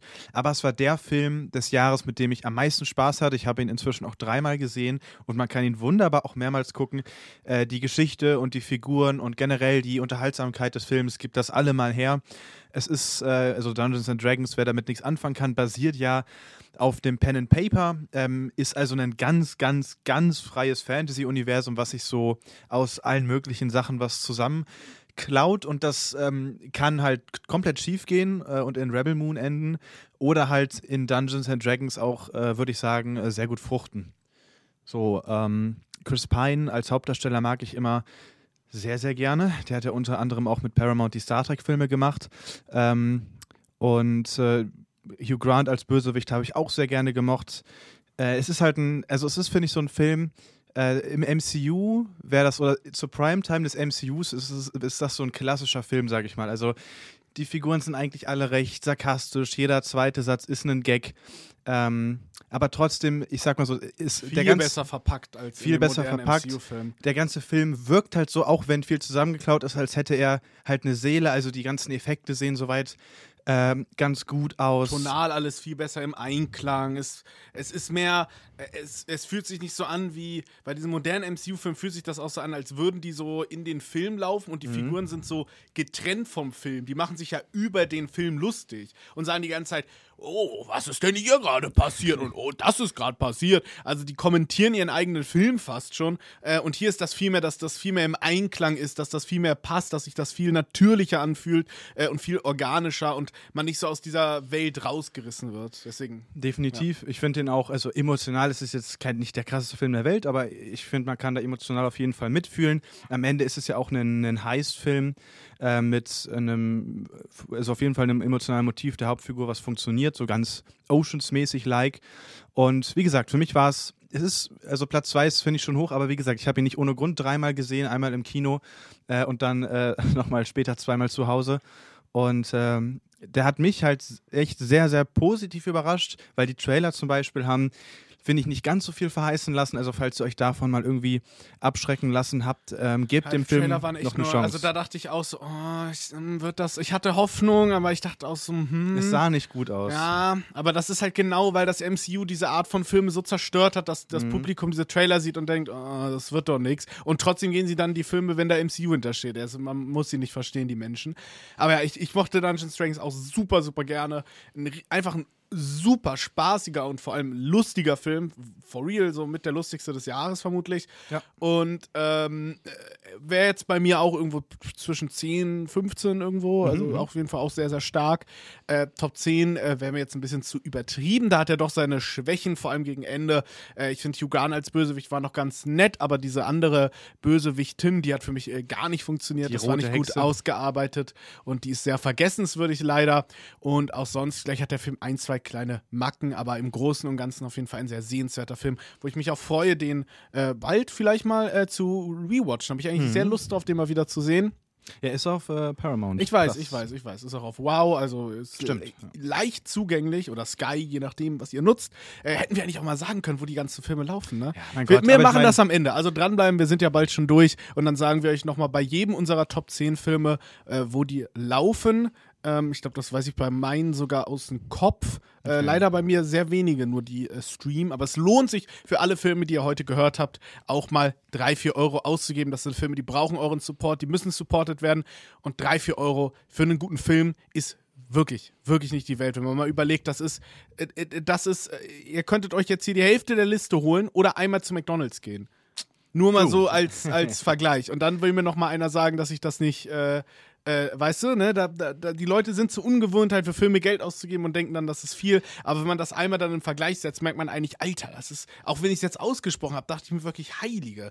Ich meine, einmal zu McDonalds oder drei, vier Filme sich bei Prime holen, die richtig gut sind, das ist schon, da merkt man so, damn. Und ich meine, von McDonalds wirst du fett und für kurze Zeit glücklich und Filme erweitern deinen kulturellen Horizont, du wirst intelligenter, gebildeter und hast äh, mehrere Stunden Spaß. Also, ne? Denk drüber nach. Welchen, welchen Film kannst du denn da noch empfehlen, die einen intelligenter machen ähm, und den Blick erweitern? Und äh, mein Film ist, ich habe ihn das erste Mal gesehen, ich hatte sehr hohe Erwartungen, weil ich schon viel Gutes gehört habe und der eigentlich ein Thema befasst, was mich oft äh, kriegen kann und ich äh, schon so ungefähr ah, wusste, worum es auch im Detail geht. Mhm. Und äh, den fand ich ihn gut. Ich war ein bisschen underwhelmed. Ich mhm. fand ihn immer noch sehr gut, aber ein bisschen unterwältigt war ich. Dann habe ich ihn noch mal äh, äh rewatcht ein paar Monate später ähm, und habe den mir für drei Euro geliehen. Und ähm, ich glaube, mich hat lange nicht mehr ein Rewatch so kalt erwischt. Das war wirklich wie ein Schlaghammer, mhm. der mich da noch mal erwischt hat. Der Film hat mich von vorne bis hinten gepackt. Also ist es insane, wie viel so ein Rewatch manchmal bringen kann. Es war, als hätte ich einen anderen Film gesehen, weil plötzlich alles Klick gemacht hat, alles sich ineinander gefügt hat und ich äh, nur sagen kann, dass es ein unglaublicher Film ist, der äh, wo ich mir wirklich vorstellen kann, dass der in Zukunft vielleicht sogar noch mal auf die fünf Sterne hochwächst. Da war ich kurz davor, die Darstellung zu geben, weil das so ein perfektes, rundes Ding ist. Ähm, die Rede ist von Past Lives. Hat man vielleicht von gehört, war durchaus auch Thema. Hat jetzt auch ein paar Oscar-Nominierungen geholt. Leider nicht für Greta Lee in der Hauptrolle und den Nebendarsteller, dessen Namen ich gerade leider vergessen habe, ähm, weil das auch ein äh, äh, äh, südkoreanischer Name ist und dadurch natürlich für uns äh, Germanen ein bisschen schwieriger zu merken. Ich kram den nebenbei mal raus, aber ja. beides eine perfekte Rolle. Man hört also schon, ja, der Film ist äh, südkoreanisch zum Teil, aber ist trotzdem eine amerikanische Produktion und ähm, es geht um eine, es geht um, um zwei Freunde. Nora und Hai, Hai Sung, Ho Sung, ich hoffe, ich spreche es richtig aus. Und äh, dann zieht aber die Familie von Nora, äh, die eigentlich noch anders heißt, sie hat dann noch ihren südkoreanischen mhm. Namen, ich habe den leider auch vergessen. Ähm, und äh, die äh, Familie zieht da halt nach Amerika, einfach weil die irgendwie was Neues aufbauen wollen. Und dann äh, trennen sich halt diese beiden Freunde, die sich schon sehr gut verstehen. Die sind da doch Kinder, ne? Also wirklich kleine Kinder. Und äh, aber da merkt man trotzdem, dass es schon ein bisschen funkt und, und die irgendwie, diese Tochter auch schon sagt, ja, ich werde den wohl heiraten und bla, also dieses kindliche, diese kindliche Perspektive auch noch auf die Liebe. Und äh, dann zehn Jahre später äh, sehen die sich zufällig nochmal durch Facebook, weil äh, der, der, der Typ sie dann sucht über Facebook und so sagt, hey, weiß wer, wie ich die erreichen kann. Äh, dann schreiben die wieder und fangen an, wieder viel zu skypen, viel zu schreiben. Und es fängt dann an, äh, wieder sehr zu funken zwischen den beiden. Äh, dann bricht der Kontakt aber nochmal ab, vor allem wegen der langen Distanz, ne? New York, Südkorea. Das ist ziemlich groß und äh, dass die sich in naher Zukunft sehen, das ist auch nicht wirklich drin. Und äh, dann vergehen wieder zehn Jahre und sie lernen sich äh, nochmal kennen, weil äh, Haisung jetzt nach äh, New York geht und da Urlaub macht für ein paar Tage und dementsprechend natürlich Nora treffen möchte. Nora ist aber mittlerweile verheiratet und jetzt kann man sich vielleicht schon ein bisschen mit den Augen rollen und denkt, okay, ich glaube, ich weiß jetzt schon, worauf das hinausläuft und ist das, das doch jetzt nicht so originelles, aber ich kann euch versprechen, dass ihr nicht kommen sehen werdet, wie der Film mit diesen äh, Dilemma umgehen wird mit diesen Gefühlen. Es geht hier natürlich viel um die Liebe. Es geht hier viel um Themen ne, wie Schicksal und die eine und was hat es damit auf sich, aber nicht auf so pathetische oder romantisierende Art. Das spielt auch ein bisschen eine Rolle. Da ist ein bisschen dieses so äh, Schicksalhafte drin. Es geht da viel um das. Ähm, ah, jetzt sage ich das auch. Das hatte so einen südkoreanischen Namen, was die ja gegeben haben. Das. Ähm, mhm. wie, wie hieß das? Sowas. Ähm, ich weiß, wenn man, was du meinst, wenn sich nämlich zwei, das ist so ein südkoreanisches Prinzip anscheinend, wenn sich zwei Menschen treffen, dann haben die ein, ein, es hatte auf jeden Fall irgendeinen Begriff, aber da mhm. ist halt was. Und wenn man sich also in verschiedenen Leben hundertmal trifft, im hundertsten Leben kommt man zusammen, quasi. Also 99 Leben trifft man aufeinander. Das kann sein, man läuft einmal an der Straße aneinander vorbei. Das kann sein, man war Erzfeinde. Das kann sein, alles Mögliche. Ne? Hauptsache, man ist sich irgendwie kurz begegnet. Und beim hundertsten Mal ist man dann halt, äh, kommt man halt zusammen. Und da ist, da ist dieses Thema von diesem Past Lives ein bisschen drin. Da ist da natürlich ein bisschen dieses, ähm, wie nennt man das nochmal? Nicht so pathetisch, sondern dieses so, äh, sowas wie Astrologie auch oder so Sternzeichen, dieses, es hat auch so einen Begriff, wenn man an sowas ähm. Überirdisches glaubt, sowas, weißt du? Ja, ähm, spirituelles? Ja, spirituell. Da ist vielleicht ein bisschen dieses Spirituelle auch, ähm, aber sehr bewusst, sehr dezent eingesetzt, sodass das nicht äh, überhand nimmt und noch äh, sehr schön sich sehr schön einfügt. Ähm, es geht ja aber auch äh, viel um, um wie der, diese Personen alle mit, damit umgehen, aber der Film lässt sich da auch nicht auf Schwarz-Weiß-Denken ein. Ähm, zeigt die Liebe in seiner Vielschichtigkeit und Komplexität, erzählt eine herzergreifende Geschichte, die zu einer brillanten, brillanten letzten Szene führt, die in die Filmgeschichte eingeht als einer der schmerzhaftesten, aber auch schönsten und, und perfekt gespieltesten Szenen äh, mit einer unglaublichen Musik. Der ganze Film hat einen wunderbaren Soundtrack, der leider nicht nominiert wurde. Der Film sieht unglaublich toll aus auch leider keine Nominierung. Unglaublich gespielt, auch leider keine Nominierung. Also da äh, äh, leider äh, ein paar Mal ein bisschen beraubt, aber er ist auch fantastisch geschrieben mit ein paar so schönen Momenten und vor allem ein Film, der genau weiß, wie lang er sein muss, der keine Sekunde zu lang ist und keine Sekunde zu kurz, der seine perfekte Laufzeit für diese Geschichte hat, der so eine schöne Melancholie bietet, aber trotzdem auch äh, einfach so, so, so ehrlich und authentisch daherkommt und der mich schwer beeindruckt hat und den man auf jeden, jeden Fall ähm, gesehen haben sollte. Ein, ein unglaublich toller Film, der mich äh, tief berührt hat. Ich mochte äh, Past Lives auch auf jeden Fall gerne. Ähm, hat es auch nicht in die Top 10 reingeschafft, weil ich glaube, ich beim nach dem ersten Mal gucken so ein ähnliches Gefühl hatte wie du, weil der, also ich meine, wenn man diesen Film hypt, der, der Film ist dann also unspektakulär hört sich so wertend direkt an. Ähm, aber irgendwie habe ich so, hat, hatte, ich nach, hatte ich einen Tacken mehr erwartet, dass es mich also emotional auch mehr trifft. Aber man unterschätzt, ich finde, Rewatches werden generell chronisch unterschätzt, weil ich finde, ähm, das vor allen Dingen spannend, Film ein zweites, drittes, viertes Mal zu gucken. Also natürlich irgendwann, weil, weil es vielleicht so ein Safe Space geworden ist, wie bei Serien, dass man einfach gerne nochmal reinschaut. Aber man entdeckt auch so unglaublich viel mehr und mhm. versteht vielleicht auch so unglaublich viel mehr. Und da werde ich nämlich gleich bei meiner Goldmedaille, bei meinem Top 1 auch nochmal drauf eingehen, wie viel das ausgemacht hat, die Filme stellenweise mehrmals zu sehen. Deswegen gucke ich eigentlich, dass ich auch immer jeden Film, der für mich so für die Top 10 in Frage kommt, eigentlich zweimal gesehen habe, weil Filme, die ich zweimal oder, oder noch öfter gesehen habe, mit Filmen zu vergleichen, die ich nur einmal gesehen habe, ist immer unfair eigentlich. Außer natürlich, es ist der größte Müll, dann kann man die auch einmal gucken, aber vor allen Dingen bei, ja. bei Filmen, wo auch noch richtig Substanz hintersteckt. Und äh, dementsprechend, ich habe Past Lives erst einmal gesehen. Also der profitiert auf jeden Fall sehr davon, weil er halt sehr ruhig ist mhm. und nicht so dieses Explosive hat. Es ist ja doch, das Ende ist schon eine große Explosion, aber in, in sehr ruhig, sehr mhm. subtil, sehr nuanciert. Und vor allem beim zweiten Mal, wenn man halt weiß, wie alles ausgeht und die ganze Geschichte kennt, kann man sich halt viel mehr auf das fokussieren in dem Moment und muss nicht immer so denken, was kommt gleich, was kommt gleich, weil man es ja an sich schon weiß. Und dadurch fügt sich das viel besser und man merkt viel mehr die Tragik dahinter und worauf das hinausläuft. Und es fügt sich am Ende alles so gut ineinander ein und, und passt so gut zusammen und wirklich diese letzte Szene, ich finde sie unglaublich, vor allem den Soundtrack in dieser letzten Szene, ich habe den rauf und runter danach gehört, ich habe eh den Soundtrack sehr viel danach gehört, mhm, mhm. nach dem Rewatch, weil der unglaublich stark ist. Und diese letzte Szene, dieser letzte Shot in diesem Film, ähm, ist, ist so stark und, und hat in seiner Bildkraft so viel, was er da rein verpackt und dieser letzte äh, Satz, der quasi auch gesprochen wird in diesem Film und, und was dahinter steckt ähm, und, und, und das, ähm, nee, das ist wirklich, das ist tief tragisch und doch so schön und, und also äh, etwas ganz, äh, äh also ganz beeindruckendes für mich. Mhm.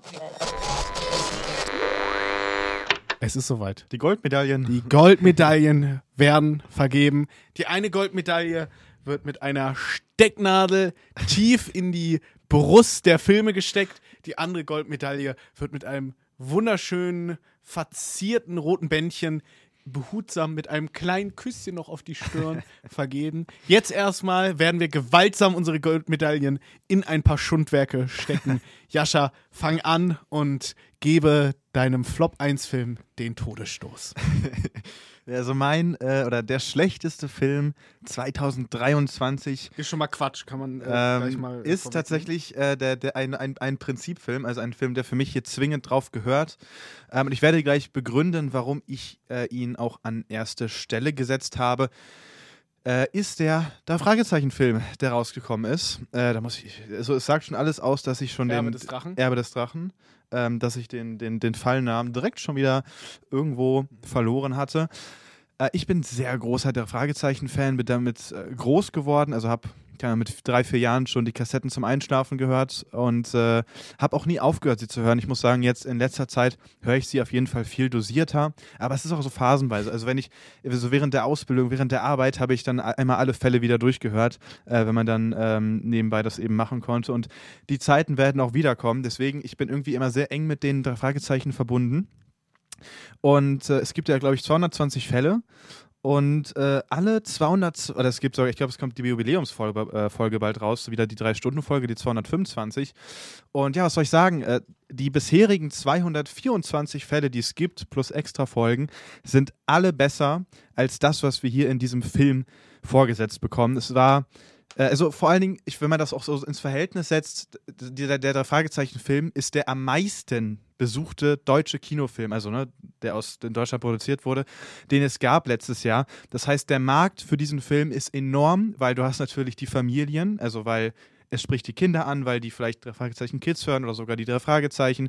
Du ja, am Ende entscheiden auch vor allem ja immer die Eltern, welcher Film ist. Also spricht man genau. oftmals dann auch die Eltern an, damit die ihre Kinder da mitschleppen. Und wir sind gerade auf jeden Fall in einer Zeit, wo äh, ganz viele Eltern Kinder haben, äh, die früher da Fragezeichen gehört haben. Das ist jetzt schon, ich weiß gar nicht, ob, ob das überhaupt mal aufhört. Ich weiß es nicht, weil das wird ja auch dann natürlich über Generationen weitergegeben.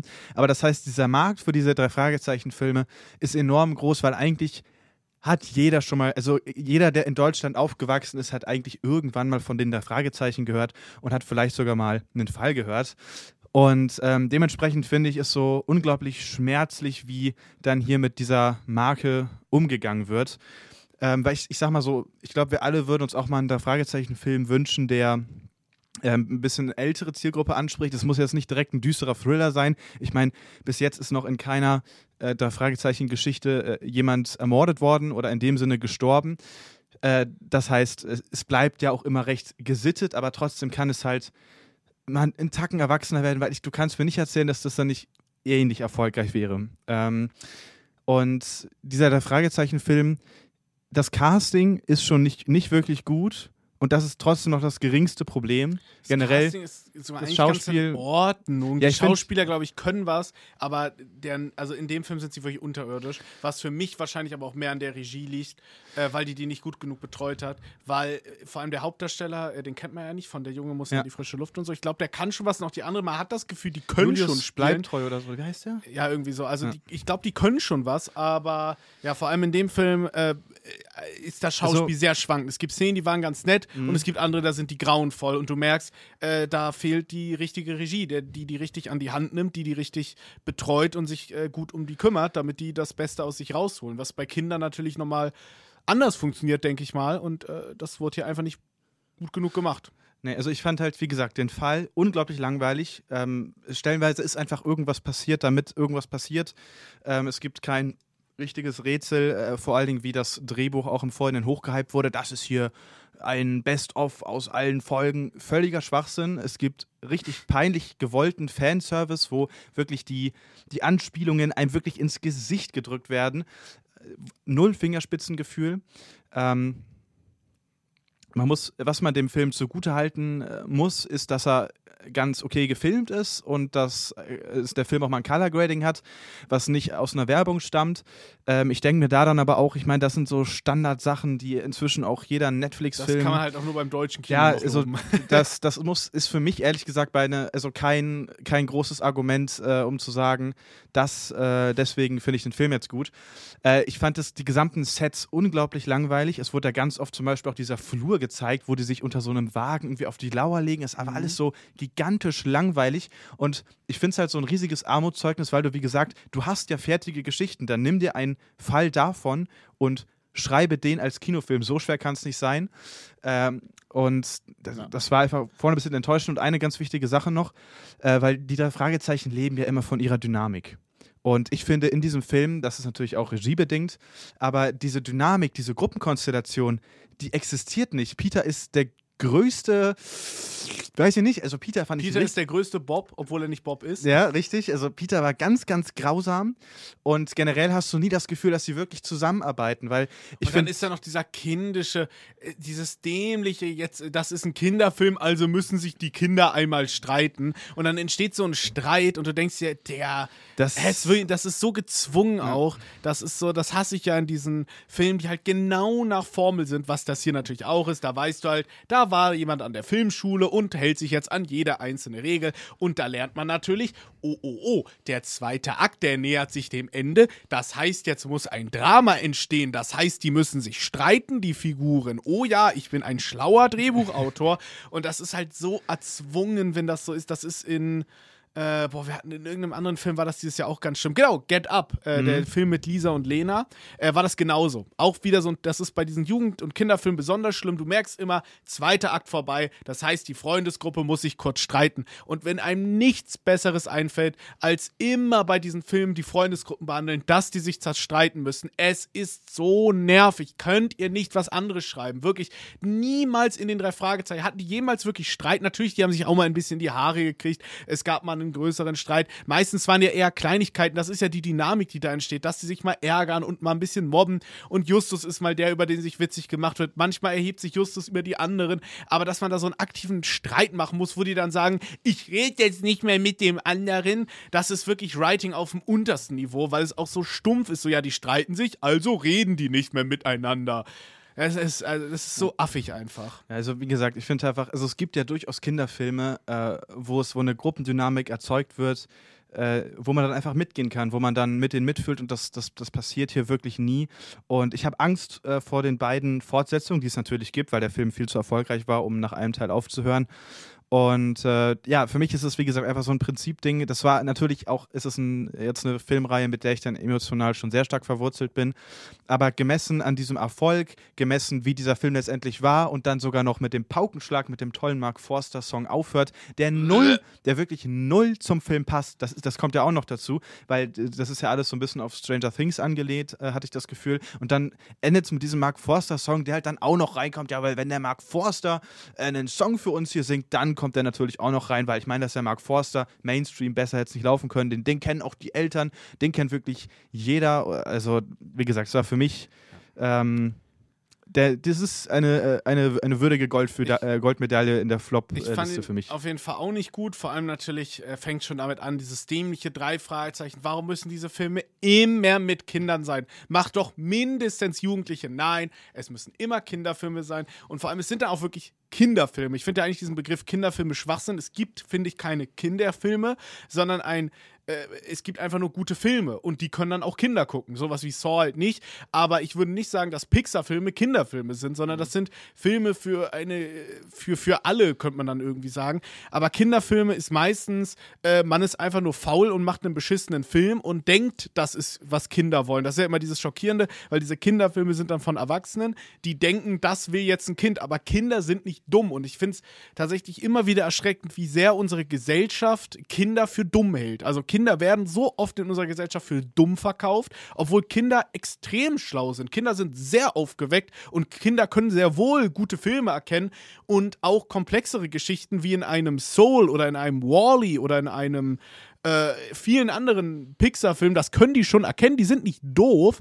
Ähm, vielleicht können die noch nicht alles darin verstehen, aber das, dadurch lernen sie ja auch. Aber diese Kinderfilme halten sie halt für dumm und halten die Kinder für, also lassen die Kinder auch dumm bleiben, trauen denen nicht zu.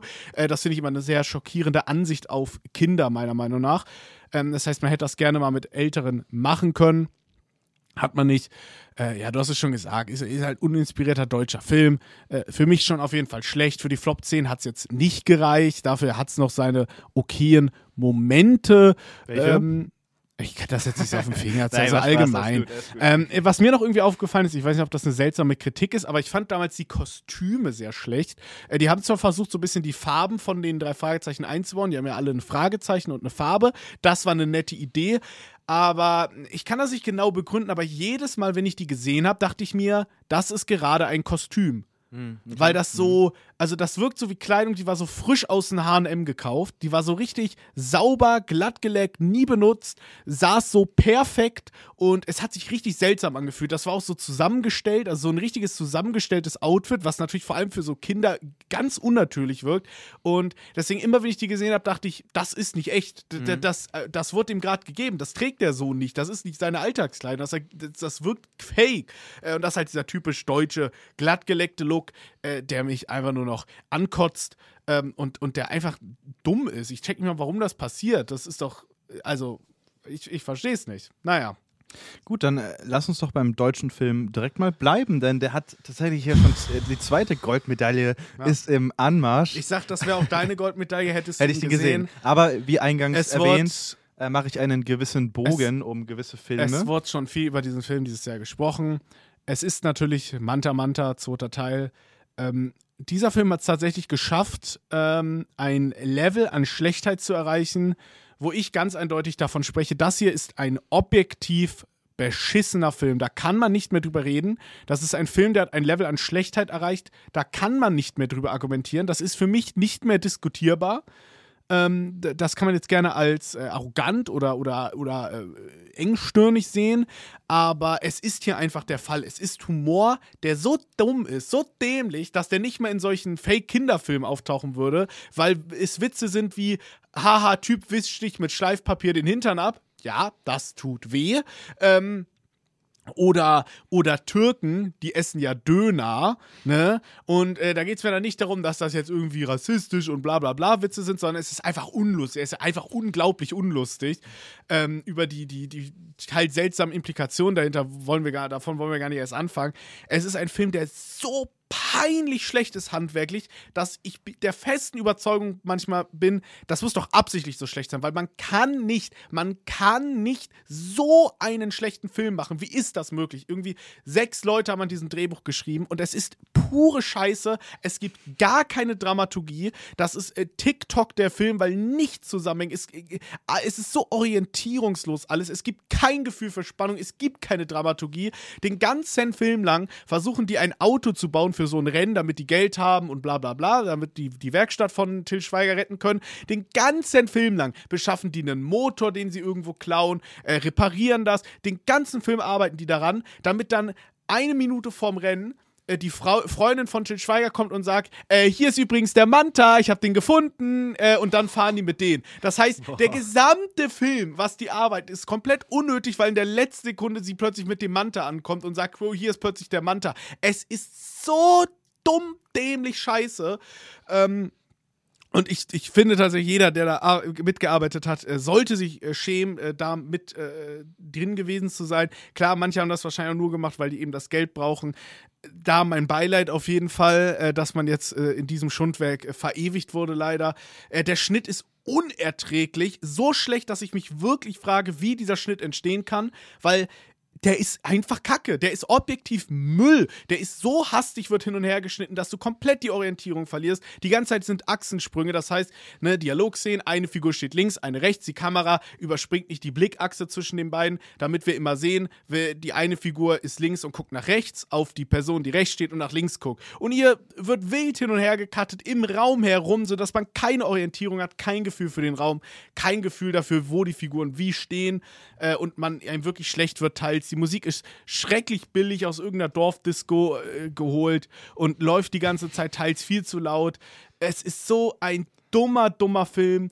Und dass dieser Film so erfolgreich war, ist wirklich ein Armutszeugnis. Er macht einen ganz, ganz großen Bogen vor jedem, der diesem Film auch nur ein bisschen Qualität zuspricht, weil bei dem kann nicht alles stimmen, weil da frage ich mich, da ist nichts mehr, da ist gar nichts mehr. Ähm, ich war wirklich verstört, als ich den Kinosaal verlassen habe, weil das ist einfach nur peinlich und vor allem, dass sowas dann auch noch mit deutschen Fördergeldern äh, unterstützt wird, mhm ist einfach nur traurig und erbärmlich, weil äh, jemand wie Till Schweiger, der sehr etabliert ist und sehr groß und bekannt ist, eine Marke wie Manta Manta, die auch sehr groß und etabliert ist, das braucht keine Förderung und viele andere deutsche Filme mit originellen, neuen, frischen Ideen von jungen, talentierten Filmemachern, die endlich mal was machen wollen, denen fehlt dann das Geld, die müssen hart dafür kämpfen und so ein Till Schweiger kriegt es in den Arsch geschoben. Und dafür zahlen wir dann mit unseren Steuern. Das ist Blödsinn auf Möglichsniveau. Das ist die Verblödung des Volkes, dieser Film. Und deswegen ein sehr, sehr verdienter Platz 1. Vermutlich sogar mit einer der schlechtesten Filme, die ich je gesehen habe. Ich würde sogar so weitgehend sagen, das ist vermutlich einer der schlechtesten und vor allem auch einer der traurigsten Filme aller Zeiten, weil äh, das macht mich fast schon mehr traurig als wütend, weil ich mir denke, das ist einfach nur erbärmlich. Das ist wirklich einfach nur erbärmlich, dieser Film. Ja, Chapeau, Chapeau für deine äh, Hassrede. äh, äh, ich habe, wie gesagt, einen Bohrung drum gemacht. Ich bin mir sicher, dass er auch bei mir Platz 1 wäre, hätte ich ihn gesehen. Ja, ich glaube, wenn man den gesehen hat, ist es automatisch Platz 1. Es geht gar nicht ja, anders. Das ist, äh, das ist wohl so. Lass uns doch lieber äh, positiv äh, dann jetzt wieder werden, beziehungsweise dann noch über zwei Filme reden, über die wir sehr gerne reden, die unsere ja, Goldmedaille im positiven Sinne war unsere Filme des Jahres 2023. Ähm, ist die Frage, wer, wer, wer fängt an? Wer, wer, an. Ich fange an. Ich habe mich eben so ja. abgeraged, jetzt bist du erstmal dran. Okay, also es sind, glaube ich, beides Filme, die wir heute auch schon hatten. Also ja. Äh, keine Neuheiten mehr. Nee. Und äh, wer sich bei mir gemerkt hat, ähm, ich habe vorhin bei, bei Oppenheimer ein bisschen ausgespart, was zu sagen. Einfach aus dem Grund, weil er eben bei mir jetzt erst nochmal deutlich später kam auf Platz 1. Aber Platz 1 bei dir natürlich ähm, 65. Äh, deswegen, ja, das ist auf jeden Fall. ja, genau. Nee, es ist, es ist Oppenheimer von äh, Christopher Nolan.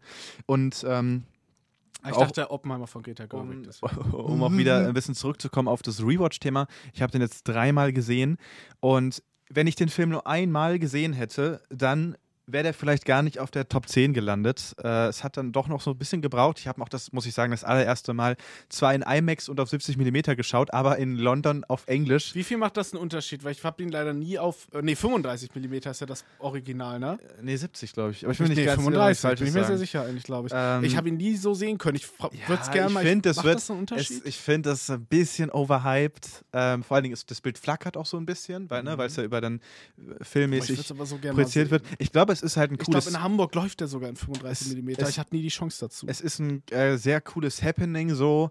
Aber im Ernst, ob ich jetzt in einem geilen IMAX-Saal sitze oder da, ja. ich konnte also, ihn in geilen IMAX. Ich habe ihn, äh, ich habe ihn jetzt, äh, also ich habe ihn in, in, in, äh, im BFI in London geguckt, in, äh, hier in Lage und äh, dann nochmal in Münster im Cineplex. Also, so, also ich muss sagen, äh, Hauptsache Kino. Ne? Also äh, es war, es war nett, aber ich, also Oppenheimer ist ja jetzt auch Bildgewalt, also er ist bildgewaltig, klar, aber das ist jetzt auch kein Tenet, äh, ne, der dann nochmal so Action-Szenen hat, die einen komplett aus dem Leben äh, brettern, sage ich mal. Und nee, aber wie gesagt, nach dem ersten Mal gucken, wäre der nicht äh, bei mir in der Top 10 gelandet, glaube ich. Das hat sich erst so nach dem zweiten Mal ergeben, weil ich mir dann auch nochmal äh, mich so ein bisschen weitergebildet habe, sage ich mal. Ich habe mir dann zu dem Zeitraum auch relativ viele Dokus angeschaut. Ähm, kam ja sogar auch eine Doku zum Film raus, wo Nolan mit als, als Experte dabei war. Also die kam äh, nicht ganz unbewusst zu dem Zeitpunkt raus. Und äh, als ich dann so, ich sag mal, auch genug ähm, historischen und kontextmäßigen äh, mäßiges Futter hatte und ich dann, sage ich mal, von diesen ganzen Figuren und den ganzen verschiedenen Handlungen nicht mehr so verwirrt war, weil ich das alles äh, halbwegs zuordnen konnte.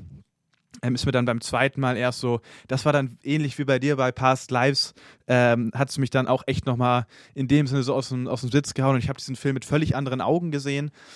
Äh, und das dritte Mal war dann eigentlich nochmal so, äh, weil es gibt ja diese, also geht ja drei Stunden und äh, es gibt ja so, es ist ja auch ziemlich klar unterteilt in die drei Akte. Und äh, nach, also beim zweiten Mal hatte ich so ein bisschen nach das Problem, dass nach Akt 1 und nach Akt 2, also nach der Explosion, ähm, man so ein bisschen in, in so ein kleines Loch fällt, weil es ja dann mit diesem Prozess losgeht. Und äh, beim dritten Mal äh, war es dann so, dass, dass selbst das mich nicht mehr gestört hat und ich das auch sehr gelungen fand.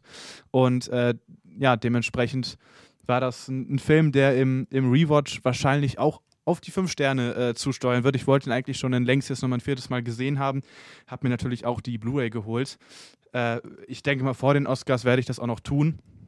Und sonst ist auch, ich meine, das war einer der Filme des Jahres oder der Film neben Barbie des Jahres. Äh, freut mich sehr, dass Christopher Nolan endlich mal wieder so einen richtigen äh, Kassenhit auch hatte, auch wenn er selber von Barbenheimer ja gar nicht so ein Fan war. Ähm, Wie? Hm? Wieso? ähm, ja, weil es war ja an sich eh ne, in der Gerüchteküche, dass sie Barbie dahingelegt haben, um ihm eins auszuwischen und er Ach so, selber. Ja, weil Barbie ist ja von Warner Brothers und er Genau. hat sich ja von Warner Brothers getrennt. Äh, sonst haben die mal zusammengearbeitet. Äh, Univer äh, Oppenheimer ist jetzt mit Universal entstanden und da Ja. gab es schon ein bisschen die Gerüchte, dass sie da irgendwie Oppenheimer Ja, ein bisschen was auswischen, auswischen wollen. Und umso glücklicher bin ich aber, dass es ganz im Gegenteil nicht dazu führte, dass irgendeiner dieser Filme unter irgendwelchen blöden Studio-Executives leidet, sondern dass beide Filme sogar stark davon profitiert haben. Definitiv. Äh, Barbie wäre, glaube ich, eh auf die Milliarde gekommen, obwohl ich sagen muss, ich glaube, der hätte vielleicht ohne diese Barbenheimer Thematik, hätte der, äh, wäre der vielleicht eher so nur an die 900 gekommen, weil ich glaube, vor allem viele männliche Zuschauer, Zuschauer wahrscheinlich äh, auch noch dazu gebracht wurden und Oppenheimer hätte auf jeden Fall, auf jeden Fall, ich würde sogar so weit gehen, hat bestimmt 200 bis 300 Millionen mehr gemacht. Ähm, kann man auch. natürlich nur so äh, hypothetisch sagen, aber der hat sehr, sehr stark von Barbenheimer profitiert und ich freue mich sehr drüber. Äh, weniger werde ich mich drüber freuen, wenn in naher Zukunft dann viele Studios versuchen werden, diesen Hype zu kopieren, zu ja. kopieren. Das wird sehr, sehr unangenehm. Wir hatten schon Saw Patrol, wo äh, Paramount versuchen wollte, Saw X und Paw Patrol zu hypen. Problem ist nur, Barbenheimer hat funktioniert, weil sich die Leute für beide Filme gejuckt haben. Bei Saw Patrol juckt sich keiner für nur einen der Filme und vor allem geht kein Schwanz in Paw Patrol. Das war sehr, sehr peinlich und es wird wahrscheinlich noch weitere peinliche Versuche geben. Ich meine, es ist sogar ein Barbenheimer Film in Arbeit, nicht von einem großen Studio, irgendein kleines Ministudio macht jetzt halt einen Film über diesen, mit diesem Titel ich gönn's irgendwie, weil ich denke, ja, natürlich, low-hanging fruit, das Geld nehmen wir mit. Vielleicht entsteht ja sogar ein lustiger Film, man weiß ja nie. Meistens ist es halt billig produzierter Trash, der ein bisschen Geld abgreifen soll. Ja, definitiv.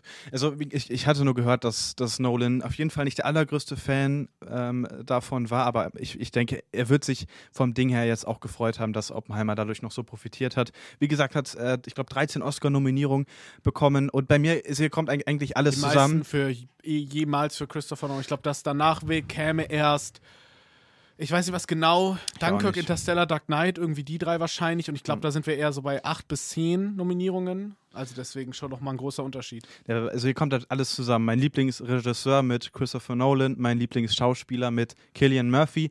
Ludwig Gören. Murphy heißt er. äh, Ludwig äh, Göransson ist, oh, also ist auch so, ein, so eine geile Sau, muss ich wirklich sagen. Also ich muss sagen, alles, was er anfasst, Soundtrack-mäßig, ist großartig und der Score von Oppenheimer, den höre ich so gerne. Es ist so ein Würdest Meisterwerk sagen, in meinen Augen. Kannst du die Musik hören? Uh, ja, ich kann die Musik äh, sehr gut hören.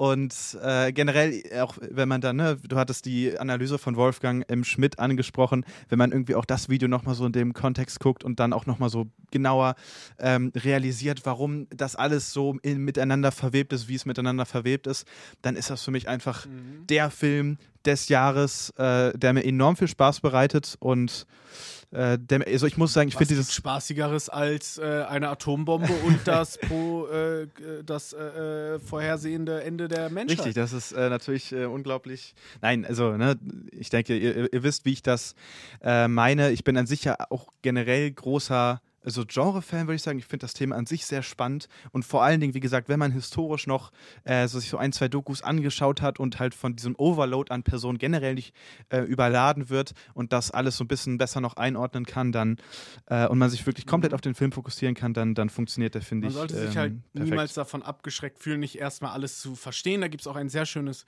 äh, YouTube-Video, kann ich sehr empfehlen, vom YouTube-Kanal Marcogo, M-A-R-C-O-G-O. Da gibt es das Video, guckst du Filme falsch? Falsch, äh, was sehr gut dieses Thema behandelt. Wie ist das eigentlich, wenn man einen Film nicht versteht? Man kennt das ja auch mit künstlerisch schwierigeren äh, oder anspruchsvolleren Filmen, dass Leute sagen, ach, ich verstehe das eh nicht, ich bin zu dumm dafür und bla.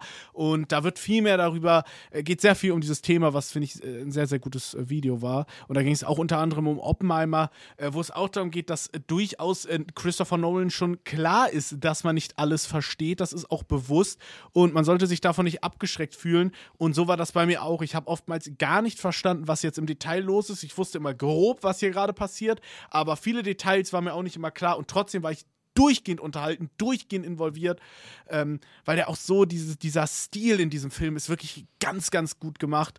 Ähm, wir haben ja den Schnitt schon angesprochen, aber auch diese Musik, die durchgehend quasi über alles läuft, die dieses durchgängige mhm. Gefühl von Druck erzeugt, von Handlung, was ja auch widerspiegelt, wie diese Bombe nur gebaut wurde aus Angst, dass die Nazis halt zuvorkommen, dass da auch immer dieser Druck war, wir müssen jetzt weiterkommen, was dann wieder auch symbolisch natürlich für die Menschheit ist, dass wir immer denken, wir müssen mehr, mehr, mehr, wir haben diesen ständigen Druck, uns weiterzuentwickeln und natürlich vor allem auch das Leitmotiv dieser Kettenreaktion, dass alles am Ende eine Kettenreaktion ist und dass eigentlich seit der Mensch das Feuer erfunden hat, schon klar war, der Mensch ist unaufhaltsam. Und da gab es auch irgendwo auf YouTube eine tolle Analyse, die meinte, dass eigentlich diese Kettenreaktion, wenn man wirklich mal über die nachdenkt, die kann ja, wenn man sagt, das Konzept der Unendlichkeit gibt es nicht, kann diese Kettenreaktion, die mit dem Beginn, dass der Mensch sich weiterentwickelt, dass der Mensch Dinge erfindet, kann nur in seiner eigenen Zerstörung münden und in nichts anderem. Weil wir ja nicht bis in die Unendlichkeit neue Dinge erfinden können.